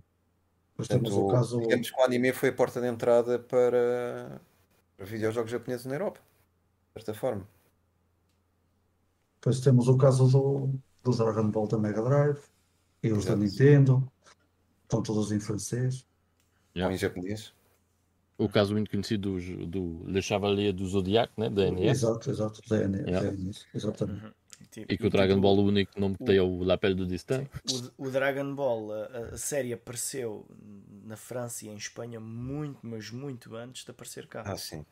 Sim, sim. Também Mas tive é assim, acesso a isso. Ainda bem que só apareceu depois, que era para eu já de ser eh, vivo e um gajo novo para ver. Ah, mas eu tinha um colega de turma que veio da França que só vinha dar spoilers para a turma. Quando Pois, meu, estás a ver? Este gajo ser enchido de porrada, não é? Mas, mas até comprando uma, uma revista de jogos, tipo Mob e Consolas, falavam lá de Dragon Ball Z, quando cá não existia Dragon Ball nenhum. Não existia nada. Portanto, já, eu já sabia que havia qualquer coisa que eles iam ficar com o cabelo amarelo. E, pronto, e foi só esperar uns anos até perceber onde é que foi. Não era da água oxigênio. É, Olha, eu lembro quando, quando o Dragon Ball começou a dar 90. na SIC de ter pensado nisso. Tipo, eu agora é que vou perceber o que é que é esta coisa que eu já vi em não sei quantas revistas a ser anunciado. Até porque há, há outro fenómeno, não é? Que, é, hum, que vocês até já falaram, que é o fenómeno das revistas. Muitas delas falam de anime e havia revistas só de anime e mangá ah, que eram francesas e espanholas. Porque havia, o mercado lá era tão grande que já se podia fazer uma revista só à volta de Pois é isso, é, é muita gente. Eles, ho- hoje em dia, pelo menos em Espanha, não sei, mas em França há uma revista muito popular só sobre banda desenhada. E que aqui, por exemplo, é, é impensável. Aqui é- não, não temos expressão para isso. Epá, nem, nem sei se alguma vez houve alguma publicação nacional só dedicada a animes e mangás, sem ser aquelas coisas de epá, isto é um modelo de Espanha ou de França e, tra- e só traduzimos os, os textos, não temos produção de conteúdos nacional. Isso também acontece em jogos, não é? Por exemplo, a revista Player era assim. Eram os artigos que vinham de fora, ou a revista do Clube Nintendo, os artigos vinham de fora, simplesmente eram traduzidos em português, não, não tinha produção. Uhum. de conteúdos Mesmo a da PlayStation, acho que era. Ah, não me lembro se a da PlayStation, se a da PlayStation era assim ou não. Ou se era a da PlayStation 2 que era traduzida. Something like that. Não tenho, já, já não tenho noção. Só para ver muitos exemplos. sim. Sim, sim, sem dúvida. Mas pronto, eu acho que isso que estavas a dizer, Fábio, no fundo acaba por ir um bocado por aí. Epá, a questão cultural acho que é bem importante. Ah, e acho, que- acho que há muito, ah, ou melhor, daquelas coisas que nós queremos, né? Super Nintendo e não sei o quê. Pois Ah, quer dizer que eu, eu percebi que daqui a 20 anos vou ver lojas com PlayStation 2 na montra. Eh, Exato. Vamos ver. PlayStation 2 Platinum. Pois. Uh, vamos ver, mas, mas se calhar, se calhar sim. Um, olha, eu queria uh, depois agora dar aqui a, a palavra aqui ao nosso amigo Miguel. Um, porque o Miguel uh, tem aqui um assunto para falar com o Ivan Barroso, que uh, é- era um assunto que eu já gostava de ter falado contigo, só que o Ivan Barroso, como eu disse no início do podcast, é um fantasma. Uh, e então quando eu o apanhei na Lisboa Games Week, quando eu não o apanhei na Lisboa Games Week, basicamente, um, queria ter puxado este assunto contigo. Um, mas já agora que o Miguel está aqui, eu vou aproveitar para lhe dar a palavra e para lhe dares também um, um pouco os teus conselhos. Tá- acho estar muito mais por dentro disto e acho sem dúvida de ser a melhor pessoa para ajudar o Miguel. Mas o Miguel um, está a tirar um doutoramento. Uh, tu és licenciado na área de Direito, não é, Miguel? Se não... Exatamente. E, e o Miguel está a fazer o doutoramento dele. E aquilo que, o, ou melhor, o tema eh, seria, que eu vim aqui ver, é hum, analisar a evolução das mecânicas de monetização das empresas de videojogos, tipo DLCs, hum, o desbloqueio de itens, o pay to win, loot boxes e por aí. Hum, pronto, e o Miguel tinha falado comigo se, pá, se podia entrar em contacto com, contigo sobre esta matéria, por isso, olha, vou aproveitar a ocasião para, para vos meter os dois em, em contacto e se calhar explica aí ao Ivan o que é que tu precisas, Miguel, e vamos ter aqui uma conversa interessante agora sobre, sobre direito. Bem, reparem uma coisa, reparem uma coisa, não há nenhum podcast em Portugal ou no mundo onde vocês vão ouvir a mesma conversa. É verdade, isso é, isso é muito E onde vais ter direito e, e- interessante na mesma frase. Exatamente, já viste? Coisa muito rara, coisa muito rara sem conseguirmos adormecer. Ah, é verdade, ah, a minha formação é em Direito, em, em tirei Coimbra, mestrado em Empresas, Direito das Empresas e agora iniciei doutoramento em, em Direito Civil também, também lá na Faculdade de Direito da Universidade de Coimbra. E, e neste âmbito a pensar, epá, o que é que eu hei de fazer, o que é que eu hei de fazer? Lembrei-me, epá, e se eu fizesse alguma coisa ligada aos videojogos, já que eu vou ter que ficar casado com isto durante 3 ou 4 anos, a escrever eh, coisas até mais não, pelo menos que seja de algo que, que me interesse e que de alguma forma me apaixone. E, hum, e, e foi a minha ideia. Fiz uma pequena pesquisa assim pelas, pelas, eh, pela Biblioteca Geral e sítios assim. Eh, pus Uhum. direito, videojogos, eh, nada, zero resultados. Eh, o- no Google aparece uma série de entradas de brasileiros, os brasileiros estão muito à frente, já fizeram conferências sobre isto. Epá, eh, vários artigos ingleses, americanos, em Portugal escreveu-se zero linhas sobre este assunto em termos de, de livros. Há um ou outro Uhum. artigo de, em alguns sites, mas, mas coisa rara. E então a ideia passava efetivamente por, por fazer uma abordagem uh, jurídica aos videojogos. Uh, como falaste bem, toda essa parte da monetização, explicar como é que foi esta evolução, um, desde uh, os tais, as expansões, que até aí estava tudo bem, ok, era um conteúdo extra do jogo que nós já gostávamos. Depois eles foram um bocadinho mais longos. Epá, então, em vez de estarmos aqui com mais trabalho, tiramos um bocadinho do bolo e vendemos o resto do bolo, depois vende-se a fatia à parte. E depois, para que estar com trabalho depois a, a, a tirar e a, e a estar a fazer mais um CD? Uh, não, a gente bloqueia e depois desbloqueia isto. Uh, e depois vende-se umas cores para as armas. E depois que tal uma arma que é para pode andar a jogar 50 horas para conseguir desbloquear, ou então metes aqui mais 10 ou 20 eurinhos e, e ganhas logo o jogo todo. Uh, e isto foram práticas cada vez mais agressivas uh, que nós, que nós uh, temos assistido e que isto começou a acender algumas lanternas vermelhas até que chegámos a, às verdadeiras loot boxes que suscitam questões uh, muito interessantes e que, e que noutros países que, que estão muito mais à frente uh, começaram a, realmente a dar debate doutrinal e até jurisprudencial ao ponto de, por exemplo, na Bélgica, já terem sido proibidas essas, essas loot boxes. Um, penso que na Espanha também estava a sair legislação este ano sobre isso. Não sei se já saiu ou se está mesmo para sair, mas sei que na Bélgica já é proibido. Porquê? Porque entende-se que efetivamente é um verdadeiro casino. E um casino que, pior que tudo, uh, além de ser ilegal, porque não é autorizado pelos países, está, ser, uh, está, está, acessível a menores de idade. Menores de idade que podem gastar o seu dinheiro uh, em troca de uma expectativa de ter o Ronaldo a calhar na carta do FIFA, que tem uma porcentagem que muitas vezes nem sequer é conhecida. se nós virmos, fomos comprar uma raspadinha, no verso da raspadinha, tem lá qual é a porcentagem de probabilidade. É obrigatório ter, mas, mas os, o, as, as, editoras dos jogos não colocam qual é a porcentagem de sair uma carta raríssima ou de mais de 90 de, de overall ou qualquer coisa assim. E quem diz isso diz para as armas. Alguns dizem, outros não dizem. E se dizem é porque é voluntário, porque não há, não há uma obrigação de fazer.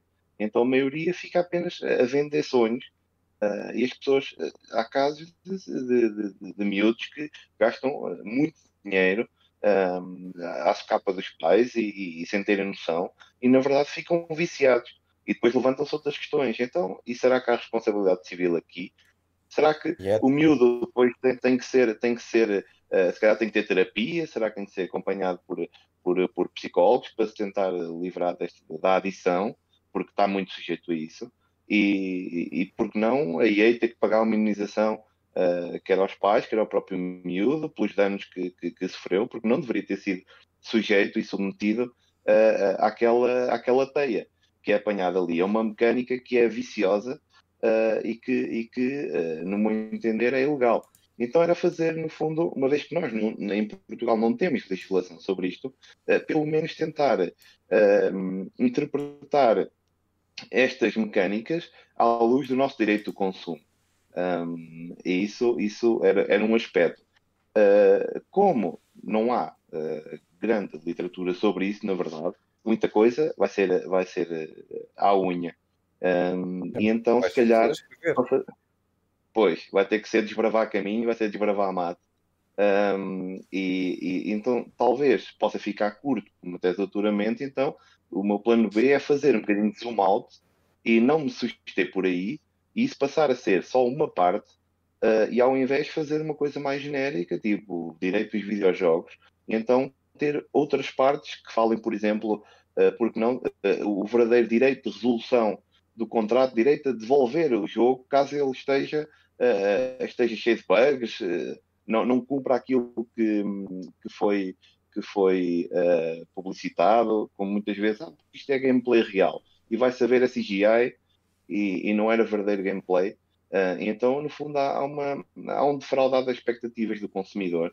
Uh, isto tem, tem que ter consequência, a pessoa tem que ter o direito a, a poder, a poder ser ressarcida uh, desse, desse, desse, desse dano que está a ter, porque a pessoa, lá está, gasta 70, 80 horas no jogo, que muitas vezes até, até uh, fez pré-reserva, mesmo digital, seja lá esse absurdo, for, mas há quem ache que é boa ideia.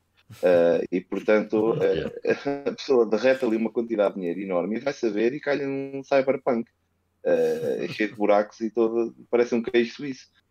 tem que haver alguma responsabilidade. ou seja, estes e outros temas que, para, para o efeito, uh, pedi a ajuda quer do, do, do, Ivan Barroso, quer de todos vós, porque estão todos convidados a, a dar o seu contributo e, e, seria com todo o gosto que queria depois também fazer lá uma referência a, a todos vós e ao, e, ao, e ao, programa, porque sem dúvida que é, que é uma, uma referência em si enquanto, enquanto ponto de encontro de, de, de, de amantes de videojogos em Portugal, coisa muito rara. Um, ainda, por cima, ainda por cima com maturidade. Uh, existe um ou outro, mas é malta que vai discutir o que é que teve a jogar Fortnite nessa semana. Isso não parece ter grande conteúdo. Agora, lá está, no outro lugar, como disseram há bocado, onde é que eu ia ouvir falar de PC Engine? Em, em lugar nenhum. Porque vocês tiveram contacto com isso aí nas vandomas e nessas, nas feiras. Uh, para quem mora aqui mais uh, no centro do país, aqui no meu caso entre Leiria e Fátima, um, aqui não havia dessas feiras. Logo, uh, só, só tínhamos contacto através do tempo dos jogos, mesmo revistas havia uma ou outra, ou seja, o contacto é muito mais raro. Então só acabamos por apanhar a parte a partir da NES. Da NES para a frente foi quando se tornou mais, mais um, popular e mais comum a ver, a ver os jogos a, a circular. Então essa, essa parte quase pré-histórica é, parece estar assim escrita no, no, numa, numa arqueologia que, que, lá está, tem que ser vocês também a trazer isso ao de cima e, e sem dúvida que farto de aprender com, convosco e lá está, daí lançar o desafio e o pedido a que lançassem contributos de questões que achem que podiam ser abordadas, uh, eventuais artigos que tenham lido, uh, livros, alguma coisa, e seria com todo o gosto e agradeci imenso. Pá, olha, Miguel, para já deixa-me só agradecer-te as palavras, meu, fico muito contente e sei que já acompanhas o, o, podcast há muitos anos e mesmo as coisas que eu, que eu faço por aí, uh, pá, e, e, obrigado meu, pelo teu apoio meu, e no fundo pela, pela amizade também, porque já estiveste aqui em casa e pronto, é, é sempre diferente. E, antes de passar a, a mensagem ao, ao, Ivan Barroso, eu não tenho noção no que é que eu poderia ter como input ou ajudar-te, mas uh, se houver alguma coisa ou se eu me lembrar de alguma coisa, podes sempre contar comigo e, pá, e a gente vai falando. Uh, se houver alguma coisa que eu te consiga ajudar, uh, podes contar comigo. mas pronto, não sei, se calhar passa a, mensagem, a palavra ao Ivan, não sei se ele pode ter alguma coisa que te consiga Sim, aconselhar posso, melhor. Posso, posso. Até, até, posso dar já, já aqui algumas dicas eu, eu também estou a finalizar o meu doutoramento, uh, também em videojogos. Surpresa! é... Quem diria? Uh, quem diria, não é? Uh, e, e, também estou a falar sobre Portugal. em Portugal escreveu-se muito pouco, não é? isto é um produto, não é, não é uma atividade cultural ainda. mas, como eu disse, há muitos sítios que, na Europa especialmente, falam sobre isso. A questão do direito é uma questão muito válida, porque na Europa nós temos mais a, as questões do direito do consumidor, que é uma coisa que, por exemplo, na América, como tem uma, uma sociedade turbocapitalista, não há esta preocupação tão grande com, com, o direito do consumidor. Mas na Europa existe. Uh, por exemplo, em França é muito forte uh, essa questão. Na Alemanha também. Um, e há um livro muito curioso que se chama uh, Pong et Mondialisation Historique économique des consoles. O uh, que é que é? É um, é um livro que fala sobre o modelo económico que, das consolas e dos, dos jogos que foram usados ao longo dos anos desde o, o modelo de Pong. Portanto, é, é, um, é um livro muito interessante desse ponto de vista. Há outros também, por exemplo, norte-americanos, como o Fan Inc., uh, que falam também sobre esse modelo. Há, há outros que são críticos do modelo de, de ético. É, por exemplo, eu dou aulas também no mestrado de Game Design da Lusófono e é uma questão que debatemos muito com os alunos, é um, pá, se a gente for a ver do ponto de vista da retenção do jogador uh, para voltar ao jogo, não é? E olharmos para, sei lá, para um Fortnite ou para um League of Legends, do ponto de vista técnico, aquilo está muito bem feito. Está espetacular. Aquilo está a fazer com que as pessoas vão voltar. Do ponto de vista ético, será que devíamos fazer isto? Porque, de certa forma, estamos a fazer o que um, um pensador, um, um investigador cultural, que, que é o Deuce, que fala muito de, ahm, desta questão de deep monetization, que é o termo correto. A deep monetization, e será que não estaremos a fazer uma espécie de escravos digitais? Não é? É, o, que estamos a criar estímulos em produtos que fazem com que as pessoas e jovens, que são ainda mais, que são sempre considerados uma parcela inocente da nossa sociedade porque ainda não viveram o suficiente para saber como, como é que se podem ah, organizar em sociedade e as várias armadilhas, ah, se não estamos a criar aqui um- alguns desequilíbrios. E falamos disso. Isto tem um nome, chama-se mesmo design ético, e, ou seja, game design ético. Como podes ver, há aqui uma série de recursos podes usar para fazer isso. Em Portugal tem-se falado muito pouco sobre isto, ah, e acho que é muito porque videojogos não está muito assente ainda como indústria cultural, está ainda assente como uma indústria de entretenimento, mas se calhar mais perto da indústria de distribuição de produto. Naquele sentido em que as coisas vêm de Espanha, ah, por exemplo, a Sony Ibéria manda para a Sony de Portugal, e a Sony de Portugal mete os produtos nas lojas, faz umas campanhas. Pode ser, por exemplo, um takeover de- do Marquês de Pombal para lá meter o God of War em tudo que é lado, ah, que é para responder àqueles briefings que devem, devem ter, que devem dizer qualquer coisa como ah, precisamos de uma campanha para o novo título que vai sair, que chega a não sei quantas centenas de milhares de pessoas.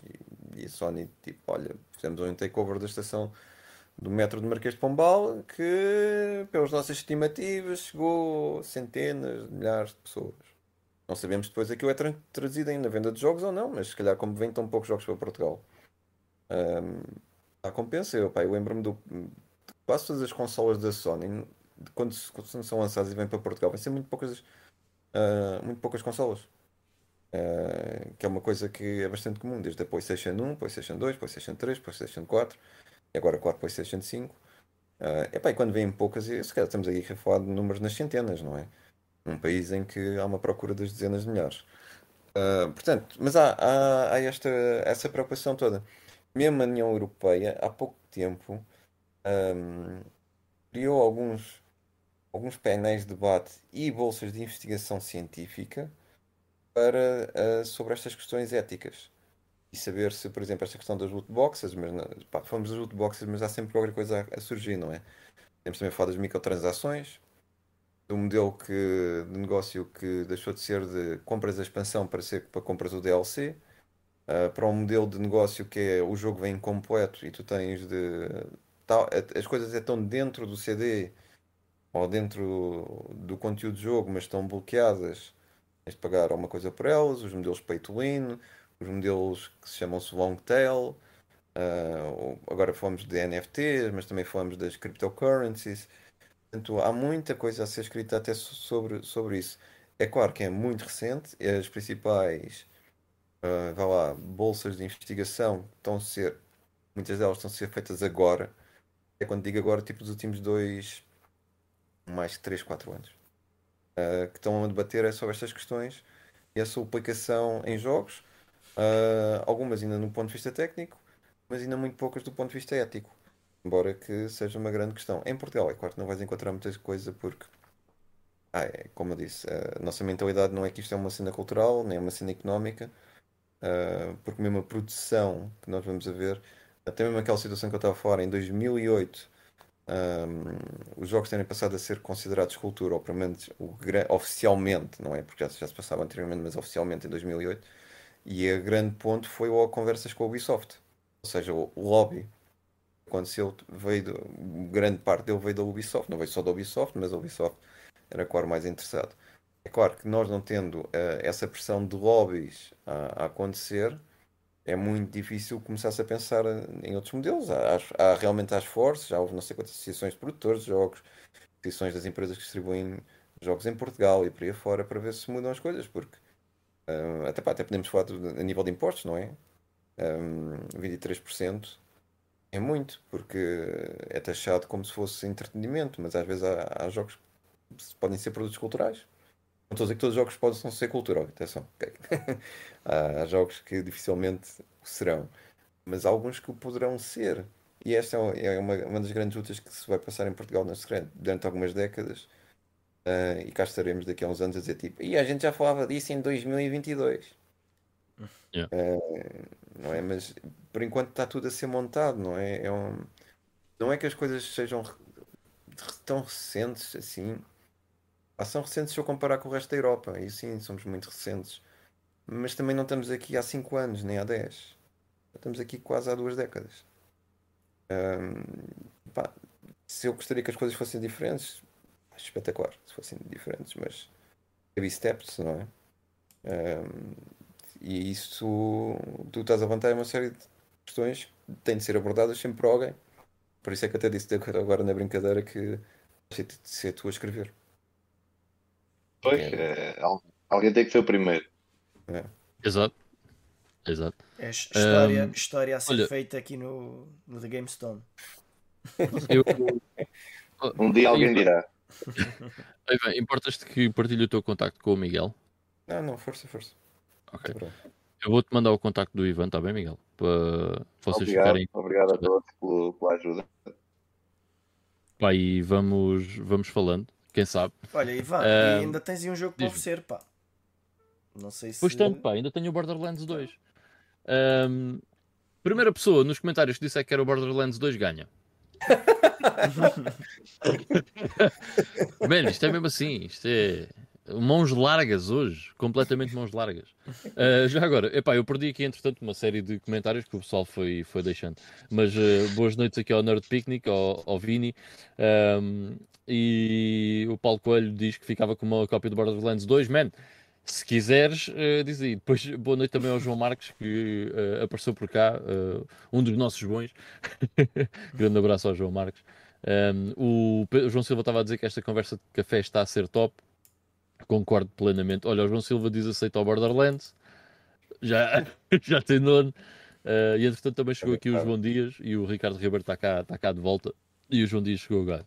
Uh, infelizmente já chegaste no fim, João, mas uh, recomendo que, que ouças do início porque tem sido uh, muito interessante, uh, principalmente ouvir aqui o, o pessoal que tem estado a comentar connosco neste episódio especial. Um, pessoal, nós temos que acabar o podcast uh, porque o limite máximo é 4 horas e nós estamos quase a bater isso, ok?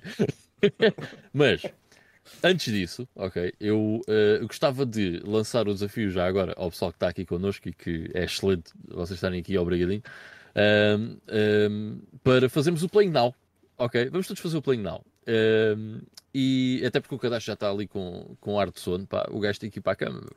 já, já, já está. Todo. É que- mas vocês não estão a perceber, é que ele hoje veio para aqui, não bebeu banho, e então o gajo já está. Não, não, não. Ele veio para aqui e, com- e o tempo que está aqui já são três vídeos que não faz. Ah, Também é verdade.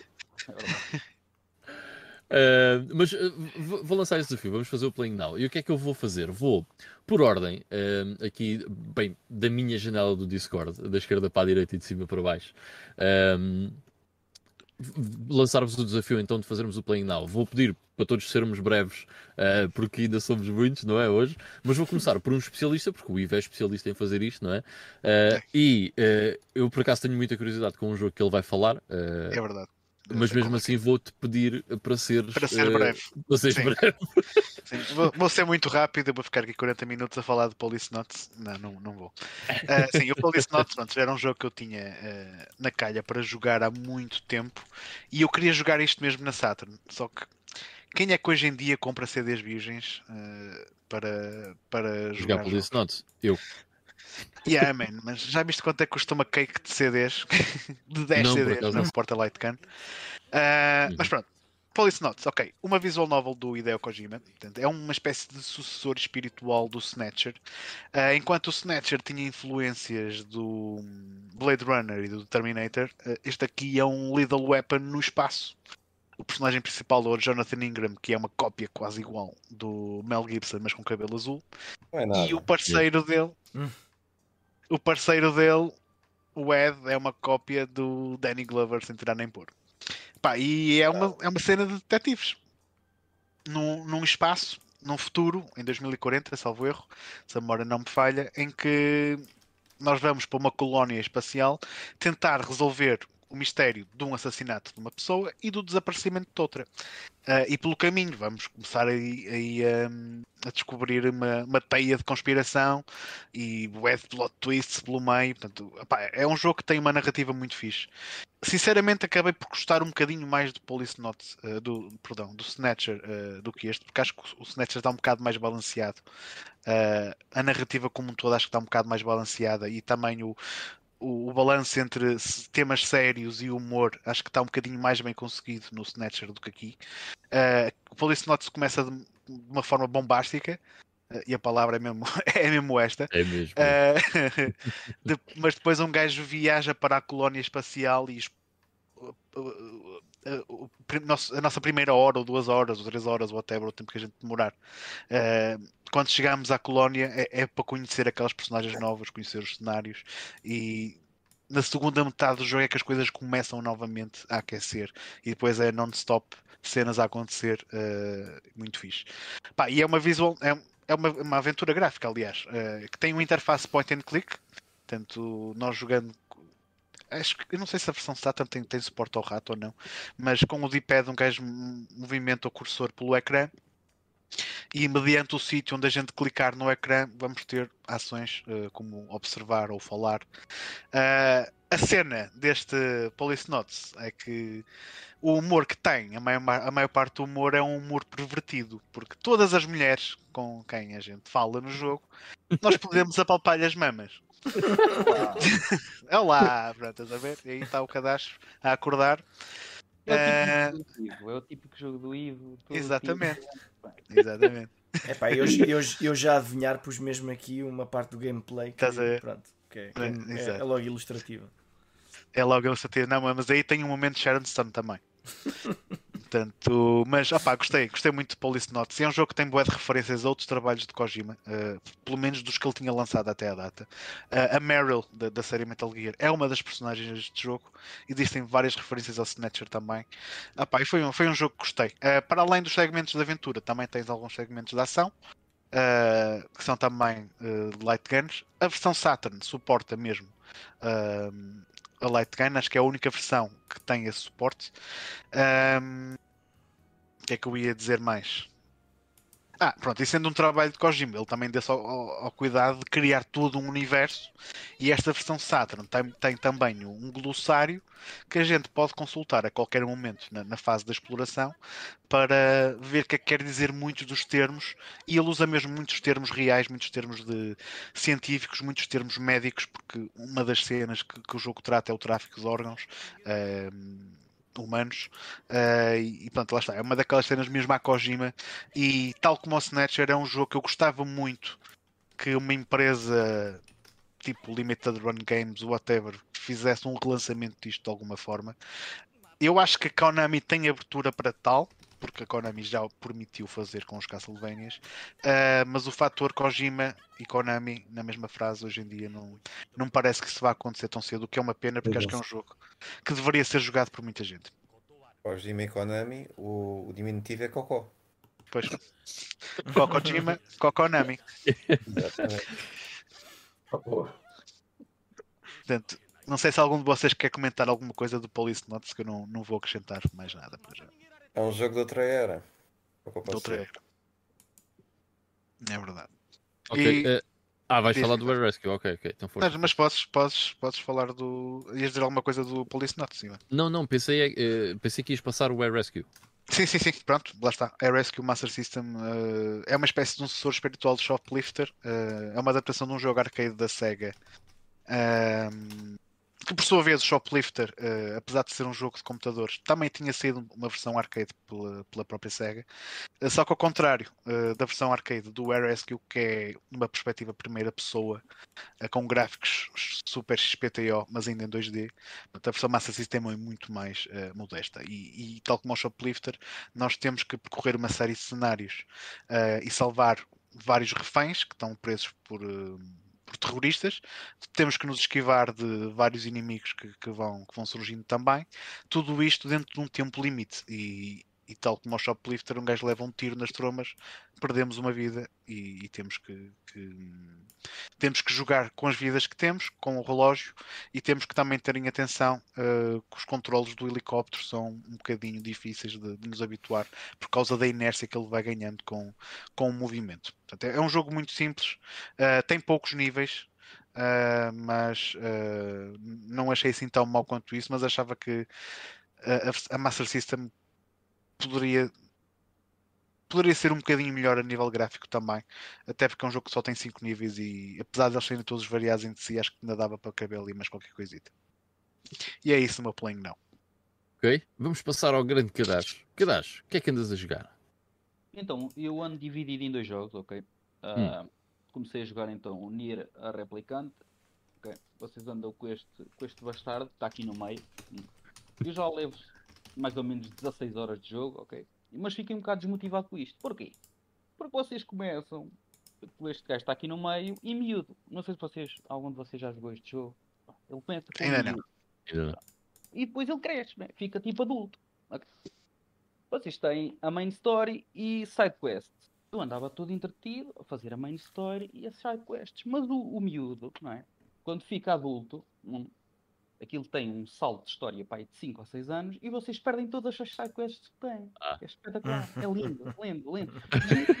É, é pá, sério, isto é para o lixo, lixo. Comprar, Valeu, valeu a pena o investimento nesse tempinho. Exatamente.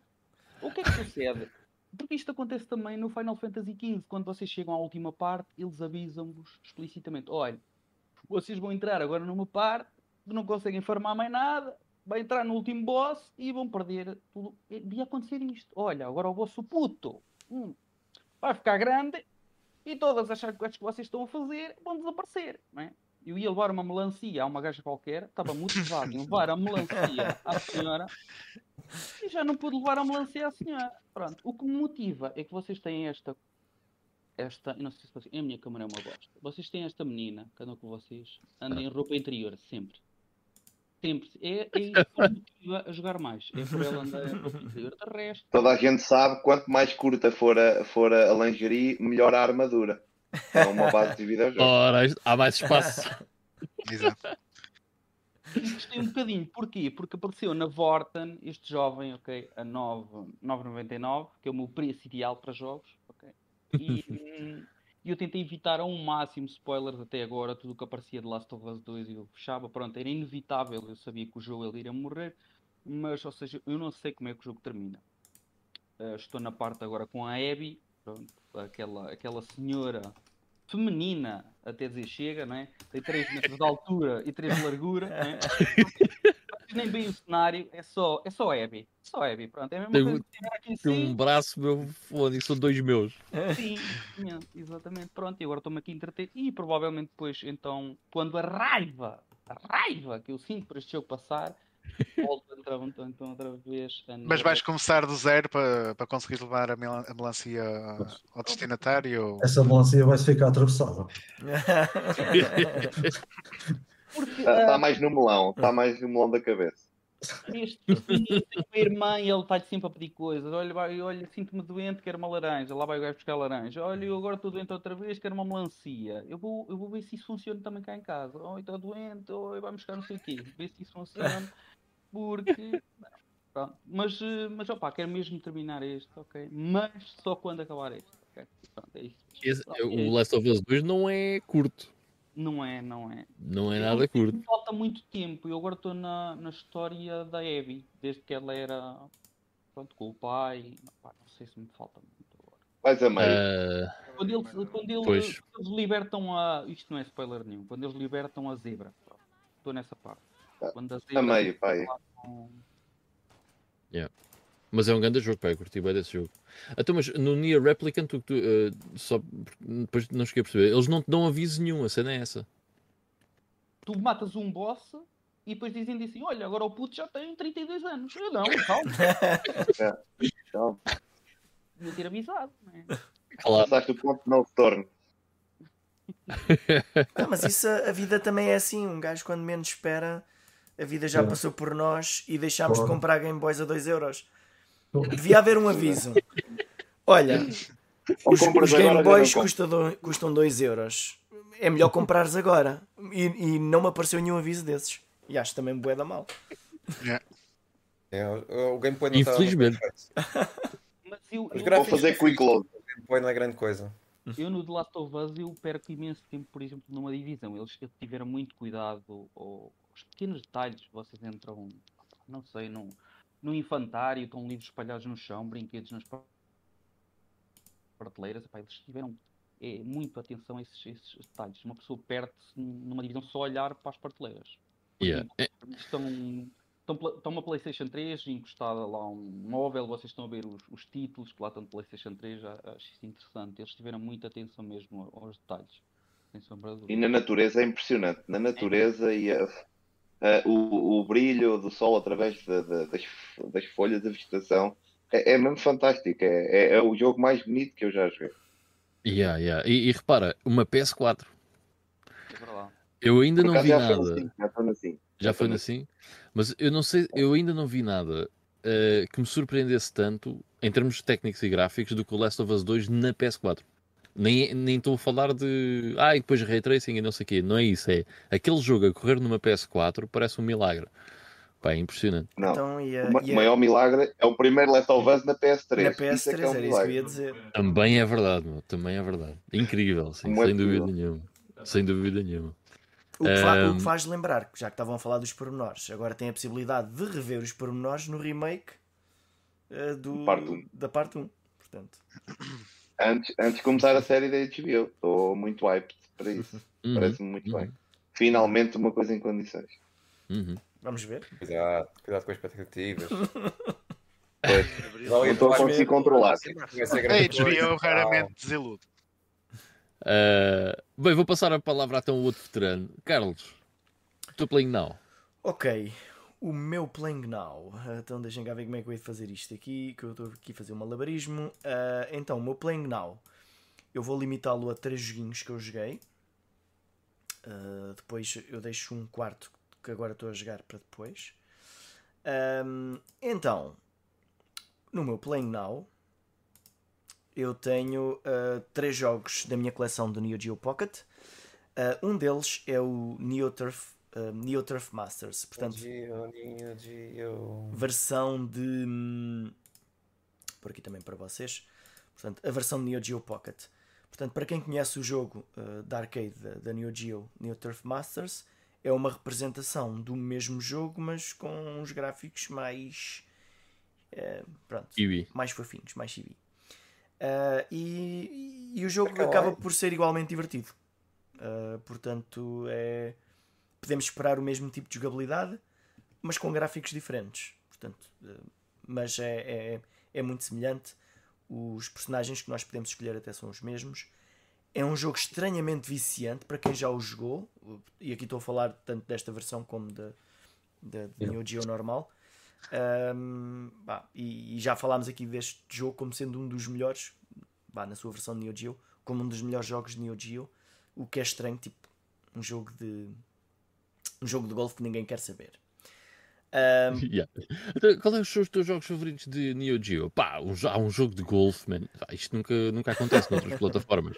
certo, certo, mas aqui, aqui acontece. Um, depois, outro jogo também desta coleção da Neo Geo é a versão do The Last Blade. Uh, este jogo, depois de eu já ter jogado o SNK vs Capcom, uh, o Fatal Fury uh, e, lá, e outros joguinhos assim do género, este aqui eu não achei particularmente interessante. Uh, obviamente que tem as, as, as limitações, não é? Com os gráficos e a jogabilidade, mas eu diverti-me a jogar os outros, os outros jogos de luta, e este achei mais secante. Mas pronto, uh, se calhar para fãs do The Last Blade é, é capaz de ser um jogo fixe. Pronto, e o, o último jogo que joguei, uh, também desta coleção, que ainda não acabei, mas deve estar próximo, é um jogo que não tem nada a ver com todos os outros jogos da coleção. Normalmente, um, a consola, uh, a consola Neo Geo Pocket tem um, versões básicas dos jogos que já existem na Neo Geo e às vezes alguns jogos que não têm nada a ver com Neo Geo, tipo jogo de Mega Man, jogo do Sonic, Mas este aqui hum, parece que é uma coisa completa à parte, completamente à parte. É um jogo chamado Dark Arms. Uh, Dark Arms Beast Buster 1999 é o nome do jogo. Não sei porque é que se chama assim. Mas vá, vamos lhe chamar só Dark Arms. Em que é um. É um action RPG. Um, o que não é muito habitual na Neo Geo. Uh, é um jogo que acaba por ser curto, portanto, é um jogo simples, mas em que nós somos um personagem que a mecânica do jogo principal é que nós temos uma temos uma, umas armas que, que evoluímos. Então o que evolui com o XP são as, as armas que ele tem e depois ele tem uma arma que é uma que ali é representada por uma rede mas que manda uns tirinhos que quando matamos os inimigos com essa arma nós absorvemos os inimigos e depois na nossa base podemos alimentar esses inimigos à nossa arma portanto a nossa arma come os, os inimigos que capturamos uh, no entanto Aqui a cena é que uh, a arma que apanha os inimigos é uma arma muito menos poderosa que as nossas outras armas. Então nós, em vez de usarmos as armas poderosas, temos de tentar matá-los, ou pelo menos dar o último, o último ataque, usando aquela arma mais básica. Portanto, e depois ali é um bocadinho perceber quantos tiros é que eu posso disparar com aquela arma para depois os capturar a seguir. Só que depois as armas evoluem elas tornam-se mais poderosas e as nossas contas depois ficam furadas. Então, uh, acho que parte do jogo é ali percebermos como é que, qual é a maneira mais eficaz de capturarmos os inimigos e quando é que capturamos e quando é que destruímos só e depois ir evoluindo as armas para elas depois serem melhoradas para versões melhores. Pronto. O jogo dá-nos ali uma espécie de uma. dá-nos indicação do que é que temos de fazer, onde é que temos de ir, mas a partir de certa altura, que é onde eu estou, é como se o jogo. é como se tivéssemos morto o último boss, mas o jogo depois diz-nos agora vê o que é que vê o que é que há para fazer, descobre tu e, e eu não estou a perceber o que é que é para fazer, tenho de ir à net ver o que é que raio tenho de fazer a seguir. Mas pronto, é um jogo simpático, é, é, é um acaba por ser um RPG olhando para este gameplay. É um, RP, um action RPG de duas horas e tal, portanto, interessante por causa disso. E pronto, e, e este é o meu o meu playing now. Para, para a semana mais novidades haverá só Neo Geo Pocket, mais outra coisa que só podes ouvir no The GameStone. Mas isto foi jogado na coleção na Switch, portanto eu joguei Switch.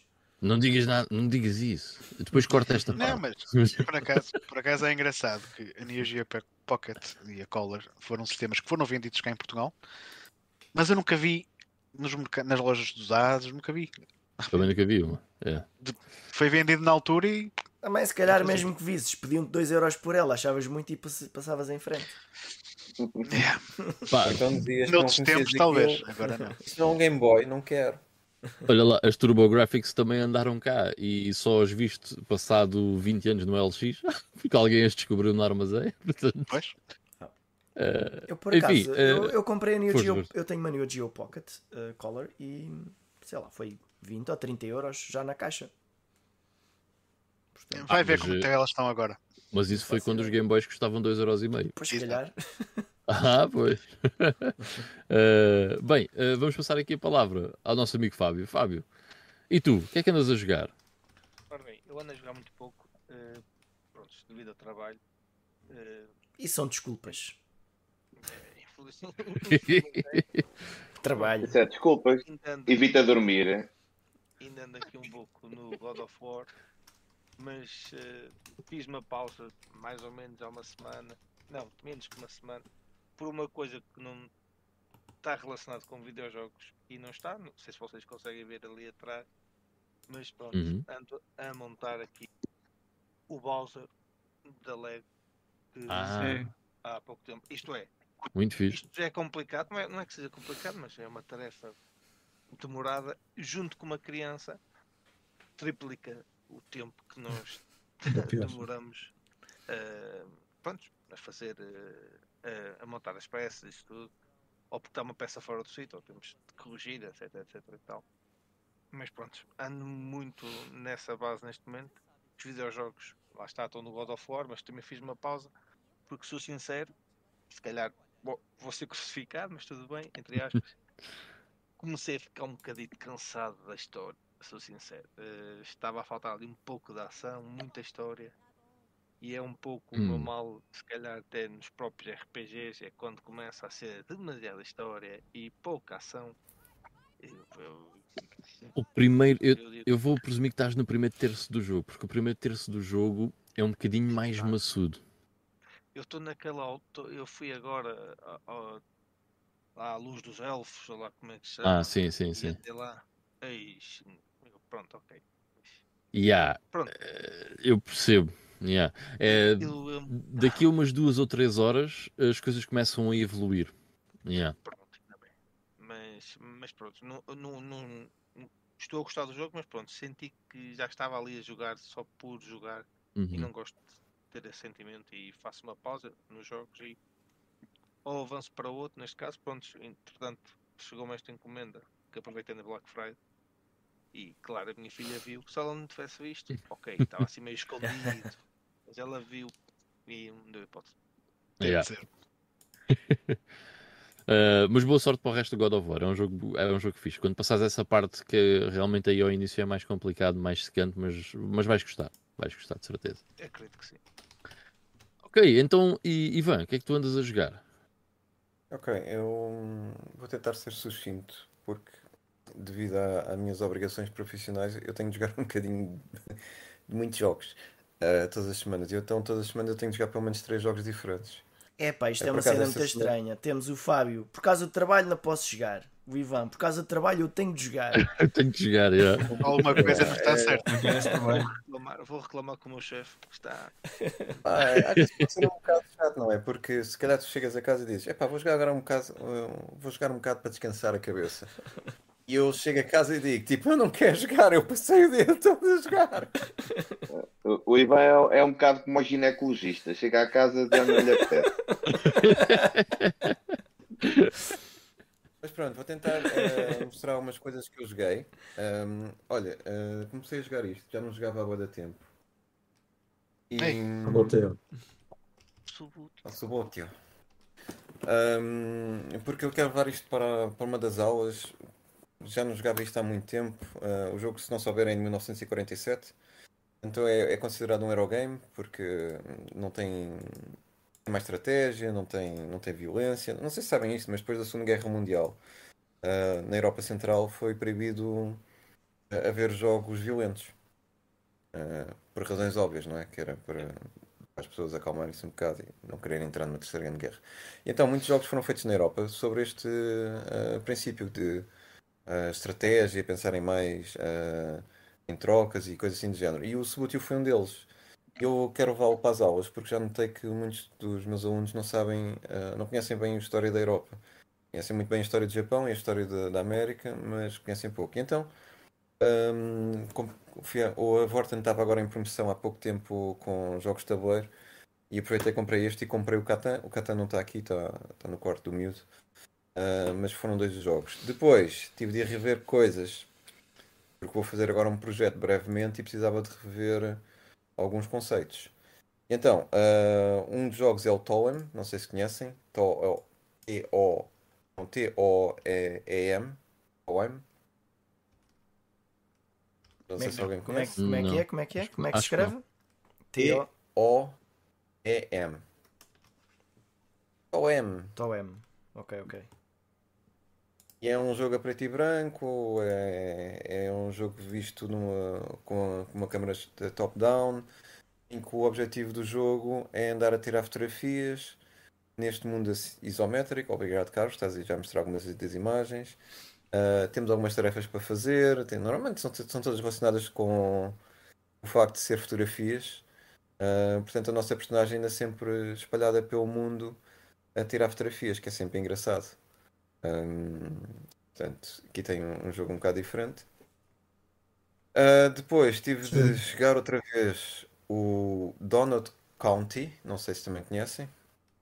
Falámos dele, eu, eu e o Ivan falámos dele aqui, sim. Muito louco.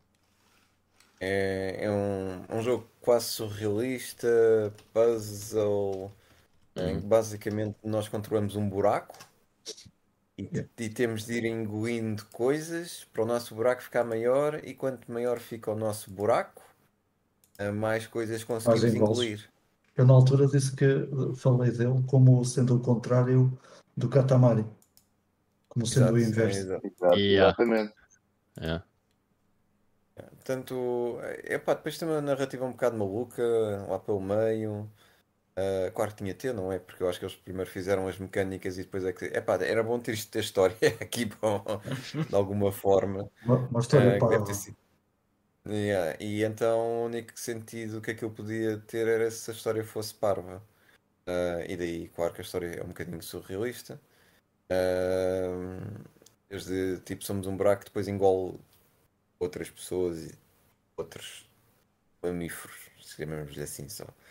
Ah, mas, mas é engraçado, mas precisava de rever este. E depois precisei de rever o Mas as Blazing vozes são muito irritantes. Por acaso são. Yeah. Eu também achei um bocado isso. Fa- Mas- Fazem mas lembrar o bem. Okami. Não, não consegui jogar ao Kami por causa daquele, daquela vozinha que. eh, aquele gibberish eh, muito agudo eh, não, Uhum. não me deixa. Hum. Eu percebo, eu percebo porque é que poderia ser. Ah, não sei se conhecem também o Blazing Beaks. Hum, Ok, o Conheço, mas nunca é um, joguei. é um top-down single screen de. Basicamente é um dungeon crawler um, roguelike em que nós controlamos uma série de criaturas. Uh, tenham bicos eh, deste pato de grandes gaivotas e cada um tem uma arma e temos de matar todos os inimigos que se encontram naquela sala antes de progredirmos para a próxima sala. Como qualquer roguelike, nós temos de ir à procura de loot, só que o loot funciona de uma forma um bocado diferente, que é bastante interessante, que é o loot que os inimigos nos ah, deixam cair e nos oferecem prejudicam-nos. Ou seja, metem a arma mais lenta, metem-nos a andar mais devagar, metem a arma menos poderosa,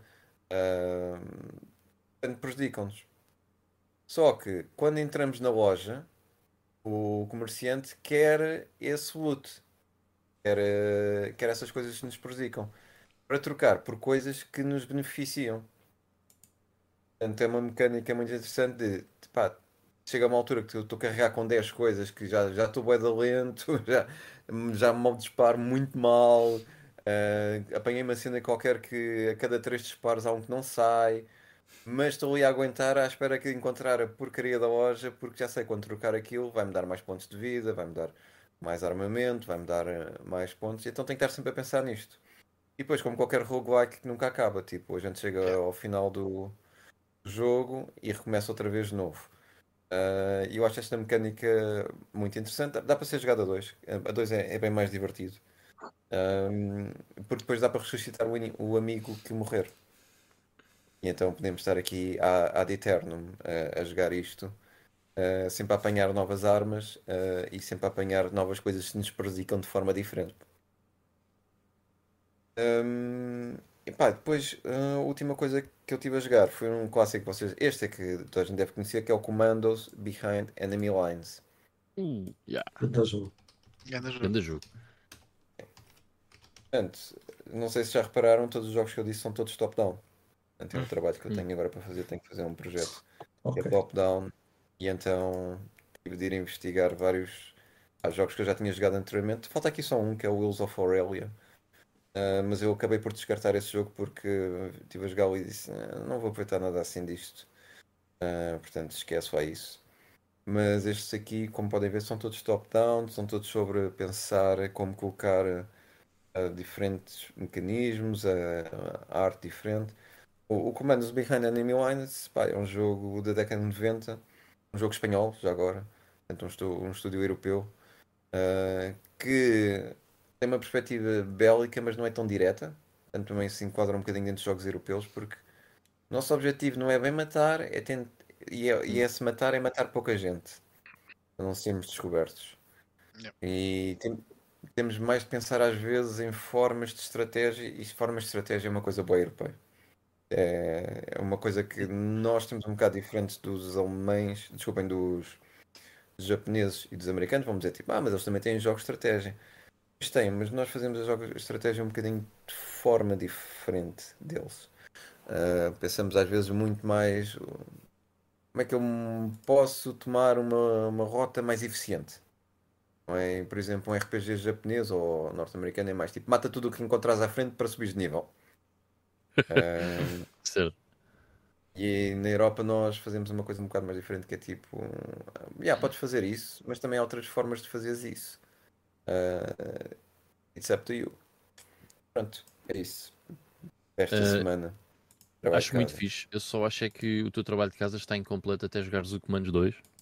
Man of Courage.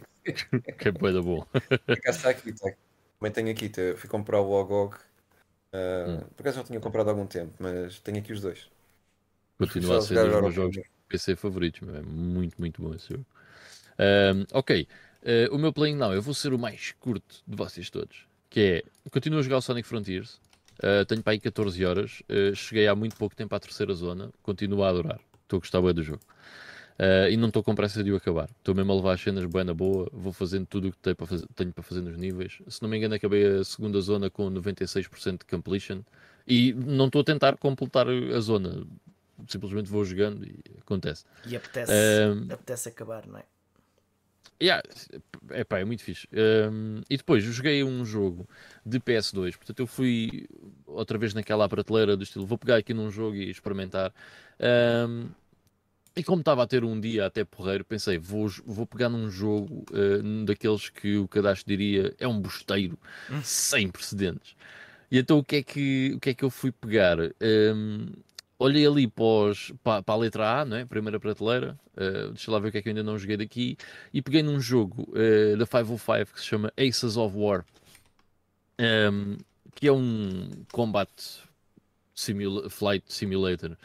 Um, bem, não se pode dizer flight simulator porque de simulação tem muito pouco, mas um, é um jogo de combate aéreo eh, em que nós pilotamos eh, aviões da Segunda Guerra Mundial em cenários ehm, que retratam eh, eventos reais que se passaram durante a Segunda Guerra Mundial. Ehm, epá, parece o que é que acho? Parece ser um nojo, sim. Parece- Da Five Five só podia ser um nojo. sim. Exato, e não estás errado, pá, não estás errado. Ehm, mas eh, é um nojo ehm, que, pá, que dá para lavar e ainda se usa, estás a perceber? Pá, mas, mas é horrível. Eu, eu fico, quer dizer, não é horrível, eu fiquei surpreendido com o jogo porque eu pensei isto vai ser horrível, não é? E afinal era só muito mau. Eh, eu- Até, até, até não, foi, não foi assim tão mal quanto isso. Mas pronto, eh, isto para dizer, o jogo tem 5 chapters, se eu não estou em erro, cada chapter está dividido em 4 missões.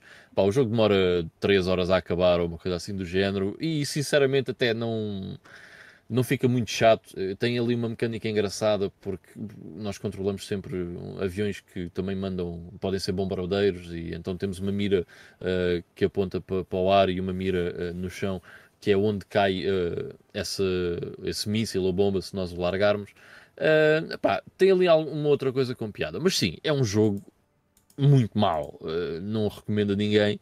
Ehm, só que eu neste momento é eu vou vender, não, então tenho que jogar, Eh, e então decidi que tinha que o fazer. Mas pronto, Aces of War da PlayStation 2 Eh, é um jogo muito curto, pa- nada Parece-me especial. um, um remake do, do, do Raidon Bay da, da NES. Parece-me um remake assim, muito mal acabado. Pá, por acaso não conheço, não conheço o jogo. Meu Deus, agora apareceu as explosões, parecem aquele green screen muito amanhoso.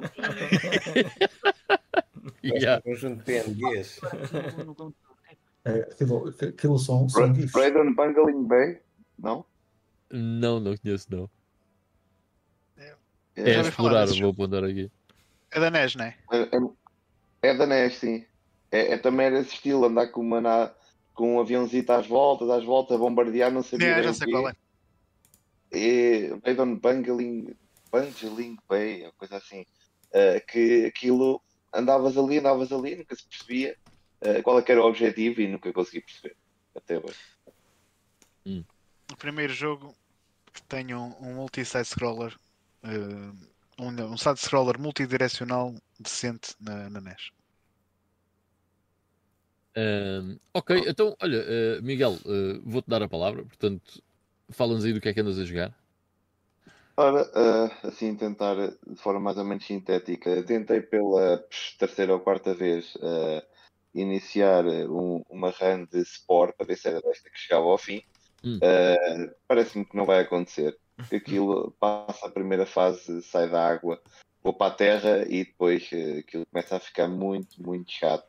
Quando temos que andar a cantar para as tribos inimigas e, e depois eh, não se pode declarar guerra e depois eh, temos que ser omnívoros, senão não temos hipótese, aquilo torna-se bastante enfastiante e andar à procura da, dos, dos artefactos arqueológicos para conseguir evoluir alguma coisa.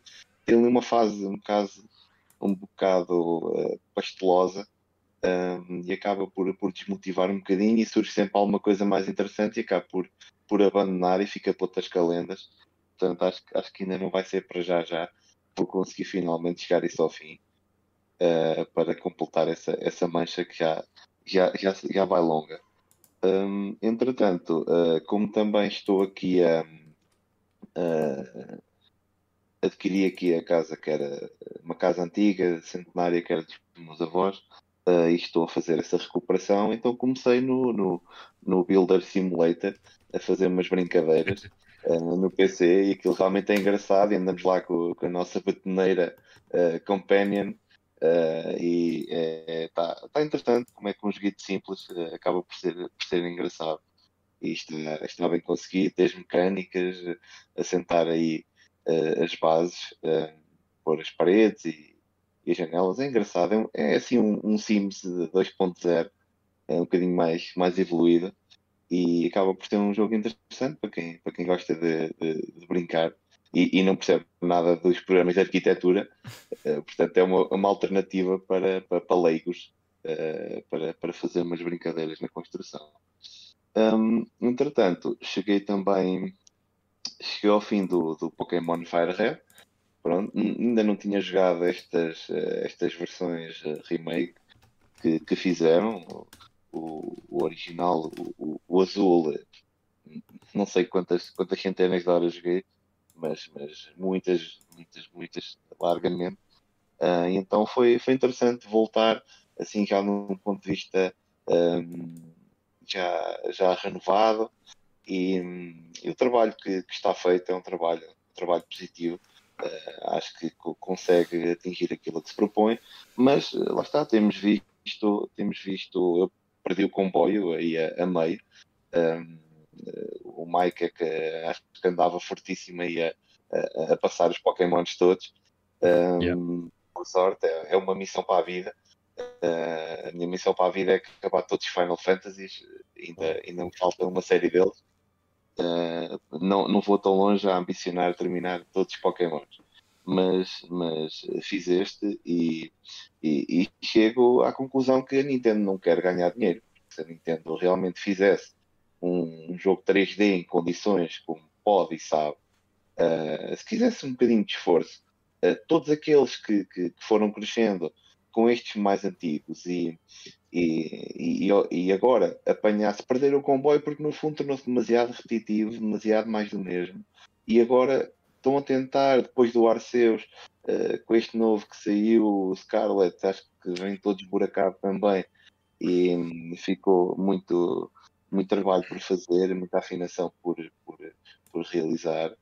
Uh, mas tinham muito, muito, muito por conseguir. Um jogo em 3D em condições, eventualmente um MMORPG. Acho que, acho que sem dúvida era, podia abrirem um baú e ganharem muito, muito, muito dinheiro. Hum, Eu acho que isso não vai acontecer, sabes porquê? Porque vão morrer não sei quantos coreanos por desidratação de jogarem horas a fio e depois a Nintendo vai se e é meter em. Pois é, é uma, é uma perspectiva, sem dúvida. Se já o Pokémon Go não é nada de jeito, na verdade, uh, uh, porque não tem aquilo que realmente fez, fez Pokémon aquilo que é. Não é apenas o, o apanhá-los por apanhá-los, é apanhá-los, evoluí-los, combatê-los, uh, todas as mecânicas com os ataques e, os, e portanto, aquilo que, que, no fundo acabou por ser o Pokémon Go foi uma coisa muito aquém. E, e, e se, mesmo assim já foi a loucura que foi. Uh, transformando isso para um jogo realmente a sério, uh, acho que era, um, era uma fortuna que estava aí à espera de ser ganha. Mas pronto. Um, uh, dez anos depois. Já tenho dinheiro suficiente. Não preciso de mais. Uhum. Já, já dinheiro que Infelizmente, mesmo como o Pokémon é, ele farta-se de, de, de, de, vender, por isso há pouco incentivo em fazer melhor. Se, se, pois, se pois. com, se com é. pouca qualidade, especialmente em gráfico, e uma coisa que eu acho mal é não ter voice acting, acho Também. que é inaceitável um, pronto, um jogo pronto, do, do, do calibre no, no, de Pokémon ainda não ter uh, voice acting. E, e uma pessoa vai ver as vendas e aquilo é uma loucura, tipo, aquilo bate recordes no Japão, aquilo Ainda agora, não foi? Com, com o Scarlet Sim. e o. É, é assim, é, é, sempre pensar. É sempre pensar, se tivesse voice acting, quantas cópias é que vendiam a mais? E provavelmente eles chegam à conclusão que é irrelevante. E, e de mudar a fórmula com o Arceus, parece-me que a fórmula até foi melhorada, só que não vende como este. O pessoal quer este, eles vendem este. Seja bom ou mau, não interessa. O Arceus também, também vendeu, mas acho que foi mais a tentativa de transição para o 3D, ou seja, foi um bocado de spin-off, uh, e por isso é que as pessoas, se calhar, não, não aceitaram enquanto jogo de continuação. Ah, pois, é mas é, que é, é, que durante a vida toda dele não vai vender o mesmo do que, do que o Violet vendeu em 3 dias. Certo, mas eu penso, a, a, ideia com que fica é que foi uma experiência. Mas sim, sim, sim. Uh, para testar, uh, pelo menos até porque o próprio jogo penso que não era completamente em 3D, era só uma zona onde, onde se podia ir lá brincar um bocadinho, foi, foi aquele, aquele teste para ver o que é que a coisa ia dar. E acho que isso até foi bem recebido, agora não lhes apetece ir mais longe e fazer melhor, mas eventualmente, talvez numa próxima consola com outro poder gráfico, uh, a coisa possa, possa avançar e o processador, vamos ver. E provavelmente as lições que eles aprenderam com Arceus uh, não tiveram tempo de as aplicar neste jogo. Sim, sim, passou pouco tempo e, portanto, não, não deve ter dado para, para amadurecer essa, essa, essa técnica que estavam ali a, a começar a desenvolver. Sim. Portanto, no próximo, talvez a coisa já se aproxime.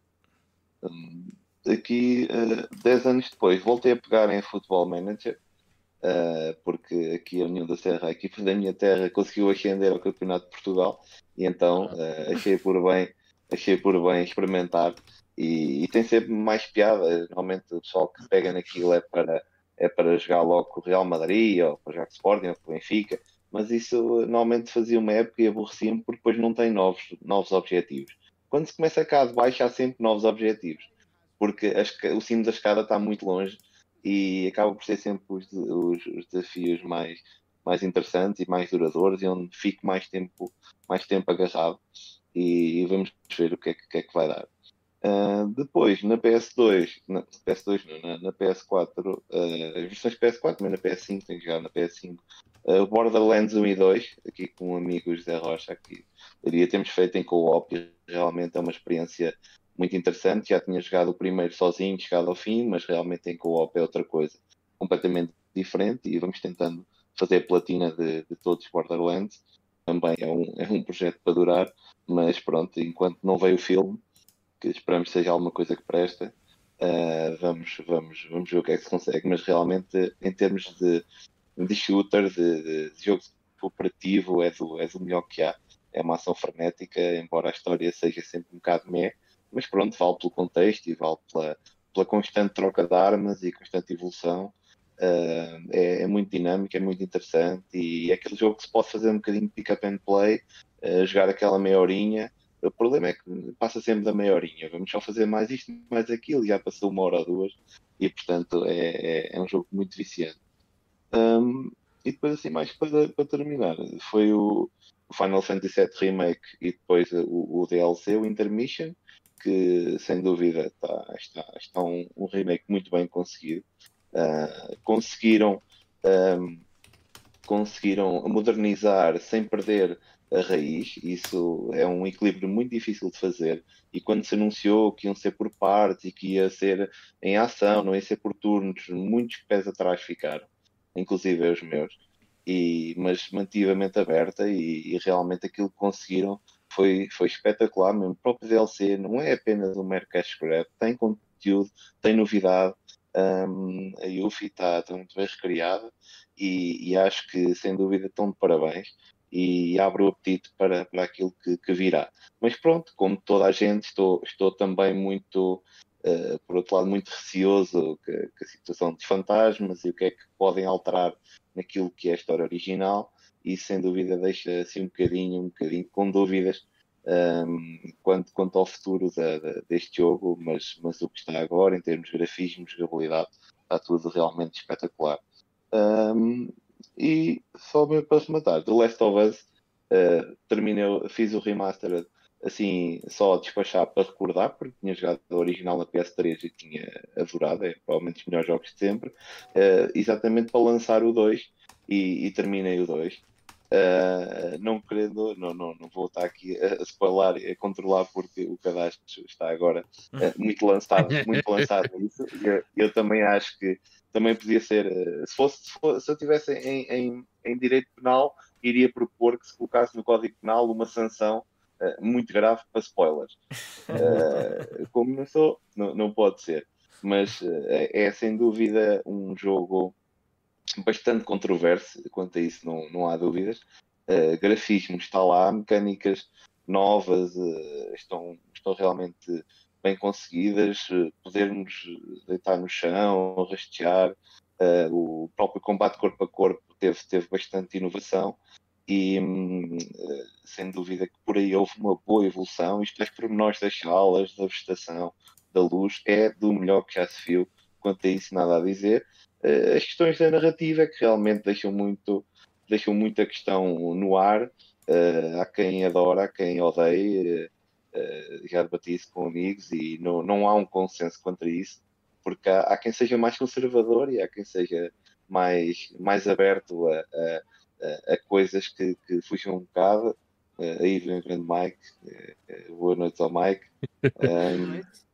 Um, Ele está tá a interromper-te, mas pronto. eu venho aqui, eu venho aqui para destabilizar só. E, e, e, o jogo está, está muito bem conseguido, mas lá está, também acaba por ser daqueles que, que ficaram um bocadinho com a marca boca e que da história e quando chega ao fim nem sei, nem sei o que pensar, nem sei se gosto, nem sei se odeio uh, e fico, fico bastante na dúvida, mas no geral o jogo está, está bom e, e temos que separar uh, as, várias, as várias frações para ver o que é que gostamos mais o que é que gostamos menos. Sem dúvida que é um jogo que daqui a muitos anos se continuará a falar. Vamos ver se tem ou não algum tipo de continuação e para que lado irá. Obrigado. Epá, fixe, meu. Obrigado, Miguel. Uh, por acaso, uh, uh, tens o dom da palavra, meu. Gostei muito de ouvir falar, fazer o play now. muito fixe. Uh, Uh, ok, uh, Mike, eu sei que entraste agora. Uh, by the way, como é que é? Está-se bem? Ainda bem que te juntaste aqui a nós no final. Nós estamos a fazer o playing down. eu vou continuar a ordem. Ficas para o fim, está bem? Porque a seguir era o Vitor e depois temos o Daniel.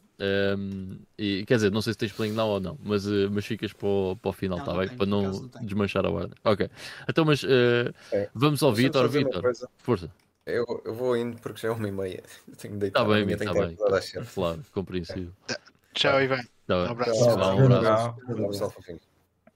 Uh, Vitor, força.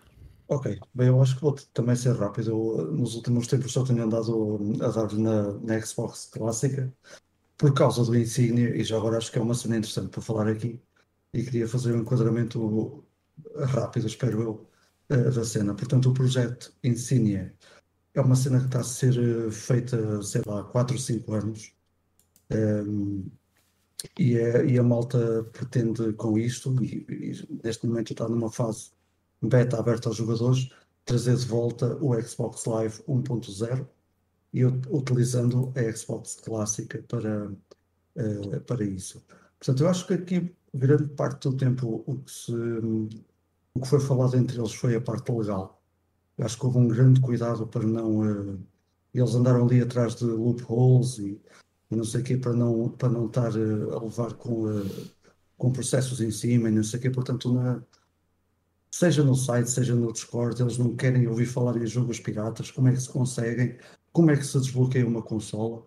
Tanto que, há, que eles arranjaram uma maneira, através do, dos a- atra- usando os, os mesmos métodos que há para desbloquear por soft mode uma, uma Xbox, meter lá também o insígnia de maneira a, a que fique por cima do, do Xbox Live e dessa maneira se consiga ligar à rede.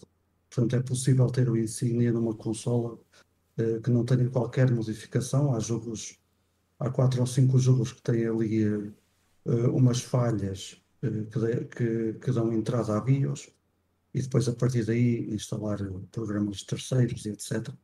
Houve uma pergunta, por exemplo, que eu fiz muito diretamente a, a eles, e como também não há assim muita gente nisto, eles também estão a responder a toda a gente. Eu não sei se vocês sabem, mas há um remake do, do King of Fighters 94, que é o, Revolt, que saiu na PS2 só no Japão. Uhum. E o que aconteceu na Xbox é que eles têm, o jogo está completo, está, estava pronto a meter, a meter eh, na capa e ir para as prateleiras. E à última hora lembraram-se: "Epá, isto não vendeu assim tão bem na PS2, deixa lá isso. Há 4 ou 5 anos atrás, o ISO apareceu pela internet, obviamente, que isso ia acontecer um dia. Provavelmente cópias que, que foram parar às redações, porque parece que ainda houve análises feitas ao jogo e tudo. Eh, e o que acontece é que o jogo está completo, tem lá a implementação do Xbox Live, trabalhar e tudo.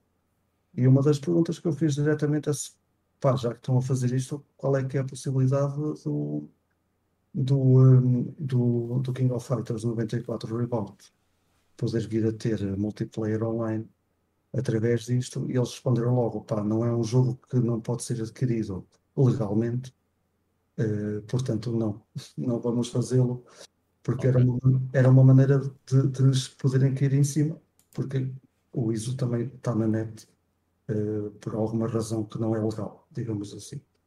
Portanto, está haver um grande cuidado eh, quanto a isso. Eh, o- eu estou a dizer isto, quer dizer isto já está a ser falado há cinco anos e só agora este ano, há coisa de um mês, é que o beta abriu eh, para jogadores, neste momento com 30 e poucos jogos suportados, ou seja, fez primeiro o suporte a toda a rede, Xbox Live. A maneira mais fácil de explicar isto é que em vez de estar a, a criar servi- servidores piratas, eles, pá, vamos mas é fazer um servidor gigante do, do, do Xbox Live e depois vamos pondo jogo a jogo e estão a fazer reverse engineering ah, ah, jogo a jogo para saber como é que eles conectavam à rede e então conectar ao Insignia ah, e, e permitir aos jogadores participar em rankings ou, ou em partidas online. Uh, o que eu ia pedir ao Carlos já agora para ele mostrar aí, para, para não parecer que eu estou a falar aqui de coisas em chinês, era o site do Insignia, que é o insignia.live. E, e portanto, isto é uma rede tão, tão bem montada que, por exemplo, se eu agora ligar a minha consola e tiver a jogar um jogo que tenha suporte a rankings, por exemplo, eu vou aparecer neste site como um jogador que está a jogar neste momento.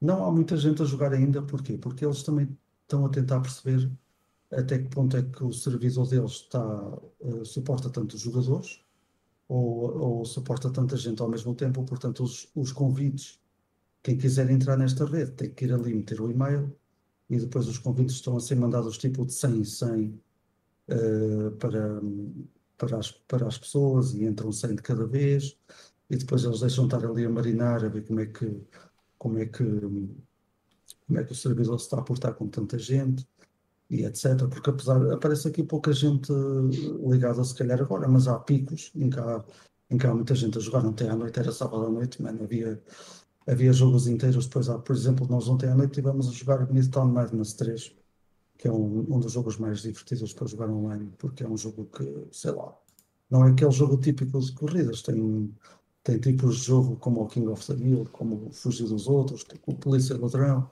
cenas assim mais, ma- mais doidas. Eh, mas os, o- as salas só suportam oito jogadores de cada vez, portanto também é um jogo fácil de, de encher salas e ter mais, muita mais gente a jogar. Ehm, e portanto eles querem, querem, querem perceber até onde é que pode ir, até onde é- em que ponto é que tem que melhorar eh, os servidores. Pá, mas é uma cena muito fixe, já estive a jogar a Unreal, eh, Unreal Tournament, acho que é um, acho que é um jogo, não, Unreal Tournament, não é só do PC, é um Unreal Championship. Eh, te- e também é um jogo muito fixe, eh, multiplayer, muito louco, muito, muito, muito frenético. Eh, o Tetris Worlds também dá para jogar a 4. Eh, também, e também tem uns modos, apesar de ser um jogo Tetris não muito que não foi muito bem recebido, tem uns modos online muito, muito, muito porreiros e diferentes do, do, eh, do habitual. Portanto, pá, a minha vida ultimamente tem sido esta. Eles hoje à meia-noite, eh, isto está a acontecer com os jogos, como eu estava a dizer, eles não dão suporte a todos os jogos, mas o objetivo é suportar tudo o que tenha Xbox Live eh, que seja suportado por esta rede. Portanto, hoje à meia-noite entrou o Automodelista, o Carve, um jogo que só saiu no, nos States, que é o Corvette, e o Midnight Club 2. Estes quatro jogos ficaram disponíveis à meia-noite para jogar, para jogar online. Portanto, eu estava aqui, ainda não fui lá, senão já lá tinha ido, nem que fosse só experimentar. Portanto, a minha, a minha vida ultimamente tem sido experimentar eh, eh, jogar jogos que já, que já conheço, mas jogá-los online. Acho que é uma maneira muito fixe de, de voltar, eh, de voltar a jogar os jogos. E, pá, acho que é um projeto muito porreiro, porque é trazer, a, trazer eh, novamente à vida um, a versão 1.0 do, do, Xbox, do Xbox Live, é também reviver uma época que, por exemplo, eu não tive. Eu só eu tive live a partir da 360, portanto não sabia bem como é que era isto. Há coisas que ainda não estão a trabalhar eh, a 100%, como adicionar amigos, ainda não, ainda não é possível. Eles também querem melhorar esta parte eh, da, da friend list com outras coisas que na altura não havia, que não sei bem o que é que eles eh, se estão a referir, mas se calhar eh, na altura era muito, era muito mais eh, limitado do, do que pode ser agora, principalmente tendo um site que suporta isso. Eh, em relação aos jogos da SEGA, por exemplo, eh, a coisa foi mais facilitada no Phantasy Star Online, porque já existem eh, os tais eh, servidores, eh, ser- servidores eh, que são feitos por fãs. Eu até vos tinha dito offline que havia um servidor que era, que era o mesmo servidor da- que usa os jogadores da, da, da GameCube, que aquilo tem um nome meio estranho, os Snakes, os Scant ou qualquer coisa assim. Mas afinal, isto também tem um Silverant, que é para jogar com os jogadores da Dreamcast. Portanto, Sim. nós temos, temos essa opção. Eh, podemos jogar. Exatamente. Yeah, é uma, é uma cena muito fixe. Podemos jogar com malta da GameCube ou jogar com malta da, da, da, da- Dreamcast. Por, por acaso, este é um jogo que eu gostava muito de, de jogar e eu já tentei jogar. E o que acontece é se não temos uma equipa, pá, aquilo é só levar na Eu- boca, não sai dali. Não é levar na boca. Se não tiveres equipa, tens é que fazer muito mais grinding. Pois. Muito mais é grinding. mesmo mesmo. O que me disseram a mim foi que se não encontras uma arma logo no início para passar ali aquela primeira fase, é muito complicado. E isso aconteceu, mas não encontrei uma arma no, no início. E comecei a levar com muitos inimigos e só com uma, só com, com uma espada, ter que estar eh, corpo a corpo é muito, é muito difícil. Pá, mas é uma cena fixe, é uma cena porreira. Um, estarem a, a, a voltar à vida. Isto pá, é, é brutal porque nem precisamos ter uma consola modificada, nem sequer jogos gravados. Os nossos próprios jogos é tirar da prateleira e ir ao multiplayer e está e tá a trabalhar. É, é muito porreiro. E portanto é isso. O meu Play Now resume-se a isso. Ok, eh, e deixámos o melhor para o fim, porque o Daniel tem ali eh, uma imagem do Raziel e se calhar vai falar de Legacy of Kain. Daniel, o que é que nos trazes? Pois. Por acaso há muito tempo que não jogo ao Legacy of Kain. Se, se eles fizerem uma reedição disso, é, é de jogar, porque foi dos meus jogos favoritos. Também é um jogo tipo Zelda, na minha opinião. Foi na PlayStation. Foi o jogo mais parecido com o Zelda que, que saiu na PlayStation, pelo menos na, na minha opinião. Mas Espero que eh, o façam. um, um, um jogo que, que eu nunca me canso de jogar é, é o Street Fighter 2 na, na, na, na coleção de, de Street Fighter. E geralmente uh, gosto de jogar isto qu- quando tipo 15, 20 minutos, de fazer uma sessão de arcade, chegar ao fim e depois às vezes pegar noutras coisas. Uh, recomecei a jogar um, jogo que, que tinha abandonado e eu RPGs quando paro de jogar, depois tenho, tenho que começar de novo, porque é um jogo que eu não consigo pegar a meio. Mas o, o jogo que eu recomecei a jogar é o na Switch Mary Skelter 2. Ok, Mary Skelter estou a falar. 2 é um Dungeon Crawler. Ele é o jogo mais parecido que se calhar eh, conheces, é o Persona Q. Ok. Uhum. Porque isto é um que. Porque aqui também tem os monstros que, que tens que os evitar. Neste caso chamam-se Nightmares. E às vezes estás a ser perseguido e tens que ir para um sítio seguro. Estes monstros são, são indestrutíveis até resolveres um certo puzzle no, mapa para, os tornar destrutíveis. O objetivo é descobrir do que é que é preciso fazer para nós podermos confrontar estes monstros. Geralmente é destruir coisas no, no, no mapa e depois finalmente conseguimos uh, lutar com, contra estes monstros. É, é um jogo engraçado. Uma coisa que, que não é óbvio, isto, há três jogos desta série. Eles, uh, o, o Mary Skelter 2 contém, que não é uma coisa que é óbvia, contém o primeiro jogo como bónus. Ok. E uh, se uma pessoa quiser começar, o jogo é desbloqueado o primeiro quando, quando passamos o segundo, mas podemos sacar um DLC que, que desbloqueia logo o primeiro jogo. Isto por acaso não é, uma, não é uma coisa às vezes que era óbvio, mas, mas é um, não é assim muito, comum- muito comum a gente ver, ah, é o jogo 2, ah, também contei o primeiro. E, e é isso, basicamente. Ok. Parece-me mesmo aqueles tipo dun- dungeon crawlers típicos, tipo Persona Q que estavas a dizer. Sim. Lembro-me de jogar um também que era o Conception 2, também tinha assim um estilo de arte isto. Mas, yeah. Ok, bacana. Pá, conseguimos fazer o Playing Now de 9 pessoas. É? Incrível. Falta, o Mike, falta o Mike. Não, o Mike não tem, mas Não, fizemos não, Viva menti, menti, Ai, tens? menti estás a, estás a Pronto, lixar isto é. tudo.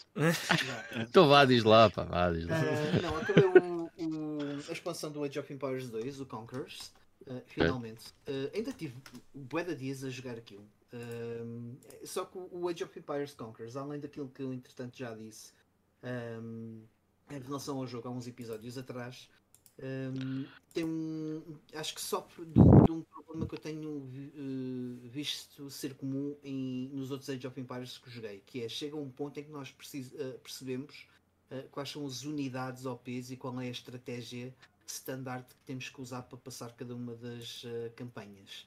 Uh, nomeadamente aqui no Conquerors, um, a determinada altura eu percebi que o que eu tinha que investir apenas era em defesa, uh, em uh, archery range, portanto nos um, malta com arco e flecha, e depois as battery rams e, e tentar evoluir aquilo ao máximo para depois um, destruir as cidades. Acho que as battery rams são ah, altamente poderosas aqui porque são resistentes, mandam os edifícios abaixo em três tempos e, e acabam por não exigir assim tanto em termos de construção. Depois é só fazer a gestão em termos daquilo que são encontrar os recursos ah, e fazer o, o, o management da coisa. Normalmente utilizava muito os, hum, ah, portanto, os, os construtores, trabalhadores, vá, o, as, as unidades os mais, mais básicas, os peões, e depois os, os padres para, para fazer o healing tanto às unidades humanas como depois às unidades ah,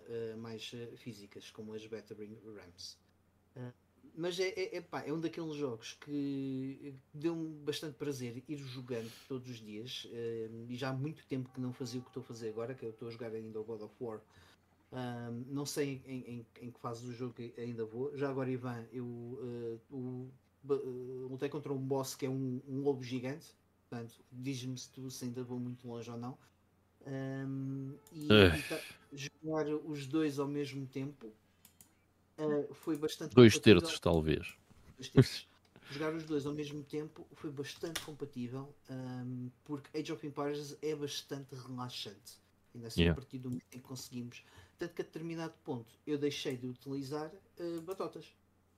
Porque percebi, ok, uh, não há necessidade de usar batotas, ok, ah, vou poupar muito tempo, claro, mas vai tirar a, a- a piada toda da coisa. Uh, portanto, já sei mais ou menos como é que, como é que eu consigo dar uh, aqui a volta à questão e, e, e vou, vou fazendo, vou delineando aqui as estratégias e, e, e combater aqui os contratempos que vou encontrando em cada um dos cenários. Uh, e depois tem a parte histórica interessante do Age of Empires, que é nós vamos sempre aprendendo uh, alguma coisa, e como bom millennial que sou, sempre que iniciava uma campanha, neste caso o sobre sobre uh, o- os, os maias e tudo mais, acabava por uh, depois perder um bocadinho de tempo no YouTube uh, a saber um bocadinho mais sobre quem é que eram as estas pessoas, quem é que eram estas civilizações, que, que históricos é que estão uh, aqui neste jogo uh, que batem certo e, e, e, obviamente ir um bocadinho mais além, porque no, o, o, jogo não vai nos contar tudo, é apenas alguns episódios específicos. E portanto é sempre interessante pegar num Age of Empires também por essa, por essa questão. E relativamente ao God of War, ainda estou a jogar quando o acabar. depois darei o meu parecer final sobre o jogo. Está espetacular até agora, está cada vez melhor. O, o, apanhei agora uma arma que é o Spear, ah, agora, há, um, há um, já há algumas horas atrás. Uh, pronto, é, não, não é uma arma que eu esteja a curtir muito de usar, uh, yeah. dá jeito para situações específicas, mas em termos de combate, hum, não, não acho que seja tão interessante como o Machado e, o, e as Blades of Chaos, acho que fazem o jogo todo. Uh, e ao contrário do, do primeiro God of War, como eu já disse aqui, e reforço, faz muito sentido usar uh, ambas as armas. Uh, no primeiro God of War senti que o machado fazia o, o, o dava o brilho ao jogo todo. Uh, neste, o, as Blade of Chaos têm um, um, um, papel muito importante naquilo que é a dinâmica da ação e a diversão que, que, que acabamos por conseguir tirar do jogo. Ok, yeah. top. portanto, fizemos o playing now de 10 pessoas. Uh, Incrível. Um, antes de, de, irmos embora, nós estamos todos com cara de sono, mas yeah. uh, eu queria só uh, dar a oportunidade ao Mike, uh, que como chegou muito depois, se quiseres dizer só algumas palavras sobre o podcast, um, sobre o tema principal, pá, mas breve, né? porque a gente está todos breve. com cara de sono. Sim, estou a ver. uh, para já, só dizer aqui ao, ao, pessoal que está online, online connosco, aqui ao, a, a todas estas, estas carinhas de sono, ao Cadastro, ao, ao Fábio, uh, ao Miguel, o, o Daniel não consigo ver a cara de sono, mas deduzo que também não esteja muito melhor. Quase e ao Vitor. Uh, e é um prazer uh, ver que acabámos por fazer aqui este Open Mic. Eu peço desculpa, não, não foi mesmo possível eu ter, ter participado. O Open uh, Mic com o Closed Mic. Pois, tu tiveste foi medo. Tiveste foi medo. Exato. Abriram aqui o mic e disse: pá, vou para ali para o meio, é melhor ter cuidado. Não sei o que é que me vou fazer. Um, relativamente aqui ao da GameStone, tem sido um, um gosto enorme estar aqui presente praticamente todos os domingos, já desde há uma boa temporada.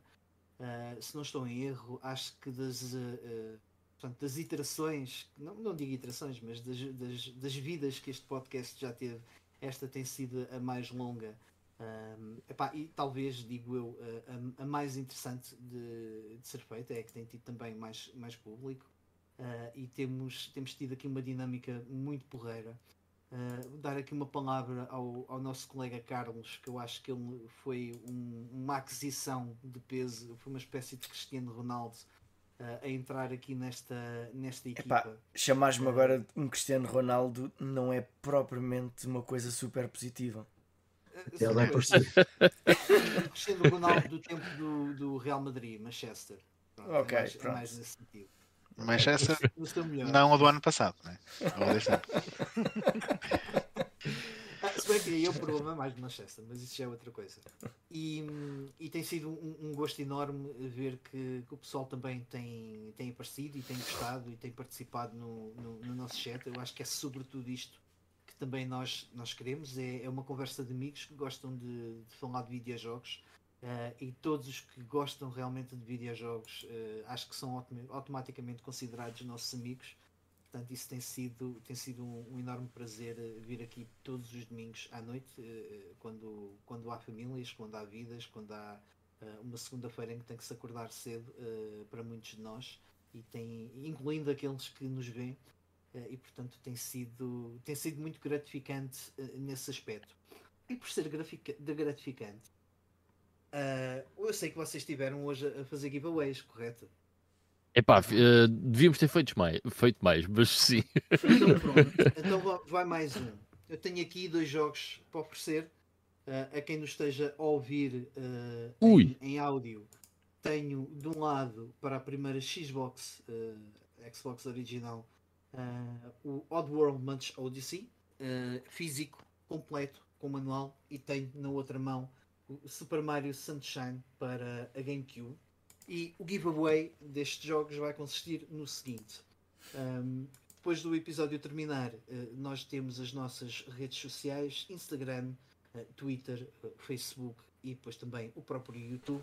Na secção de comentários, aquilo que eu vou pedir é dizerem o, um ponto positivo relativamente ao da GameStone, porque é que gostam, ou qual foi o momento mais interessante que vocês viram no, no da GameStone, e um ponto menos positivo, o que é que gostavam de ver melhorado, uh, coisas que se calhar vos incomodam de, de, episódio a episódio, mas se, se calhar não se sentem tão à vontade para dizer porque não querem ser, não querem ser críticos ou picuinhas.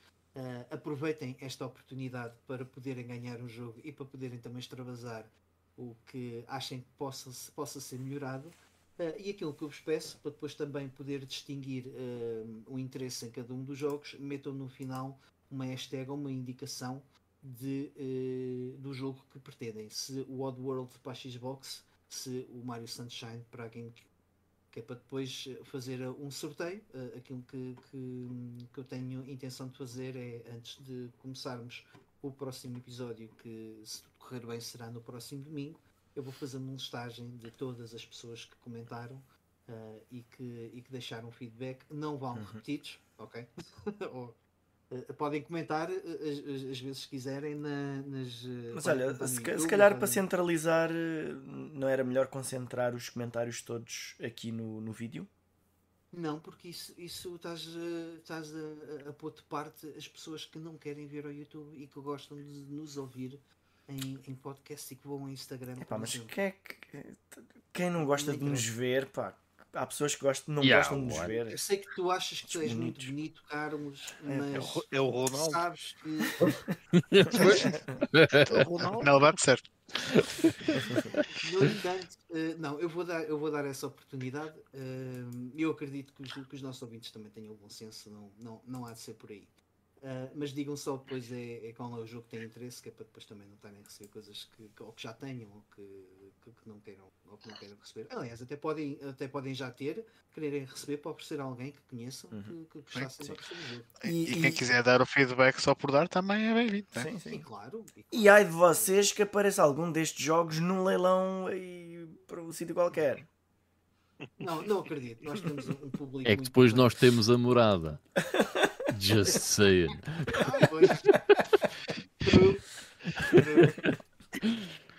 uh, ok, então uh, vamos então uh, terminar, dar por terminado o podcast. Pessoal, foi espetacular ter-vos cá. este podcast demorou quase 5 horas. Portanto, Ai, Jesus. É um novo recorde. It's a new record. Mas foi, foi espetacular. Principalmente quero. Hã? Será recorde nacional? Não sei, não sei, temos que ver isso. um, eh, quero agradecer especialmente uh, ao pessoal que, que esteve aqui a partilhar uh, um, connosco este espaço. Uh, não só o pessoal que, que esteve no chat, mas um especial aqui ao Cadacho, ao, ao Fábio, ao Miguel e ao Daniel por se juntarem a nós. Diz Cadacho? Obrigado. Não, mano, obrigado nós, obrigado. É tu é que és o gajo mais engraçado do YouTube, não somos nós. Não. longe, longe, Estás, olha, estás autorizado eh, em com crítica negativa tu dizeres que busteiro de podcast. Vai ser considerado para o giveaway. Não ok. E isso é, o ponto, isso é o ponto positivo, é que isto é um grande busteiro. Mas, não, não, mas isso é só, esta exceção é só para o Kadash, atenção. Só ele é que pode fazer só, este feedback. Só o Kadash é que está autorizado a feedback destrutivo. uh, ok, mas uh, pá, muito obrigado a vocês todos, muito obrigado ao pessoal que esteve uh, a acompanhar só, só pelo chat e que nos deixou aqui dezenas e dezenas de mensagens. Obrigado ao pessoal que também vai uh, ouvir em diferido. Enfim, obrigado a toda a comunidade que, que tem vindo a, a, a, participar neste, neste podcast. Como o Mike disse, tem sido incrível, principalmente no, nos últimos tempos. é graças a vocês que, que, as coisas também andaram para a frente e que, que nós estamos aqui todos os domingos um, para interagir com vocês e a, a, verdade é que estamos aqui para falar uns com os outros, mas pá, vocês estão aí também é um plus. Não, mas é, é, espetacular e, tem sido espetacular ver o, o apoio que temos tido no, nos últimos tempos, tem sido mesmo pá, mind blowing. uh, para um projeto deste, deste género, como, como, como devem imaginar. Uh, portanto, uh, pessoal, não sei se alguém quer dizer alguma coisa, se não dou o podcast por terminado. Muito, muito obrigado por, esta, obrigado por este dia e continuem com o grande trabalho, foi impecável, sempre à disposição, foi um enorme prazer e estamos sempre aqui, vamos em frente para mais mil.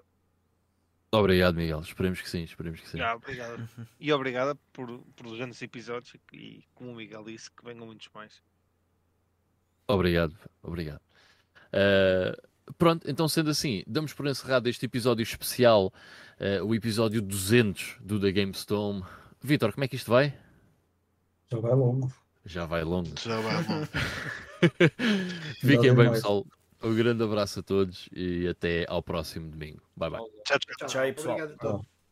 Tchau. E tá.